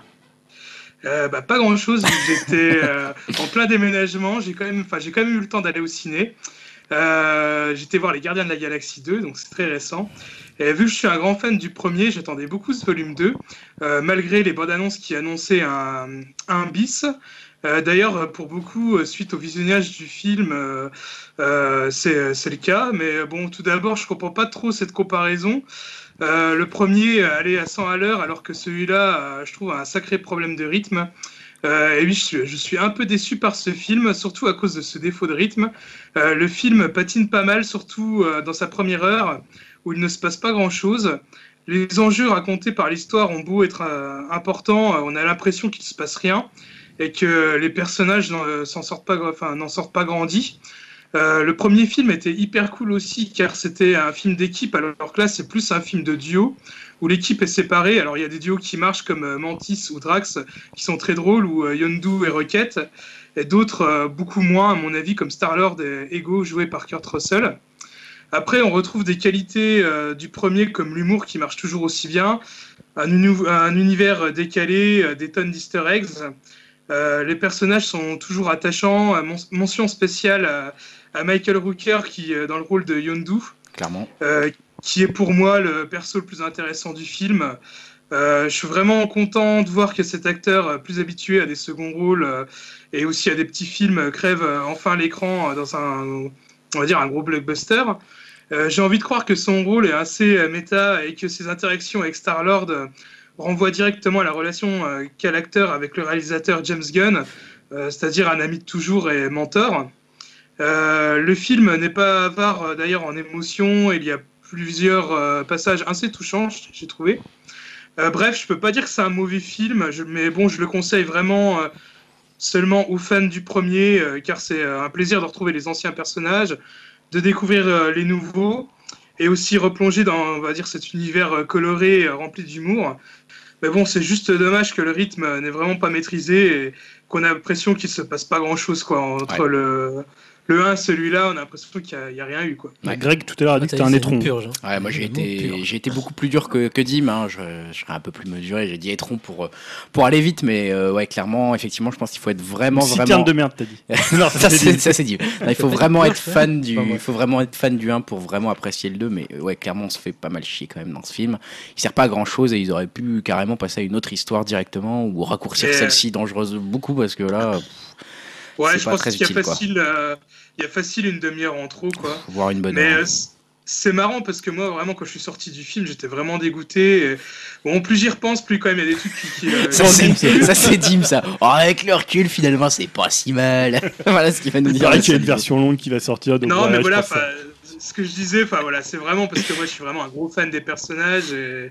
Il y a vraiment des moments. Non, par contre, c'est vrai que Yondu, je- alors là pour le coup, je suis complètement d'accord avec toi. là, Il y a une réussite dans ce film, c'est Yondu, Yondu ou Yondu, je sais pas comment on prononce, mais euh, ce personnage est hyper réussi. L'acteur est vraiment brillant dedans et c'est le gros point positif de, de ce film pour moi. Et là, ils ont vraiment réussi le truc avec ça. Donc euh, voilà, pour Gardien de la Galaxie 2, je vais quand même continuer. On va continuer. On va passer la parole à Elohim. Elohim qui a une recommandation musicale, je crois, assez pointue, il me semble. si, Ouais, alors j'ai- aucune idée de comment j'ai découvert ce truc, mais euh, Ah, ça s'appelle euh, Zeinichi Funk, donc Z-A-I-N-I-C-H-I Funk. Et euh, ouais, c'est un groupe japonais qui chante en japonais et qui fait du funk euh, à la James Bond, hein, vraiment. Ah ouais. On voit l'inspiration. euh, Il y a deux trois clips sur YouTube, donc je vous conseille d'aller jeter un œil. ils C'est les singles. sont très sympas. Ils ont cinq albums à leur, à leur actif. Cinq Je albums. pense qu'on ne peut pas en trouver la moitié en Occident et euh, ça doit être sans doute des imports, mais en tout cas on peut quasiment tout trouver en ligne et en vidéo. Je crois que sur Bandcamp aussi ils doivent avoir, un- ils doivent avoir leurs albums dessus. Je vous conseille d'y jeter un œil, c'est vraiment cool, ça bouge. euh, Enfin, voilà, en tout cas euh, pour moi qui me réveille parfois la tête un peu euh, entre les jambes et, et quand je dois prendre le vélo, c'est parfait. quoi. Bah écoute, on, va mettre un petit, on mettra un lien ou un lien vers l'un des clips de donc de Ouais, Zainichi je- je- Funk. Je confirme, j'ai écouté un petit peu avant le podcast et c'est très cool. Ouais, c'est cool. ouais. Ouais, ouais, c'est- ça déménage pas mal, ça met de bonne humeur. euh, donc euh, allez voir ça, c'est un- le conseil d'Elohim. Euh, je vais passer la parole à Yao qui a de son côté un conseil ou un déconseil, je ne sais pas, à toi de me dire. Ouais, bah, Dim, il va me dire que c'était bon. hein, mais... Non, c'était pour parler de Power Rangers. euh, On en Non, avait je ne parlé. dirais pas hein, ça. Euh, C'est en gros, bah, c'est une grosse merde. hein, et voilà, c'est des gros chiasses. Hein. Une Euh, citerne à merde. Une citerne à merde hein, pour Que reprendre ce, les. soit, que ce soit une licence ou non licence, hein, c'est juste euh, le rythme est à chier. euh, il va nous faire croire à une sorte de de Chronicle. Je sais pas si vous avez vu un peu. Ouais, si. Chronicle entre jeunes, euh, des- entre jeunes lycéens qui sont un peu paumés avec les stéréotypes euh, du brillant euh, qui a, qui a tout gâché lors d'une soirée, d'une semi-lesbienne, d'un d'un asiate qui s'occupe de sa maman euh, toute seule, d'un noir autiste, euh, et euh, la je sais cour des plus, la cinquième, enfin bref. Donc du coup, ouais, donc c'est adapté de la, de la série Power Rangers que tout le monde connaît, je suppose, qui elle-même a pompé Ouais. une série japonaise. Donc, faut rien attendre. Ouais, Euh, c'est l'échec. Attends, est-ce qu'on en Euh, attendait quelque chose Est-ce qu'on ah oui, attendait de, quelque de chose base, on Et n'attendait rien, mais Le, le film, je trouve qu'il fait pas du tout Sentai, euh, on va dire pendant les trois quarts, quoi. Le, tout- le, enfin, le- les trois quarts du film ne fait pas du tout Sentai, c'est juste à la fin où ouais. on va dire ça encore. se réveille, ça ressemble Et un peu plus à un Sentai. Ça, ça ressemble plus à du Marvel ou du truc comme ça au, au début du film, je trouve. En fait, je crois que le film doit durer 1h40 ou 1h50. On dirait qu'il en dure 4 heures, tu vois. Parce qu'en gros, on va séparer le film en deux. T'as genre une bonne heure où ils se basent sur la psychologie des personnages, entre guillemets. trouver leur- leur- leurs, leurs angoisses, leurs mallettes, tout ça. Mais je trouve que ça ne marche pas du tout. Déjà, les acteurs, ils sont tous pourris. Et la réal est vraiment à chier. Et hum, en plus, est-ce qu'on peut spoiler pour ce film Oh, bah écoute. Ah. Globalement, je pense Parce que tu peux. voit Brian Cranston au tout début avec une sorte de costume bleu tout dégueulasse qui joue. En il fait, c'est le Power Ranger, c'est le Power Rouge en fait. Ah, il est à poil même. Ouais, Enfin, il a ça, il tout joue en un alien euh. à, à poil. Donc voilà. Putain, Il faut Euh, que je le voie ce film en fait. Et en fait, ouais, par, par rapport à ce que tu disais, l'esprit Sentai, c'est que en fait, le film a le cul entre deux chaises. Il veut d'un côté être un peu sérieux, mais dans un autre, il dit Hey les gars, c'est quand même Power Rangers, donc faut, faut être fun. Faut sortir des C'est c'est conneries. ça, et- et en plus, euh, il y a vraiment la coupure entre le moment Ouais. où, euh, ouais, on est trop déprimé, euh, euh, voilà, on est, des, on est des ados, mal dans notre peau, euh, enfin voilà, le côté un peu sombre, et puis à un moment, t'as l'espèce de petit robot qui fait euh, Go, go, Power Ranger, et puis là, tu t'as la musique qui débarque, et puis là, ça devient du gros n'importe quoi. Bon, donc Power Rangers, pas dans les conseils. euh, le pire, c'est que normalement, à la base, ces séries, c'est quand même des bonnes scènes d'action. euh, c'est ce qui fait enfin, l'essentiel même de, de la série. Et là, tu as tout cassé, t'as quoi Genre deux minutes de baston. Ah Et ouais. à la fin, t'as genre. euh, Enfin, toute la fin, c'est centré sur le, le combat entre les robots, quoi. Ouais. Et merci Michael Bay pour ses designs dégueulasses, euh, Transformers, euh, tout pourri, qui ressemblent à rien du tout. Et pareil pour les costumes qui sont vraiment. euh, Enfin, pour moi, c'est une aberration d'avoir fait un design comme ça. Donc, euh, pour moi, il n'y a rien à sauver dans ce film, euh, qu'on soit fan ou de la licence ou pas. euh, Le nom, c'est une grosse chiasse. Je sais pas ce qu'en pense Dim, euh, si peut-être moins catégorique, mais moins catégorique. mais- je suis, je suis d'accord avec chaud. toi, mais bon, après, moi, ça me, c'est pas une licence qui me, on va dire, dont j'étais fan quand j'étais gamin. Enfin, je pense que j'étais trop vieux à l'époque où c'est sorti, donc j'attendais vraiment rien. Je suis allé un peu sans trop connaître. Et, bon, je, voilà, quoi, je l'ai vu et aussitôt oublié, quoi. Allez hop, un autre. euh, un D'ailleurs, je autre. le film des années 90, à tout dire. Du coup, t'avais un autre euh, conseil non, mais c'est Ghost in the Shell, c'était pour dire en fait. euh, je sais pas, tu l'as vu, Dim aussi, ouais. Moi, je l'ai vu aussi. Lequel Ghost in the Shell. Ah oui, oui, je l'ai vu, ouais. Donc voilà que. Euh, bah, ça se moi, je regarde. trouvais que c'était une mauvaise adaptation, mais que le, ça, c'était un film qui se regardait. Oui, ça se regarde, mais c'est une mauvaise adaptation. euh, Ouais, c'est une mauvaise adaptation, mais une- euh, plutôt une réussite visuelle, en tout cas sur la première partie du film, qui après s'écroule comme une C'est ce qu'on a vu un peu sur les trailers, que Ouais. visuellement c'était. Ouais, visuellement ça, ça claque, Ouais. c'est plutôt bien respecté. Enfin, c'est en tout cas ça a eu ça a une personnalité, c'est bien fait. Ouais, mais je trouve pas. le- enfin, Après, euh, je voilà. justement, ça reprend des plans, mais pour rien en fait. Au Ouais, final, voilà, après, pour rien. sont moins forts. Puis je- Scarlett Johansson, pour moi, ça confirme que c'est une mauvaise actrice, enfin, de mon point de vue. hein. Je sais pas si je dirais ça, mais en tout cas, euh, là on lui donne pas un rôle hein. facile et les... bizarrement on n'arrive pas à transposer. euh, bah, finalement, c'est un film sans âme alors que Ouais. c'est un film sur l'âme théoriquement. Puis du coup, Donc, c'est a un un, peu raté, quoi. tu la vois, elle a une démarche chelou. euh, Pour moi, c'est raté. hein. Je sais pas si c'est euh, c'est la démarche du robot entre guillemets de l'android. Je euh, suis un robot. Ça fait vraiment ça, quoi. sais, avec les bras qui se balancent et tout. c'est- c'est clair, elle danse C'est le robot. c'est un, peu- c'est un peu pitoyable. et on avait parlé du coup de- d'assumer ou pas euh, tu le nom du personnage. Ouais, bah ouais, Voilà. finalement. Moi, il euh, l'assume pas. Ouais, non, il l'assume l'assume pas, du tout. Non, non, il l'assume pas. Donc, euh, mais Bio- après, ouais, si t'en- si t'en- si- si t'enlèves euh, l'adaptation, euh, ça se regarde quoi. Ouais. C'est pas, c'est pas, C'est pas un bon film non c'est plus. pas un hein. bon film. Non, c'est pas un bon film. C'est pas. euh, Toi, t'as t'as un troisième, t'as un troisième conseil en plus, Yao. Attends, tu t'es J'ai mis un troisième. Bios Suda 51 ou ça date d'une Ah autre oui, fois non, c'est pour la biographie de Seda 51. Ah c'est pour le bouquin, j'en avais parlé. qui- Ouais, t'en avais parlé, c'est ça. et qui est super intéressant. Tu le confirmes Ouais, mais Donc, après, Suda sur un 51, playlist- Ouais, donc de, c'est c'est la biographie de Ouais, Mehdi, de euh, Mehdi et Florent Gorge. et Aux Florent éditions Gorge, Pixel d'accord. en fait. et Suda Goichi, donc Suda 51, c'est un créateur, de jeux vidéo. Killer euh, 7, euh, Voilà. No More Heroes. Donc c'était intéressant, sauf bah après c'est en termes de temps, je suppose que c'est normal, mais ils abordent pas tout- toutes ces dernières prods.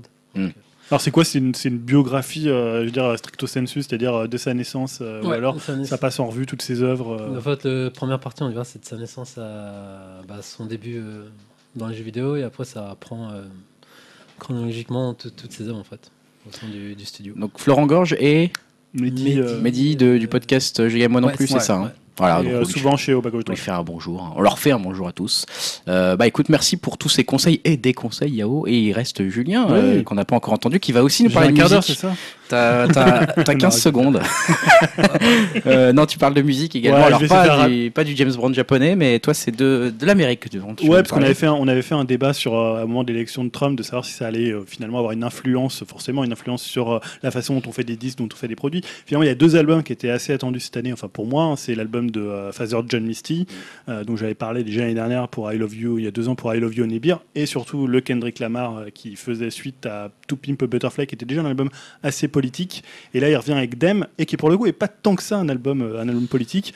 Euh, c'est un album beaucoup plus personnel, beaucoup plus euh, direct. Déjà, c'est ce qui m'a surpris moi quand j'ai écouté. Je- Pimp a Butterfly, c'est un album qui venait beaucoup chercher dans la musique black, euh, le, notamment le jazz. C'était un album très très dense, assez torturé. Et là, c'est un album très très rentre dedans. Il y a presque des trucs un peu, presque de la musique un peu trap. Il- C'est un, un peu plus, c'est c'est un- pas forcément moins recherché, mais c'est beaucoup plus direct. Alors je sais pas si par exemple toi tu l'as écouté. Moi, euh, je, je l'ai pas écouté malheureusement encore. Tu as pas encore écouté Non, non, j'attends encore un peu avant de l'écouter. Là, j'ai pas eu le temps et je veux l'écouter bien. euh, Ouais. voilà, parce Donc que- moi au début c'était j'étais pas forcément déçu mais j'étais un peu surpris parce que tu- forcément quand tu as adoré un album comme To Pimp Butterfly tu t'attends un peu Ouais. à la même chose tout en redoutant que ça soit ça soit la même chose et euh, en fait là vraiment j'étais au début pas forcément surpris en mal mais euh, les morceaux sont très séparés les uns des autres Mm. Mais finalement ça raconte quelque chose et je trouve que c'est un album plus tu l'écoutes plus il grandit et je trouve qu'il y a encore chez Kendrick Lamar pourquoi il est vraiment au-dessus de la mêlée il a une, euh, une virtuosité enfin un phrasé une euh, euh, une façon d'amener les morceaux. De... Et alors, ce qui est très intéressant, c'est qu'au début, moi, j'ai eu très peur parce qu'il y a deux featuring dedans. Il y a Rihanna et il y a U2. Ouais. Donc, U2, il y a, enfin Bono, mais c'est, ils sont crédités comme U2, donc je, je pense pas, il doit y avoir The Edge.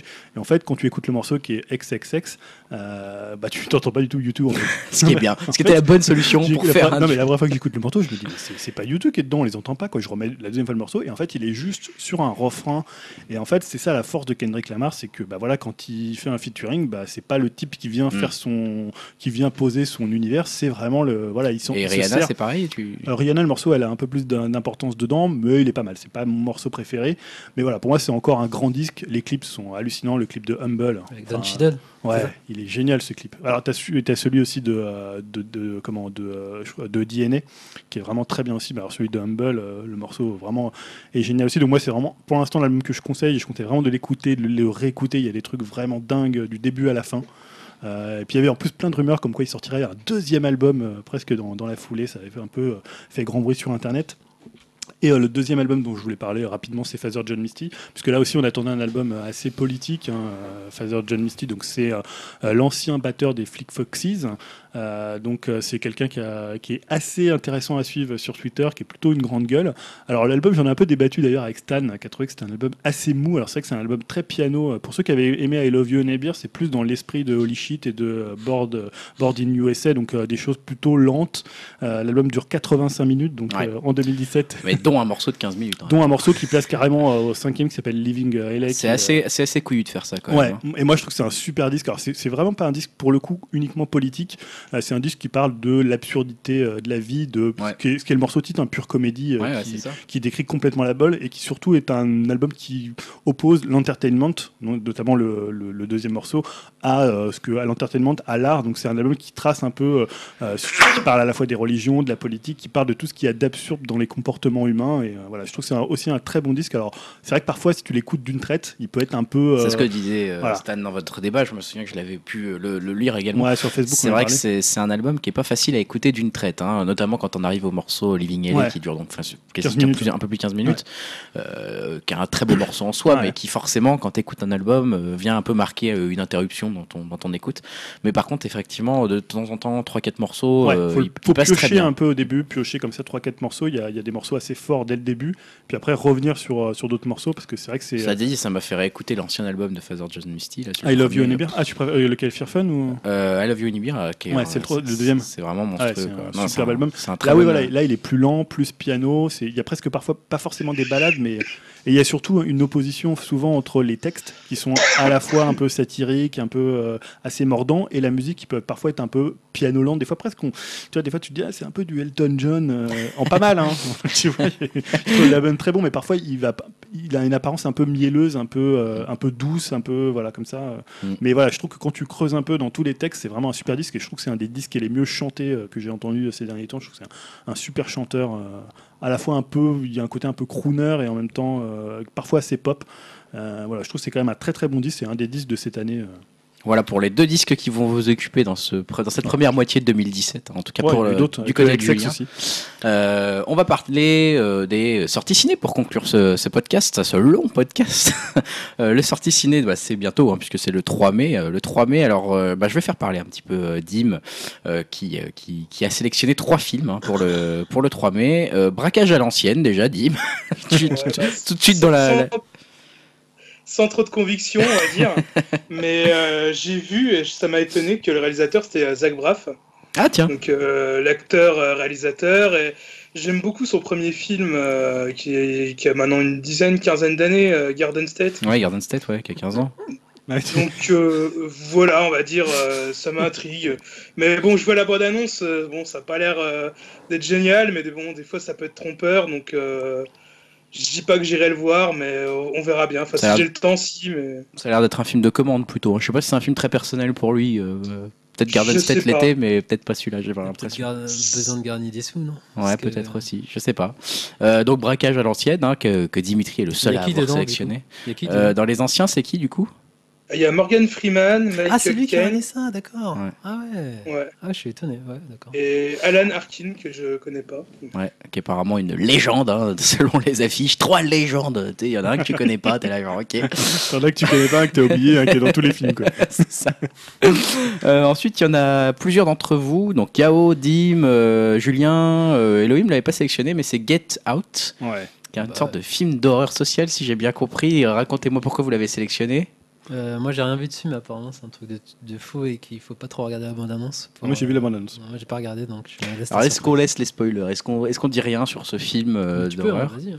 Bah, moi, en fait, c'est parce que j'en entends beaucoup parler, que ce soit sur euh, Twitter ou dans les autres podcasts que je peux écouter. Tout le monde dit Ah, Get Out, c'est le Mm. truc qu'il faut aller voir, tout ça. Donc, euh, forcément, ça titille un peu ta curiosité. Et- C'est surtout le thème, en fait. Du couple euh, interracial. Oui, voilà, il y a un truc un peu. euh, Alors, oui, est-ce qu'il faut spoiler? Je sais pas, on va peut-être pas forcément spoiler, mais ça a l'air intéressant dans la façon dont c'est fait. En tout cas, ça, ça cartonne aux États-Unis, hein, clairement. Ouais. ce film, Ouais, il fait ouais. des records de, de, de, de- voilà, de vente de billets aux États-Unis. je ne sais pas comment on dit. Donc euh, bon, on va pas en spoiler plus que ça. À la rigueur, Non. allez voir la bande-annonce si vous avez envie de vous auto-spoiler. Sinon, allez le voir directement. Faites Ouais, confiance ça, aux critiques. ça suscite la curiosité. autre, ça, voilà, ça, ça a suscité notre intérêt. Euh, le 3 mai, donc Get Out. Euh, autre film, euh, je sais pas si c'est un film d'horreur ou un film de, de science-fiction. On l'appelle Jig Robot. Euh, Dim, parle-nous-en un peu. C'est pour Dim. Ouais, je crois que c'est plus soit science-fiction que horreur. Euh, c'est un film italien, il me semble. Ouais. Et euh, bah écoute, pareil quoi. J'ai pas trop vu la bonne annonce ni rien, mais je sais qu'il a fait quand même pas mal le tour de, de festivals comme celui de Gérard May où il s'est fait un peu remarquer. Donc euh, voilà, je, ça m'intrigue, mais bon, je, je suis même pas sûr qu'il va sortir chez moi euh, dans mon petit cinéma, mais bon, on verra bien quoi. Ouais. Mais ça m'intrigue. Je, je- j'essaierai de le voir un jour ou l'autre. C'est un brigand qui devient super-héros, un peu, un truc comme ça. Enfin, un- Je, crois crois, que c'est un ouais. truc comme ça. bah, le fait que ça soit italien aussi, c'est euh, ça, ça attise ma curiosité, Ouais. voir s'ils peuvent faire un peu des blockbusters à l'italienne, on va dire. Euh, Julien et moi, on avait aussi sélectionné tous les deux sans trop de conviction Tunnel, Ouais. un film Ouais. euh, de Corée du Sud, hein, il me semble. ouais, ouais. Jeune Voilà. réalisateur. hein. Du coup, j'étais voir la bande-annonce. C'est un jeune réalisateur. Ouais, c'est un jeune réalisateur. film. Ah ouais, Moi, Ouais. je j'avais même pas été voir du coup. Donc Tunnel, hein, qui est tout simplement. Ouais, une sorte un- de entre le film catastrophe et le huis clos, je sais pas trop comment dire, plutôt Ouais. le film catastrophe, euh, un type donc qui reste enfermé dans un tunnel. Voilà, le tunnel s'effondre sur lui. Ouais. Mais bon, qui est un prétexte, j'imagine, comme quasiment tous les films qui parviennent de Corée jusqu'ici, à regarder un petit peu l'état de la société euh, derrière en Corée ça. du Sud, hein, comme on l'avait eu avec, euh, euh, euh, et puis le dernier train pour, euh, pour Busan. Euh, on a l'impression quand même de comprendre que ça va être un film qui va beaucoup parler de la société et Mm. euh, de la place de l'individu en Corée. Euh, donc euh, bon, ça a l'air intéressant, mais ça a l'air effectivement quand même un peu chiant. C'est peut-être Ouais, pour ça qu'on l'a mis. il y avait euh, un autre film de tunnel là, c'est pas un film avec Stallone là, un film de- Ah, mais Daylight. Daylight. Daylight. Daylight. C'est bien ça. La prochaine fois, on prendra le pont. Tu l'as vu Daylight. Putain, j'avais oublié ce film. C'est assez mythique entre bon, ce pour. Dim et moi ce film. hein, donc euh, Oh voilà. Elohim avait rien sélectionné pour le 3 mai, et rien qu'il aspire hein, chez Elohim. Je sais pas s'il est, il est encore Non, avec nous. bah, non Get Out, moi je le regarderai de. C'est barré. Ah, il s'est fait. Jean-Michel Patchut. Bon, vous l'avez compris, on a des petits problèmes techniques avec Elohim qui doit rager parce que je pense qu'il nous entend en plus, mais que nous on t'entend plus Elohim. Donc euh, voilà, bah malheureusement, on a compris que Get Out, tu le regarderas peut-être. euh, on ne sait pas comment. C'est canapé, je sais Pas au cinéma. pas au cinéma. Écoute Elohim, si tu reviens avec sorti nous. au Canada, je pense. Ouais, je sais pas si c'est peut-être déjà sorti ou pas, je ne sais pas. Bon, on va passer au 10 mai en attendant qu'Elohim rejoigne, euh, nous rejoigne peut-être pour la fin de ce podcast.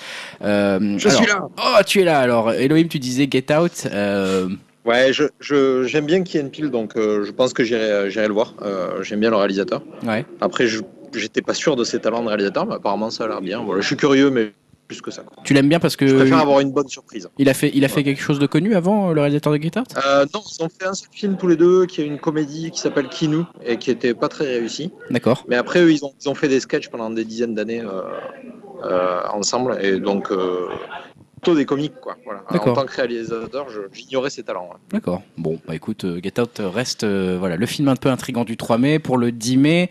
Elohim, toi, tu nous parles pas du tout de cinéma, tu nous parles de Netflix. hein. on va dire que c'est pas vraiment du cinéma pour le coup, mais c'est un film qui s'appelle Mindhorn, c'est ça?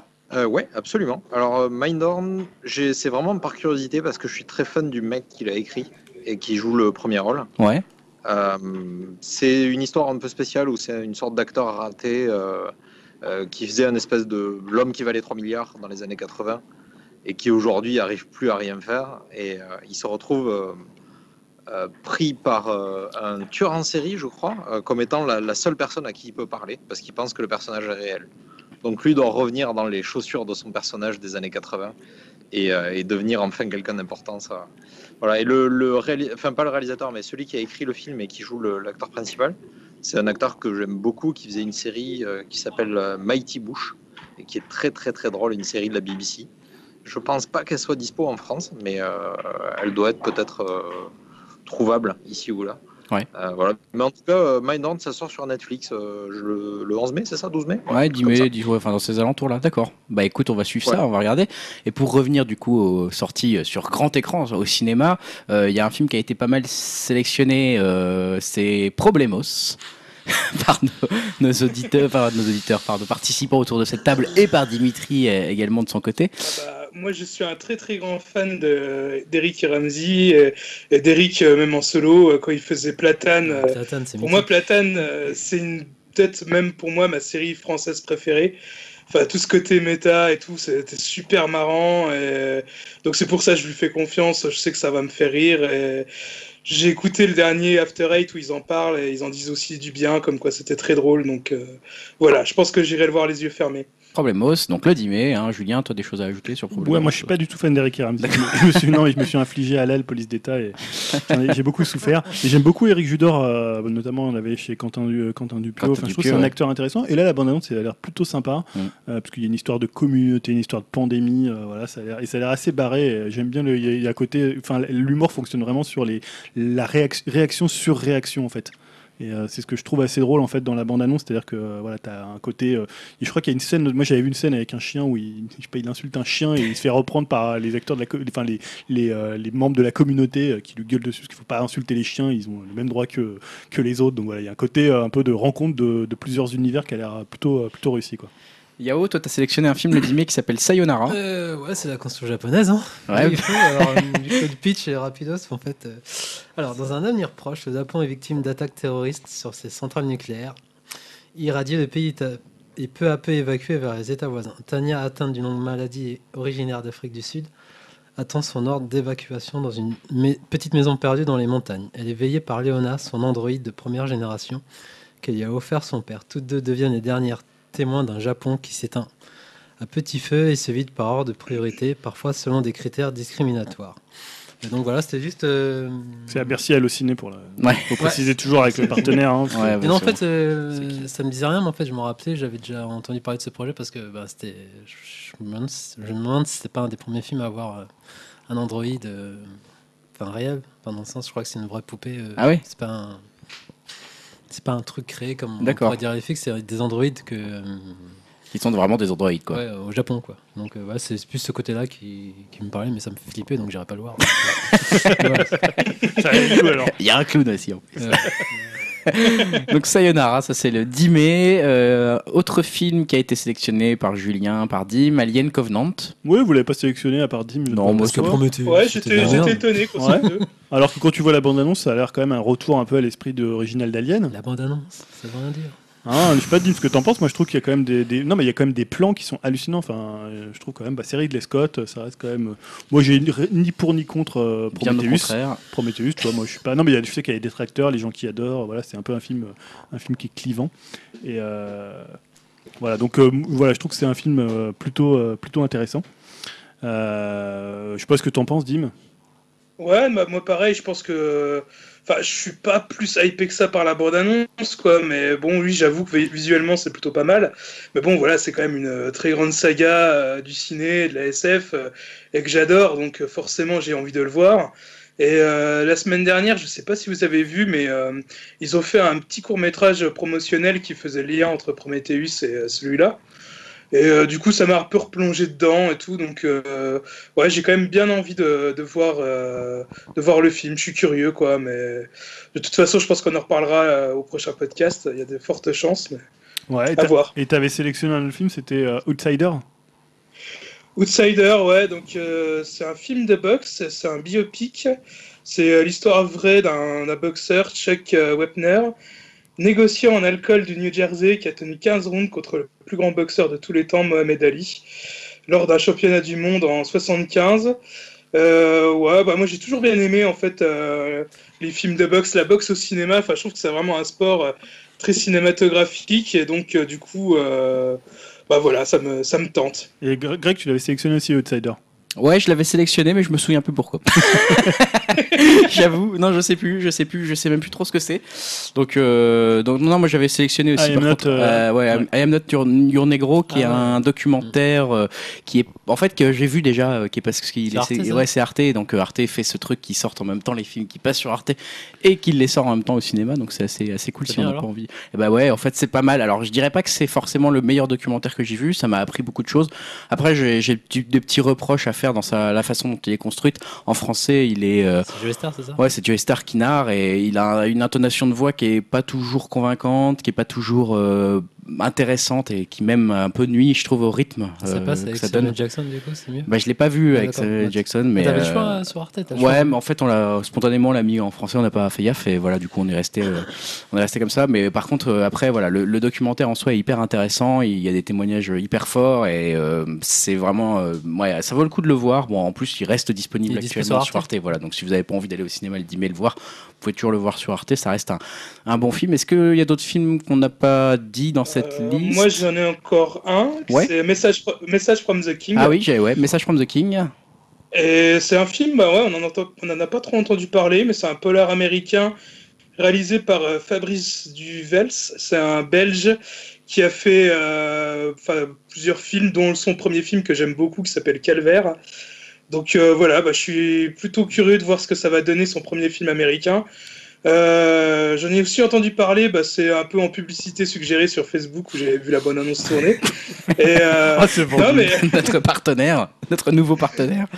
pour le coup, ça m'a, enfin, ça m'a attiré l'œil. Ça faisait un peu polar, euh, un peu noir, un peu aussi un peu euh, style années 70 et tout. Enfin, c'est une histoire de, de vengeance. Je sais pas ce que ça vaut, mais en tout cas, ça m'a, ça a attisé ma curiosité. T'as l'air convaincu, quoi. Message Non, from the King. j'ai- J'aime bien le réalisateur aussi. Message from the King. Ben, écoute, euh, j'avoue que j'ai même pas vu la bande-annonce passer, je crois, dans la sélection du 10 mai. Donc, euh, donc voilà, bon, ouais, en gros, hein, euh, ça nous fait quand même une petite sélection Ouais, intéressante puis, de films. Dim a sélectionné le meilleur film des années euh, Ouais. 2000-2010. Ouais, Ah oui. ressorti, une de ressortie. Mulholland Drive. euh, Voilà. Je pensais que tu allais le, le sélectionner aussi. Non, parce que généralement, on, sélectionne- enfin, on prend pas trop les ressorties ou les. J'ai- ouais, on peut ouais, le faire, hein, mais c'est pas. Ouais, ouais, ouais bah, je sais pas, j'ai sélectionné quand, en faisant euh, Est-ce qu'il ressort dans mes, beaucoup de petites, salles mes petites courses euh, chez, euh, chez le partenaire. Non, en plus, ça, ça, va- ça clôt le, le débat de Super Ciné Battle, puisque tout le monde sait que Mulholland Drive est le meilleur film des années 2000-2010. ça me paraît, ça me Ça paraît me assez paraît évident. évident, donc, euh, le du numéro tout, 1 mais- est déjà là, mais voilà. je sais- Ils l'ont On déjà pas classé d'accord Il a déjà été Non, sélectionné non, je crois pas. Non, Ah, non, si, Bah non, il- serait déjà numéro 1. S'ils le mettent pas numéro 1, là, je Bon, comprends surtout pas. devant History of Violence, hein, je crois que c'est celui-là qui est numéro 1. Ah, History of Violence, c'est un bon film. C'est un bon mais- film pas mais par du rapport à tout, les Drive. Mulholland Drive, ça va largement devant. Ah hein. bah, Pas du clairement.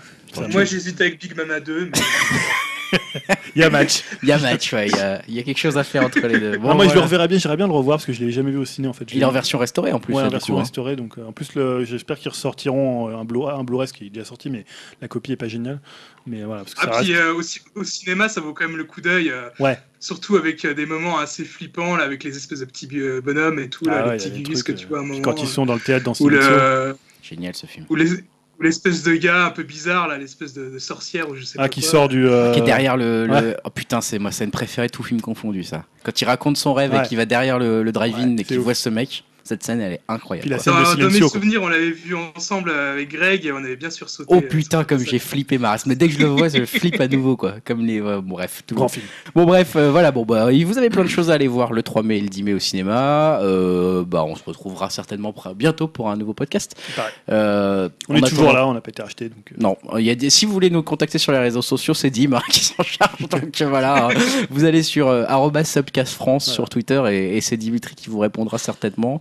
sur le site upcast.fr pour aller mettre des commentaires. Vous allez retrouver sur upcast.fr également bah, toutes les bandes annonces dont on a parlé, les liens éventuels qu'on aura à mettre, le jazz japonais, ce genre de choses. Vous pourrez aller l'écouter sur, sur upcast.fr. On mettra tout ça là-bas. Et ça serait bien aussi d'avoir encore un petit like sur Facebook parce que pour l'instant on a que 99 fans. Regardez-moi ces gros moins 100, quoi. losers. 99 fans, même pas foutu d'en avoir 100. Putain. ça, c'est vraiment de la- Ça, ça fait pas sérieux 99. faut des étoiles aussi, pareil que ça fait monter les. des étoiles. Même ouais. si je crois qu'on est toujours classé en technologie. C'est vrai, ouais. peut-être faire le changement. Mettez des étoiles, faites quelque chose. euh, faites- Aidez-nous. On est toujours en, en podcast technologie. Envoyez- envoyez des de- C'est dons. vrai, ouais. Envoyez des dons. Envoyez des sioux. Envoyez-nous des disaient sous. autres. Et Bon. sinon, il y a aussi Upcast Music sur Spotify. Ah oui, ça t'as raison. Ça t'as raison. ouais, Euh, bah, ouais, voilà, on a une discussion avec Greg parce que moi j'avais recréé une, euh, playlist pour 2017, Non. sauf qu'on avait perdu les 11 abonnés qu'on avait sur la liste. perdu la totalité de nos abonnés, nos 11 abonnés. 11 abonnés. Donc maintenant on a fait en fait, donc il y a 130 morceaux depuis 2016, c'est quand même assez énorme.